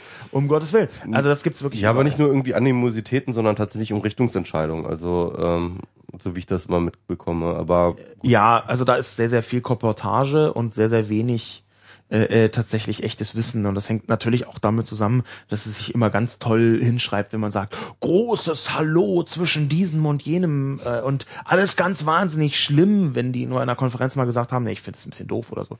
Also äh, das, das, ich kann im Detail da nicht so viel drüber sagen, aber ich, was ich weiß, ist, dass ähm, natürlich Kämpfe stattfinden, natürlich unterschiedliche Strategien auf den Tisch legen, ähm, aber dass da ähm, Also ich, ich glaube sogar, dass irgend, äh, ich glaube sogar beim Spiegel habe ich gehört, dass äh, der Spiegel eventuell äh, zumindest überlegt hat, ähm, Spiegel Online mit einer äh, mit mit einer Bezahlschranke zu versehen. Oder oder Teile im, im Vorstand des Spiegel Verlags darüber nachdenken laut, bis äh, wogegen halt sich Spiegel Online hat. Teile im Vorstand des Spiegel Verlags haben auch sicherlich schon mal überlegt, sich neue Schuhe zu kaufen. Also was schon mal jemand überlegt hat, ist einfach für mich nicht relevant. Ja, das ist halt da tatsächlich drum geht, aber ist ist- egal. Ich, ich, ich, ich möchte, also ich glaube nicht, dass ernsthaft zur Debatte steht, ein profitables Portal wie Spiegel Online, ich sage jetzt mal Portal, einfach so dieses altmodische Wort so reingeworfen, äh, wie Yahoo damals, von, ja. von einem Tag auf den anderen so paid content mäßig zu, zu, äh, unterzubringen. Ich glaube nicht, dass das ernsthaft wirklich ein, ein, etwas ist, was man erörtert. Ob das vielleicht gute Wirkung, Abstrahlwirkung auf einen Printtitel haben könnte, das ist ja was anderes, als ähm, dass es tatsächlich ernsthaft erwogen wird. Wollen wir mal über andere Online-Medien sprechen, Genau, die wir auch- langsam scheiße finden? Genau, genau. Wollte ich jetzt auch gerade vorschlagen, weil das ist jetzt auch ein bisschen durch das Thema. Sag mal, hast du einen AppNet-Account?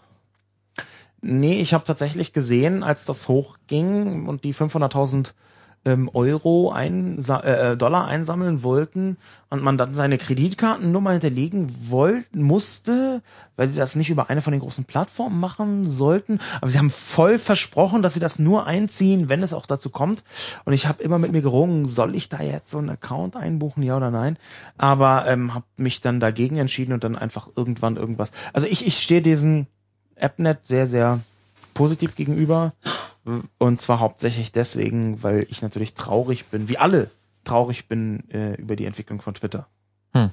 Ja. Bei mir ist es genau das Gegenteil. Ich, ähm, ich finde App.net äh, glaubt nach wie vor nicht an deren Zukunft und äh, sehe es auch nicht so ganz positiv, habe aber trotzdem einen Account mir irgendwie gekauft. Ich weiß nicht, inwieweit das Gegenteil sein soll, aber Ja, du hast dir keinen Account gekauft, obwohl du prinzipiell mit ihnen sympathisierst, aber ähm, Und, prinzipiell und, interessant finde, ja. oh, prinzipiell interessant. und finde. Max hasst sie und hat Naja, 50 Euro, da. Ja, Euro doch, ja. dafür gespendet, Nee, damit 100, er 100 Dollar. 100, 100 sogar, Ja. 100, damit er äh, äh, Evidenz dazu erlangt, Genau. ja, irgendwie äh, um deren Service zu nutzen, um dann darüber raten zu dürfen. Das ist halt Max. Du machst so ein, Ge- du machst so ein Gesicht, als hättest du sogar einen Witz erzählt, aber ich Ich, ich finde ich finde die Situation sich der witzig. Humor nicht. Also ich, ich finde die Situation witzig, ja, okay. Vielleicht, vielleicht ist das auch nur die spezielle Perspektive von jemand, der kein Geld zu, äh, zu verschenken hat, aber Ja, ich ich habe ich hab es ja, äh, aber aber äh, Twitter Twitter ändert sich gerade auf eine äh, in einer ungl in einer unglaublichen Geschwindigkeit, die selbst mir äh, es äh, selbst mir es schwer macht, äh, sie noch zu verteidigen. Ähm, ich mag Twitter ja eigentlich. Wir, wir alle lieben Twitter, oder? Oder liebten Twitter. Ich habe wir sind zusammengekommen über Twitter. Also wir, wir, ich war jetzt Blogs, also wir sind schon vorher über Blogs zusammengekommen. Ja, aber ist schön, eher so dass du mich konfron gar nicht konfrontativ. Nein, also wir haben schon vor Twitter haben wir über Blogs Kontakt gehabt, lieber Ja, ja, Michael. ja, das ist richtig. Ähm, aber äh, tatsächlich ist natürlich, äh, bi- bin ich Twitter dankbar auf eine Art und Weise. Also äh, Twitter hat äh, maßgeblich dazu beigetragen, dass ich diese ein bisschen an den Haaren herbeigezogen, im wahrsten Sinne des Wortes, an den Haaren herbeigezogene In Inszenierung 2008 bis 2009, 2010 teilweise noch diese Inszenierung der, der, ich präsentiere euch mal diese Internetwelt im Fernsehen, ähm, dass die so einfach gelungen ist. Also, dass die mir so einfach gelungen ist. Da hängt Twitter maßgeblich mit zusammen. Also, ich habe bestimmt 20 Fernsehinterviews, 30 Fernsehinterviews gegeben dazu, wie Twitter funktioniert, was da passiert, was man da machen kann, was das eigentlich heißt, wie man das bewerten soll, was das weltweit bedeutet, was für Politik bedeutet. Also wirklich ganz, ganz viele Interviews. Und natürlich ist dadurch ein Bild entstanden, von dem ich heute profitiere. Und da bin ich Twitter sehr dankbar. Ähm, und Twitter ist nach wie vor für mich ein, eine Öffentlichkeitsplattform, die ich sehr gezielt und sehr reduziert in, in letzter Zeit auch und sehr, sehr effektiv versuche einzusetzen.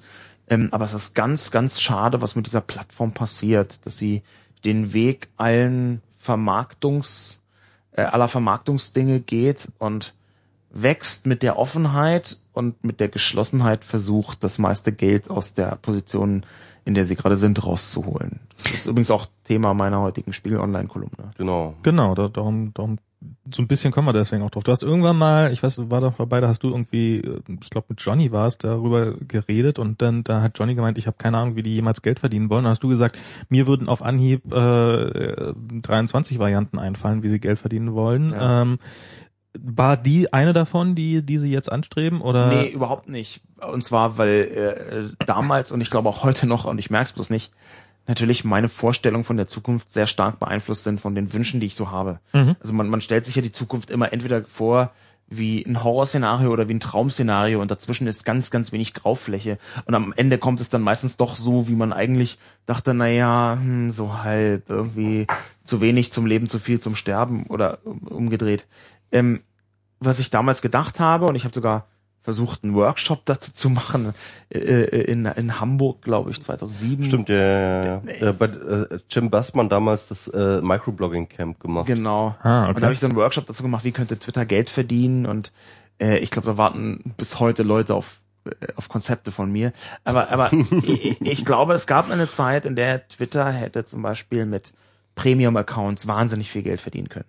Ein Premium-Account, der eine Statistik hat, der ein funktionierendes äh, System hat, wie man seine Daten da so ein bisschen verwalten kann, der so ein paar Features anbietet, die man sonst nicht hat. Ähm, vielleicht meinetwegen integrierten Bilderdienst, also total alberne Sachen, kleine Sachen, technisch unaufwendige Dinge. Da hätte Twitter einfach von vielen hunderttausend, vielleicht sogar einigen Millionen Menschen ein monatliches äh, ähm, Geld abzweigen können. Zwei Euro, drei Euro, fünf Euro, keine Ahnung. Die Leute zahlen für Xing, also muss man erstmal davon ausgehen, dass sie für alles Mögliche zahlen. zahlen. Ja, und Aber doch echt sehr wenige, oder?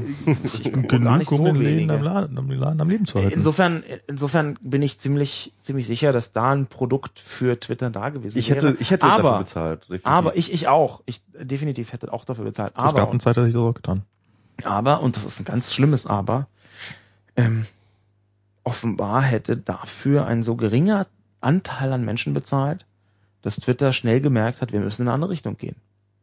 Twitter krankt hauptsächlich daran, dass viele Leute glauben, es sei viele Milliarden wert und dass daraus die Verpflichtung resultiert, nicht ein bisschen Geld zu verdienen, ein paar hundert Mhm. Millionen Ja, im ja, Jahr, sondern Twitter krankt daran, dass die Erwartung von allen Leuten, Investoren, dem Team, möglichen Börseninvestoren der Zukunft, die Erwartung von denen ist, da sind 400 Millionen irre engagierte Mitglieder. Wenn die nicht 100 Milliarden verdienen in fünf Jahren, dann ist das ein totaler Misserfolg. Also wenn Twitter weniger als zehnstellig im Jahr verdient, dann ist das ein Misserfolg. Und daran krankt Twitter. Das ist Denke eigentlich ich auch, eine, ja. das ist eine Gier-Debatte. Das ist die Debatte, dass Leute glauben, ein Dienst, der mehrere hundert Millionen Menschen erreicht, muss auch mehrere Milliarden Dollar im Jahr erlösen, sonst ist es ein Misserfolg.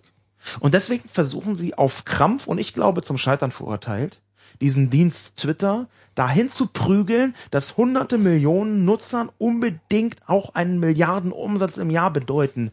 Obwohl Twitter lange und gut und sehr offen als Plattform überleben könnte, mit sagen wir mal 100 Millionen Dollar Jahresumsatz, was ja, Ja. nun nicht so wahnsinnig wenig ist. Ja. Und das ist das große Problem. Aber würde es zum Beispiel das Funding re refinanzieren? Also ähm, äh, äh, wird's die, würde es die Seeds äh, äh, zufriedenstellen? Das ist halt genau die Frage. Ne? Also die wollen wahrscheinlich tatsächlich, du hast wahrscheinlich recht, äh, sie sagen halt, das ist eins der wenigen erfolgreichen Projekte, die wir angeschoben haben, also erfolgreich in Form Publikumserfolg, ja. Und da wollen wir natürlich auch ähm, die entsprechenden ähm, zehnfachen Revenues haben, so, ja. Und äh, ich- ich bin da ganz bei dir, aber das ist ja, im Grunde genommen, ja genau, also es ist im Grunde genommen Gier oder das ist diese Kalkulation, ähm, die es nun mal auch dann sozusagen im Silicon Valley gibt, die dann eben dahin geht, ähm, ich finanziere 100 Firmen und äh, 90 davon gehen pleite. Ähm, ich Und würde das, ich würde das so, 10 so Prozent müssen dann aber halt die anderen 90 Prozent den mitfinanzieren. hundertfachen Einsatz bringen. Ja, genau. Ähm, ich würde das nicht so einfach sehen. Ich würde das auf einem sehr, sehr übergeordneten Kontext sehen und sagen, okay, das ist halt die Mechanik, wie diese Firmen überhaupt in die Welt kommen. Mhm. Also was du sagst, ist ja quasi, dass das Prinzip Venture Capital das alles kaputt Ja. macht.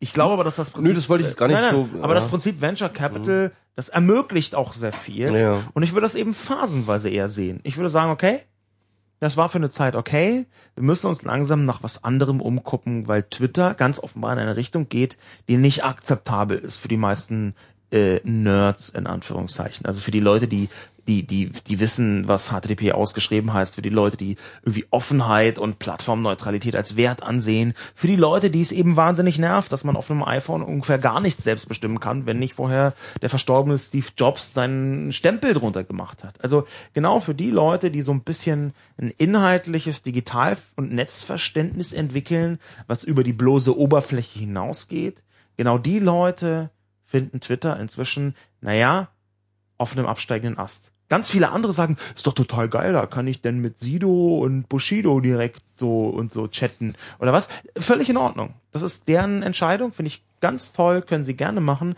Nur für mich wird es halt immer weniger attraktiv. Und dass es da etwas Neues, Attraktives geben muss, steht für mich außer Frage. Und deshalb sehe ich das als Phasenproblem. Twitter kommt jetzt in seine Spätphase, wird interessant als Vermarktungskanal für Bravo-Leser und deswegen weniger interessant für mich. Und in dem Moment, ich habe jetzt äh, Stand heute 124.287 Follower, in dem Moment, wo ich eine andere Plattform habe, die für mich besser funktioniert und offen ist, wechsle ich.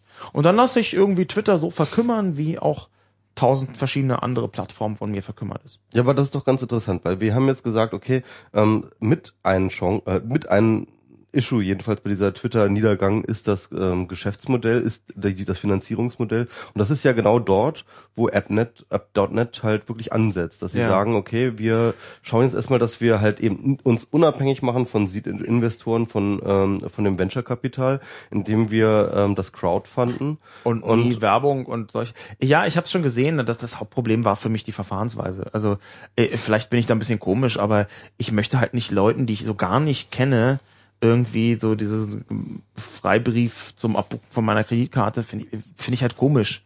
Dafür gibt's tolle Plattformen, über die jahrelang so eine Vertrauensbasis aufgebaut worden ist, ob das jetzt Indiegogo ist oder Kickstarter, da gibt's ja irgendwie mehrere, die zumindest in den USA sehr erfolgreich und sehr verlässlich funktionieren. Und warum die das denn gerade nicht machen, diese ganzen Gründe, die sie da genannt haben, haben mir alle überhaupt nicht eingeleuchtet und deswegen wollte ich das nicht tun. Ja. Aber AppNet an sich ist natürlich eine, eine, eine, eine schöne Veranstaltung, dass jemand sagt, okay, Microblogging hat einen Wert und wir versuchen das äh, im, im Prinzip äh, ohne Werbung und ohne Sellout-Hintergedanken nochmal aufzubauen. Also ich finde, ähm, also der Grund, was was ich daran äh, so, so kritisch sehe, ist ist dieser dieses dieses ja, äh, wenn du bezahlst, dann bist du äh, dann, dann also solange du nicht zahlst, bist du das Produkt. Äh, okay, das, das ist, das, nee, das ist Quatsch. Das ist das, totaler Unsinn. Das das äh, wollte ich gerade sagen. Da kann man bis zu einem gewissen Grad vielleicht sogar noch hinnehmen oder unterschreiben. Äh, aber die, der Umkehrschluss, dass in dem Moment, in dem ich dafür bezahle, ich automatisch äh, äh der der der der selbstständige handelnde Mensch nee, bin, das der ist halt völliger Un also das ist kompletter Bullshit. das ist beides Im Zweifelsfall geht's nur darum, wer zahlt mehr. Also wenn wenn dann die werbetreibende Industrie ankommt und sagt, hier, ich zahle dir ähm, Schau mal, AppNet, ja, das ist genau dieser Punkt. AppNet sagt jetzt, wir sind für unsere Nutzer und wir werden nie eine Entscheidung machen, die und, und dann kommt halt einfach Microsoft, AppNet hat einen großen Erfolg Genau. und dann kommt Microsoft und sagt, hier sind 12 Milliarden Dollar, verkauft ihr.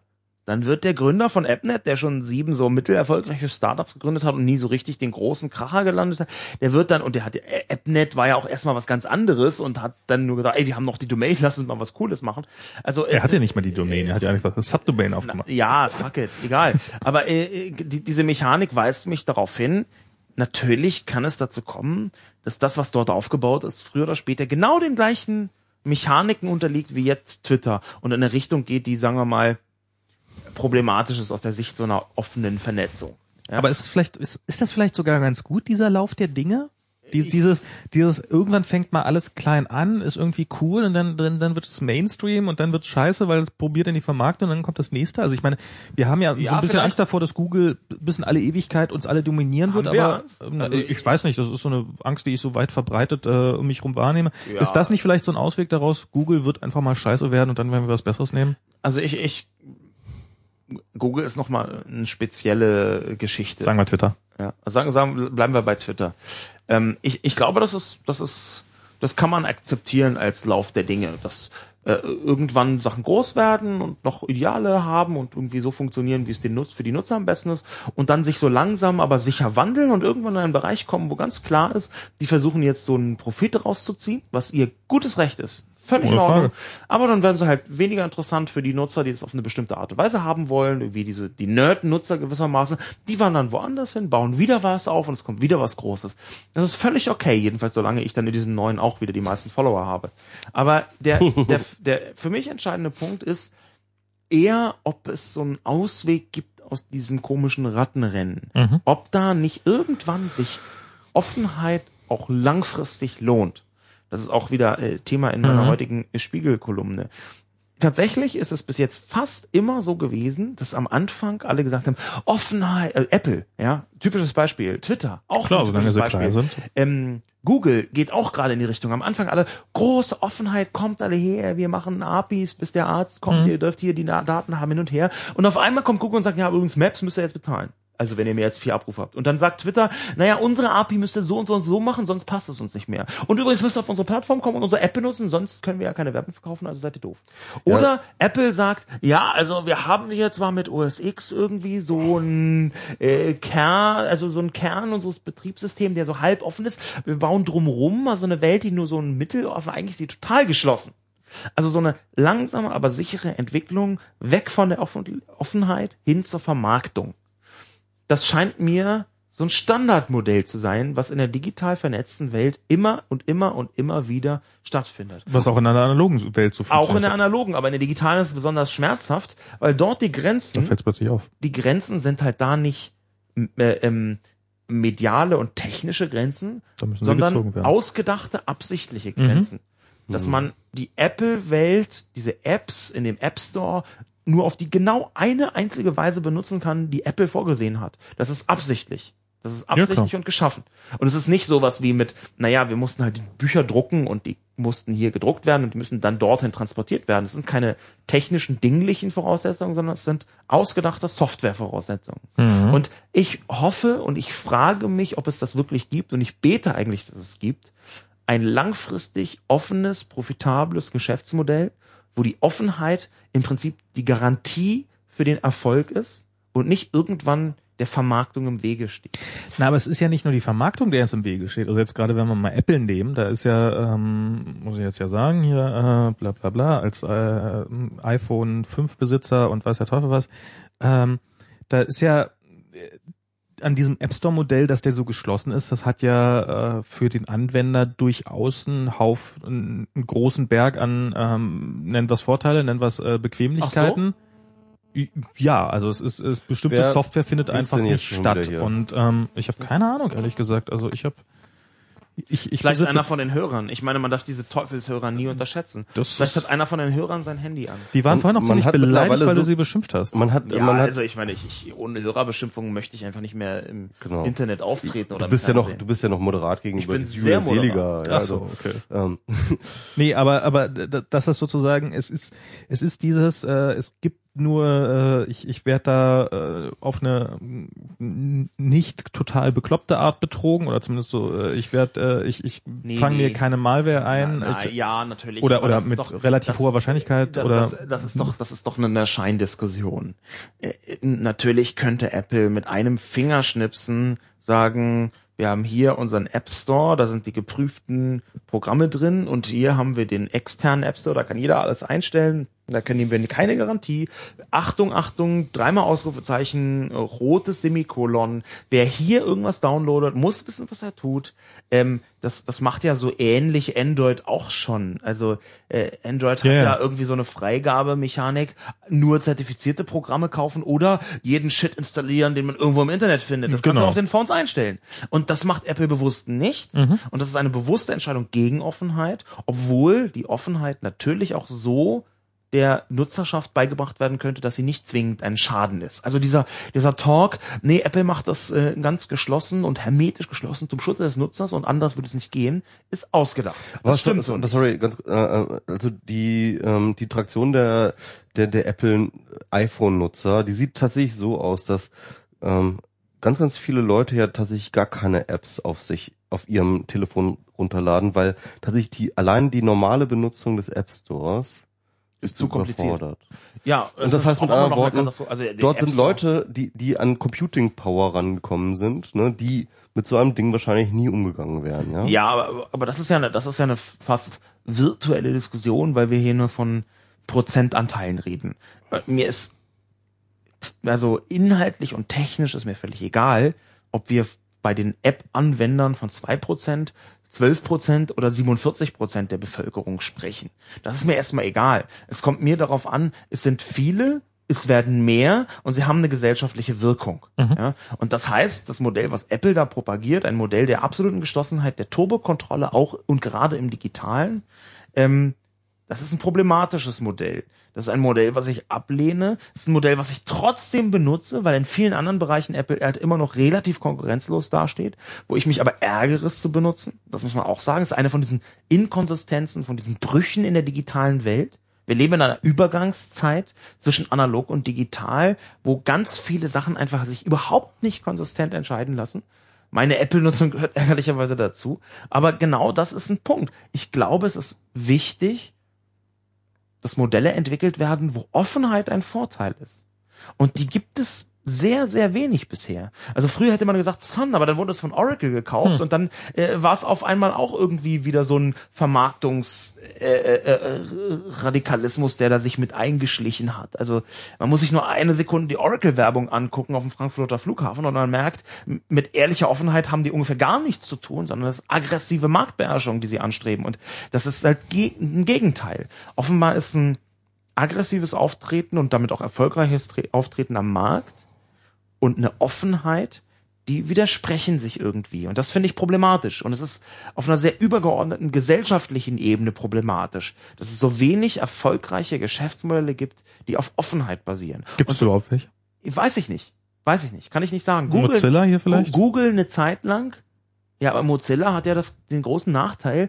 Mozilla ist ja übermorgen nur noch ein Zehntel so viel, äh, äh, nur noch ein Zehntel so gut. In dem, Mo- in, in dem. Moment, wo Google sagt, ach übrigens wollen wir doch keinen Vertrag mit euch machen über drei Mhm. Jahre und vier, Mil- 400 Millionen Euro. Ja, Mozilla ist ja zwar eine, eine Stiftung, aber lebt davon, das kann man für die Hörer vielleicht auch nochmal sagen, für die zwei von den 4000, die es nicht wissen. Mozilla lebt im Prinzip davon, dass wenn man oben in diesem Suchschlitz was sucht, dass Mozilla dann von den Google-Ergebnissen, die dann präsentiert werden, einen klitzekleinen Share abbekommt. Und weil Mozilla so wahnsinnig viele Millionen Leute benutzen, ist das halt ein bisschen Kohle, was da rumkommt. Ein paar Millionen. Ich glaube, der letzte Vertrag war über drei Jahre und 400 Millionen Dollar oder irgendwas. Also Kann- kann- äh, jedenfalls ein hoher neunstelliger Betrag für einen drei- oder fünf Jahresvertrag. Die Zahlen sind auch egal, die sind in der Größenordnung auf jeden Fall ungefähr vorhanden. Äh, Inso, insofern ist auch das nicht Offenheit, sondern im Prinzip Google-Gnade, die da waltet. Hm. Also sozusagen, um sich ein bisschen das, das Monopol, den Monopolgedanken vom Leib zu halten. Also ich ich- keine Ahnung, warum Google das macht. Vielleicht auch aus, Aus gut, Menschenfreuden. ja. Ich meine, man weiß es nicht. Google ist äh, ein Ich, Mysterium. ich will jetzt ganz kurz nochmal Marcel Weiß äh, zu Wort kommen lassen, und zwar erstmal irgendwie virtuell aus meinem Gehirn. Ich glaube, ähm, dass er jetzt an dieser Stelle auch einwenden würde, dass mh, auf den in der Ökonomie der zweiseitigen Märkte es immer so ist, dass immer die Wettbewerber, die nicht den höchsten Marktanteil haben, auf möglichst viel Offenheit Ja, beziehungsweise das richtig. Homing sozusagen setzen oder setzen müssen und wobei es sozusagen für den Marktführer eigentlich immer sozusagen wirtschaftlich negativ ist, auf Offenheit und genau, Multi-Homing genau. setzen, Das, das ne? ist, das ist ja. Ein, Genau, und das ist halt eine, ein, also so ein Marktmechanismus. Das ist ein alt, ganz ja. altbekanntes Phänomen und es Genau. ist ein Phänomen, was nicht von, äh, es ist auch nicht fünf Jahre alt, auch nicht so alt wie das Internet, sondern äh, das erste Mal, dass es mir untergekommen ist, war äh, bei dem ähm, deutschen Buchmarkt im 18. Jahrhundert. Also als die großen Buchhandlungen entstanden sind, die dann damals nach völlig bizarren Kriterien funktioniert haben und als aber große Buchhandelsmonopole entstanden sind, die auch teilweise äh, äh, landesweit, also Deutschland war da ja noch gar nicht richtig Deutschland, aber deutschsprachig äh, äh, ähm, beher beherrscht worden sind von wenigen Figuren. Ähm, und, und da war schon klar, Offenheit zahlt sich eigentlich nur für Leute aus, die nicht die Kraft haben, Geschlossenheit durchzusetzen. Und da, da, das, das ist das erste Mal mir das begegnet. Und, und dieses Prinzip scheint ein wirtschaftliches Prinzip zu sein, völlig unabhängig von Internet oder sonst was. Offenheit lohnt sich für diejenigen, die darin einen Vorteil inszenieren können, weil sie nicht die Kraft haben, dich zu zu. etwas zu zwingen. Mhm. Und keine Ahnung, ob da irgendwie eine Konstante dahinter steht, für die irgendwann in fünf Jahren mal irgendjemand einen Wirtschaftsnobelpreis bekommt oder so. Oder du? Oder nee, ich mit Sicherheit nicht. Aber äh, der, der, das, das, das weiß, kann ich nicht genau sagen. Mhm. Aber was ich spüre, ist, ich möchte eigentlich, dass sich irgendwann Offenheit auch dann lohnt, wenn man der Chef im Ring ist. Irgendwann soll es so sein, dass auch der Erste, der der Primus inter pares, äh, ähm, wirklich was davon hat, offen zu bleiben. Also du möchtest, dass dieses Naturgesetz gebrochen wird sozusagen, Ich- nee. wenn es denn eins ist. Ich glaube nicht, dass es eins ist. Ich Okay. hoffe nicht, dass es Mhm. eins ist. Und ich hätte gern, dass es mit dem Internet sich verändert. Also ich Ganz würde fast vermuten, dass es automatisch so ist, einfach jetzt so aus, dem, äh, so aus der reinen Überlegung heraus, weil es geht immer darum, wie, wie groß ist der Kuchen, den man sich glaubt, äh, holen zu können. Und in dem Moment, in dem man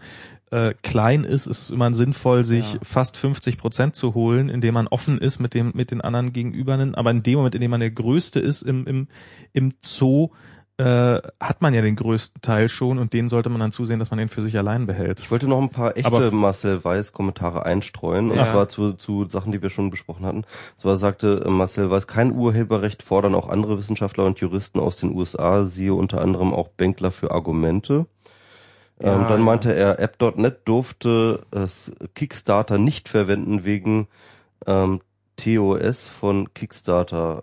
Terms Eine of Terms of Finanzierung Service. von, ja, Terms of Ja, Service, aber ja. da ich, ich äh, keine äh, Finanzierung von Unternehmen. Genau. Ja, ich habe aber auch wiederum gelesen, dass es eine Ausrede war, weil es in anderen äh, Plattformen, die auch äh, durchaus akzeptiert sind, Man gegangen hätte es auch als. Produkt finanzieren Ähm, können. aber war- also ich, es gab tausend Sachen, die so ähnlich waren wie AppNet und die über Kickstarter gelaufen sind. Ich glaube, das, das ist eine Ausrede gewesen. Äh, Es spielt aber letztlich auch überhaupt gar keine Rolle, äh, dass das Gut, und dann habe ich noch eine Sache von jemand anders, von Tommy Gunnar. Äh, MakerBot ist gerade auch in die Richtung nicht offen gewechselt. Das finde ich nämlich auch sehr, sehr interessant. Habt ihr das mitgekriegt, den, äh, äh, den Release von ähm, dem Replicator 2? ja, das habe ich mitbekommen. Das war auch eine krasse Sache. Also hast du das mitgekriegt? Bree Pettis, ähm, der macht ja mit das MakerBot, Ja. relativ bekannt, auch gerade in der deutschen Hacker-Szene, weil er auch mal dauernd, Geräusch. auch weil er auch ähm, ständig auf den, vielleicht das Ding, Nee, das hat kein 3G. ähm, äh, weil er auch ständig auf den Kongressen rumhängt und so weiter und so fort. Und der hat halt tatsächlich dieses MakerBot-Ding, das kennst du ja, den 3D-Drucker, ist mir bekannt. den kennst du. Und das war immer ein Bausatz und ähm, also so aus Holz und äh, verschiedenen Sachen. Man musste ihn mal selber zusammen äh, basteln. Und jetzt hat er ähm, diesen MakerBot 2 äh, ähm, äh, nicht den MakerBot 2, sondern den, den äh, Replicator 2 äh, äh, veröffentlicht. Und ich habe das getwittert mit dem ähm, mit dem Satz, ob das jetzt der Apple II Moment äh, für das 3D-Printing ist, ja. Ähm, also so ein bisschen ähm, der erste Home-Printer, der massenmarkttauglich ist. Und äh, das Mhm. ist nämlich tatsächlich der Fall, dass die dort einen äh, 3D-Printer gemacht haben zu einem, sag ich mal, äh, für manche Leute durchaus erschwinglichen Preis. 2500 Dollar oder was kostet Ja, so Ja, ist nicht weniger, weniger, 1700 oder sowas. Okay. 1700 Dollar. Und ähm, der so, aber dann auch wirklich fertig kommt, ja, als als fertiges Ding, nicht Zusammenbau, wirklich auch gut durch durchdacht und designt ist mit einer wirklich funktionalen Software, die jeder bedienen kann und so weiter.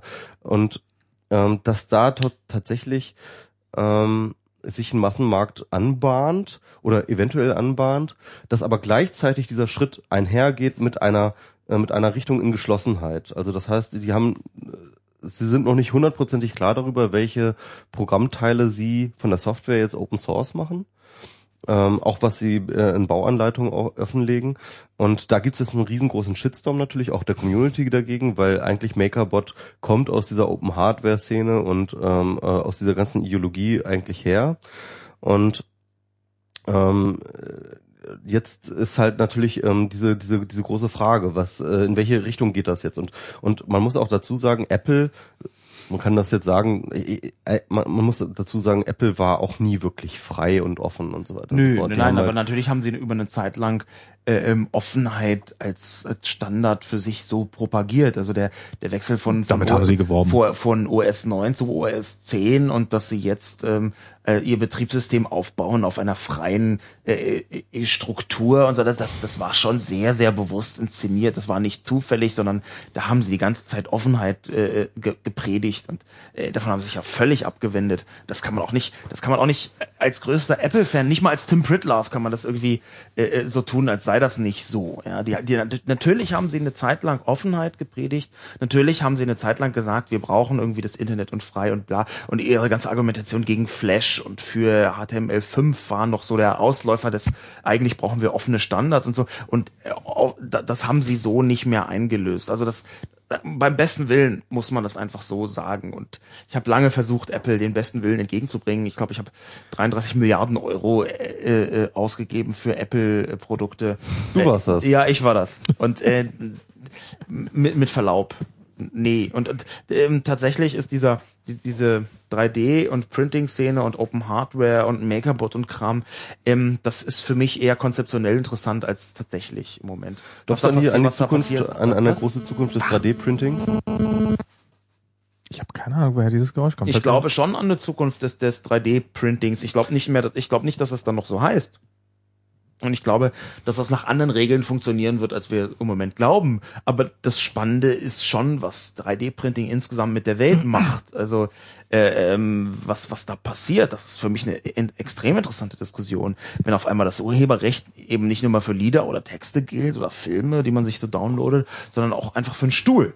Ja, Ja. oder einfach für ein, äh, in, in dem Moment, wo wo wo es wirklich in delikate Bereiche reingeht, in, in Produkte, die man sich einfach so ausdruckt, äh, weil man irgendwoher ein Muster runtergeladen hat und dann sind sie einfach da.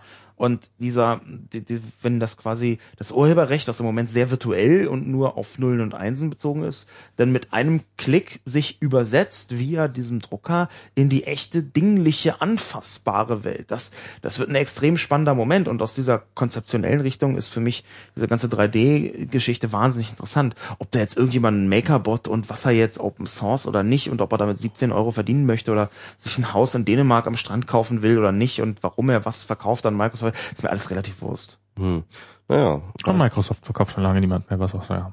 Au außer Bugs. Er hat keine Zukunft mehr. Bugs? Ich habe gelesen, dass Microsoft wahnsinnig großzugig ist, wenn man irgendwie so, Ach so. Explo- Exploits Davon und, lebt doch und Bugs. Hefe, oder? Ich, ich Davon weiß. lebt, ja, ich glaube schon. Naja, Micro, äh, äh, Google ist da auch großzügig nach wie vor. Man weiß so wenig über die Welt. Ah, Es gibt bei, hier hat jemand gerade verlinkt bei äh, Gigelnix, äh, das ist Das bei. ist Giga Linux, das ist Dennis Mohrhardt. ah, okay. Du kennst unsere Hörer, siehst du? Das Nein, ist, ich kenne einfach meine Follower. Ich habe Also ich kann, ich habe ja nicht nur 124.287 Follower, ähm, sondern ich habe ja auch Du kennst sie auch über noch. 3000 Leute, denen ich folge und die sind tatsächlich fast alle handverlesen über die Jahre. Ja, seit dem 8. Mai 2007 bin ich ja Mitglied von Twitter und seit diesem Zeitpunkt habe ich Seit dem Tag der Befreiung. seit diesem Zeitpunkt habe ich wirklich jeden einzelnen Follower ganz bewusst hinzugefügt. Und ich weiß zum Beispiel, dass Giga Linux, so hieß er früher, Dennis Moorhardt, irgendwie, ich glaube, er ist gerade 21 geworden oder so, es ist ähm, ähm, SPD-Mitglied, halb mit Schmerzen, halb Piraten, so ungefähr, hat viel, aber auch für die SPD gemacht, hat sich umbenannt in Giggle Linux, also diesen komischen Begriff, und ähm, hat ein großes Interesse an diesen Dingen. Das ist mein ein Follower von mir. Hallo, äh, Dennis. Giga Linux hat gerade verlinkt auf äh, bei Pirate Bay auf die entsprechenden, wo man sich Was 3D ist denn nochmal Pirate Bay? Pirate Bay, das ist diese Plattform, wo man sich War ein äh, Scherz, Max. Das war nur ein Filme, Musik und äh, Pläne von 3D-Objekten runterladen. Genau. Aber ich dachte, ich dachte The Thingiverse wäre Ja, das. das- äh, das wo ist genau das- da- das da- das ist dann wahrscheinlich die offizielle, die AOL, die Amazon-Variante Nee, davon. da gibt's noch ganz andere. Also na, na, natürlich auch ist Open Source, in dem ja. Moment, wo man die entsprechenden Schnittstellen hat, dass man was auch immer in Daten verwandeln kann. Und wenn es Autos sind, in Daten verwandeln kann. In dem Moment, wo man das hat, wird es natürlich einen sowohl einen offiziellen als auch einen inoffiziellen Nachfragemarkt geben für diese Datenstrukturen. Und es ist die allergeringste Überraschung, dass äh, Ja. da natürlich auch Sachen getauscht werden für Stuhlbaupläne oder The, the Pirate Bay hat tatsächlich eine eigene Kategorie jetzt dafür. Ja, das ist The Physical. Aber willst du nicht mal für. Wetten das eine Wette machen, dass du alle deine Follower kennst? ich, ich, ich, war, ich war ja auch total erstaunt. Ich, war- ich, das war, glaube ich, 2008 schon. Und da, da war ich schon erstaunt. Und da waren, glaube ich, die Zahlen ja noch äh, sehr viel geringer. Fünf. Wo du dann irgendwie Text und Blog irgendwie schon kennengelernt hast das erste Mal. heute. Ja klar, nee. Damals 2008, weiß ich nicht. Nee, da hattest du noch keine Ja, 10.000. nee, natürlich nee. Nee. 2008 zur Follower-Party im April hatte ich 7500 Follower. Trotzdem beeindruckend. Ja, Ja, okay. das egal. ist Quatsch, das war 2009. Aber egal, ja. Text Ja, und Blog. jedenfalls Text und Blog hast du da Markus. kennengelernt. Markus hast du ja kennengelernt, das erste Mal physisch und dann, und du hast ihm die Hand geschüttelt mit den Worten, du hast mich letztens entfolgt. Und da dachte ich mir so, wow, Alter, ne, jemand, der irgendwie über tausend Leuten followt und von äh, vielen tausend Leuten gefollowt wird, äh, äh, weiß, wer ihn gerade neu entfollowed hat. So. Und du konntest, glaube ich, sogar noch irgendwie den äh, das Datum, also zumindest eingrenzend äh, sagen, äh, Damals habe ich das täglich kontrolliert und zwar mehrmals, natürlich. ja, also das ist Die Zeit ist vorbei? Die ist, die ist vorbei übrigens, die hat abgenommen mit der, ähm, anders als ich, die hat abgenommen mit, äh, äh, mit der Begeisterung für Twitter. Ja. Ähm, weil eine, Zeit lang habe ich Twitter mit einer bullshithaften Ernsthaftigkeit betrieben. Ich wusste, das ist total bizarr und albern, was ich gerade tue. Du hast keinen Aber Client benutzt? Nee, ich habe noch nie einen Client benutzt. Weil du die. Seite se- sehen wolltest, weil du nur da die aktuellen Followerzahlen Genau, hattest. nur auf der Seite wurden die aktuellen Followerzahlen gezeigt und nur auf der Seite konnte man die so da, das machen, was worauf es für mich ankam. ankam. Und ähm, ich habe da wirklich ganz präzise nachvollzogen, was, wo, wie. Es hat sich für mich irre gelohnt, ja, weil ich äh, glaube, ich mit das beste Verständnis dafür entwickelt habe, warum followen Leute, warum entfollowen Leute, ja, entfollowen ist das, das große Mysterium. Warum sagen Leute auf einmal, nee, der möchte ich mehr lesen? Das war der Zeitpunkt, an dem ich aufgehört habe zu twittern, weil jeder Tweet bedeutet für irgendjemand, dass er dir ent dich entfolgt. Okay, aber das ist jetzt Ah, das ist das nur eine bedingt neue Das ist nur Information. eine bedingt neue Information, aber die ganzen anderen machen es ja offenbar nicht. Die twittern ja weiter. Ich twitter nur einmal die Woche. Das das ist das Geheimnis. Einfach nicht twittern. Ja, ja, genau. Einfach nicht mehr twittern. Einmal nicht. Ich krieg Ja, jedes Mal, es, es sind so viele Leute, die ein halbes Jahr nicht getwittert haben, dann kommt ein Durch Tweet von ihnen und direkt in Follow. Genau, durch, Weil, durch gezieltes Nicht-Twittern gewinne ich 200 Follower am Tag. ihr, ihr lacht, aber es ist die reine Wahrheit. Ja, aber das ist doch dämlich. Ich meine, äh, man twittert doch nicht einfach nur, um irgendwelche Followerzahlen zu generieren, sondern weil man was zu sagen hat, verdammt nochmal. Ja, aber Das habe ich überhaupt, überhaupt nie verstanden an deinem, an deinem Twitter-Verhalten. Ich twittere nicht, um irgendwelche Zahlen da irgendwie zu sehen, sondern ich twittere tatsächlich Ich schweige, um was zu sagen zu haben. Weil, stimmt. weil, weil, weil ich irgendwie das, den Drang habe, Dinge zu, mitzuteilen. Sag mal, ja. Hast du noch irgendwo irgendein Device bei dir Nein, versteckt? ach, Sicherlich. Es, es gibt hier keine Devices von mir. Sag mal, wir sind in einer, wir sind übrigens in einer wirklich in einer Welt gelandet, wo wir nicht mehr mehr wissen, welche Devices irgendwie wir noch haben, die hier irgendwie Stress machen. Ja. Du arme Person. Nee. Nein, es ist tatsächlich so, dass die, dieses Twittern hat sich bei mir so äh, lange und äh, intensiv weiterentwickelt. Ähm, und natürlich ist es so, dass ich im Moment twitter ich so ungefähr einmal die Woche. Die Leute sind mal ganz überrascht. Oh, hast du Twitter? Ich dachte, du twitterst den ganzen Tag. Nein, ich twitter ganz so selten, wie ich selten Wer die Followed weiß es. ähm, und äh, da, dafür sind die Sachen, die ich dann twittere, auch immer so vom, von meinem Gefühl her ähm, auf, auf Impact gebürstet. Kann man jetzt doof finden oder nicht, aber ich versuche halt so viel wie möglich Leute zu erreichen mit den Inhalten, die ich da habe. Und deswegen lasse ich die ganzen, den ganzen Schrott weg.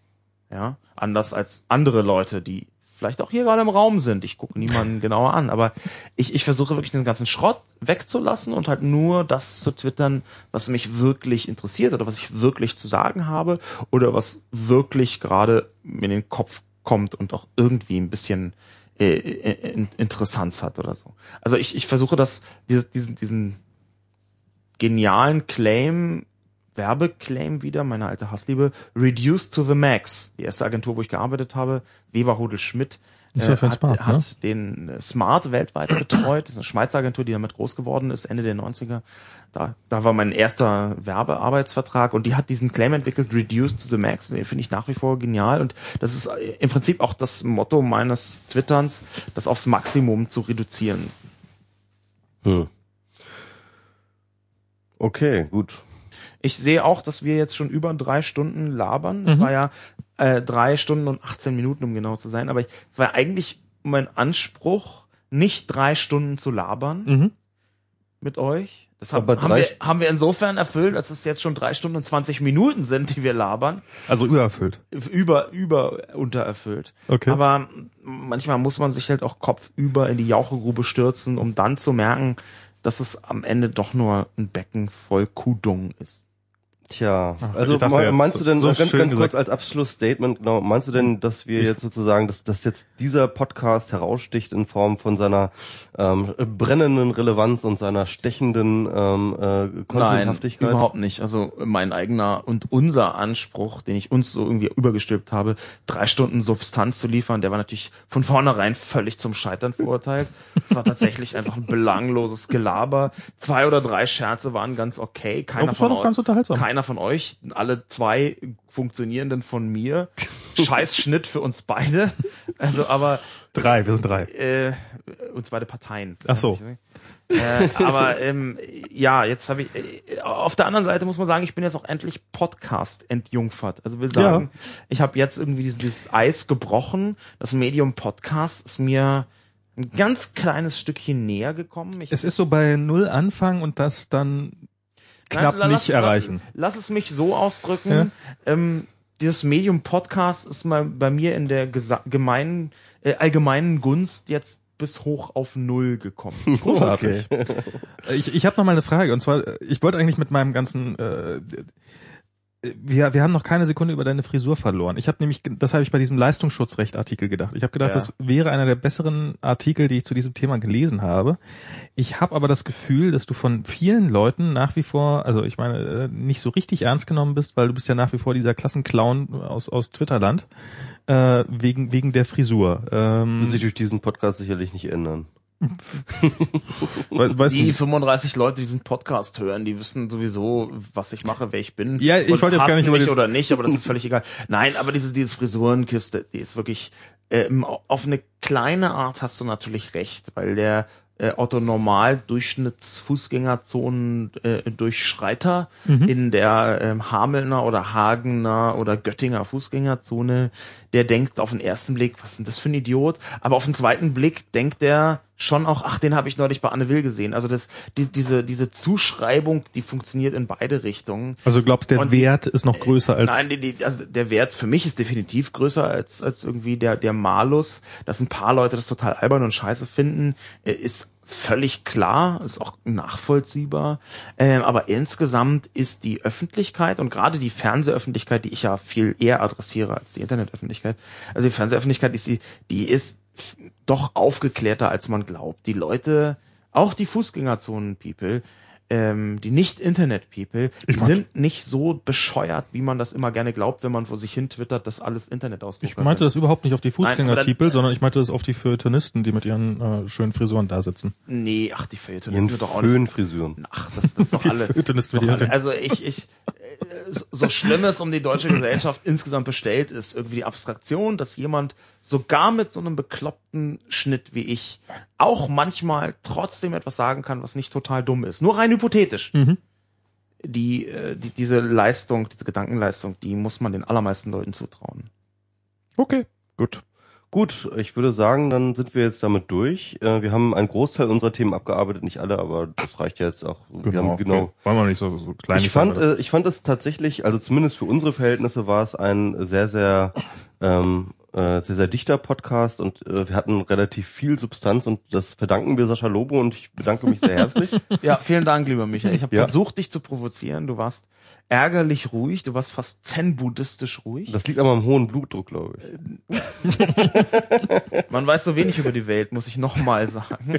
Ich bedanke mich auch nochmal bei euch, dass ich irgendwie bei eurem 50. Podcast dabei sein Genau. durfte. Dieses Podcasten, ich merke schon, das hat seinen eigenen Charme.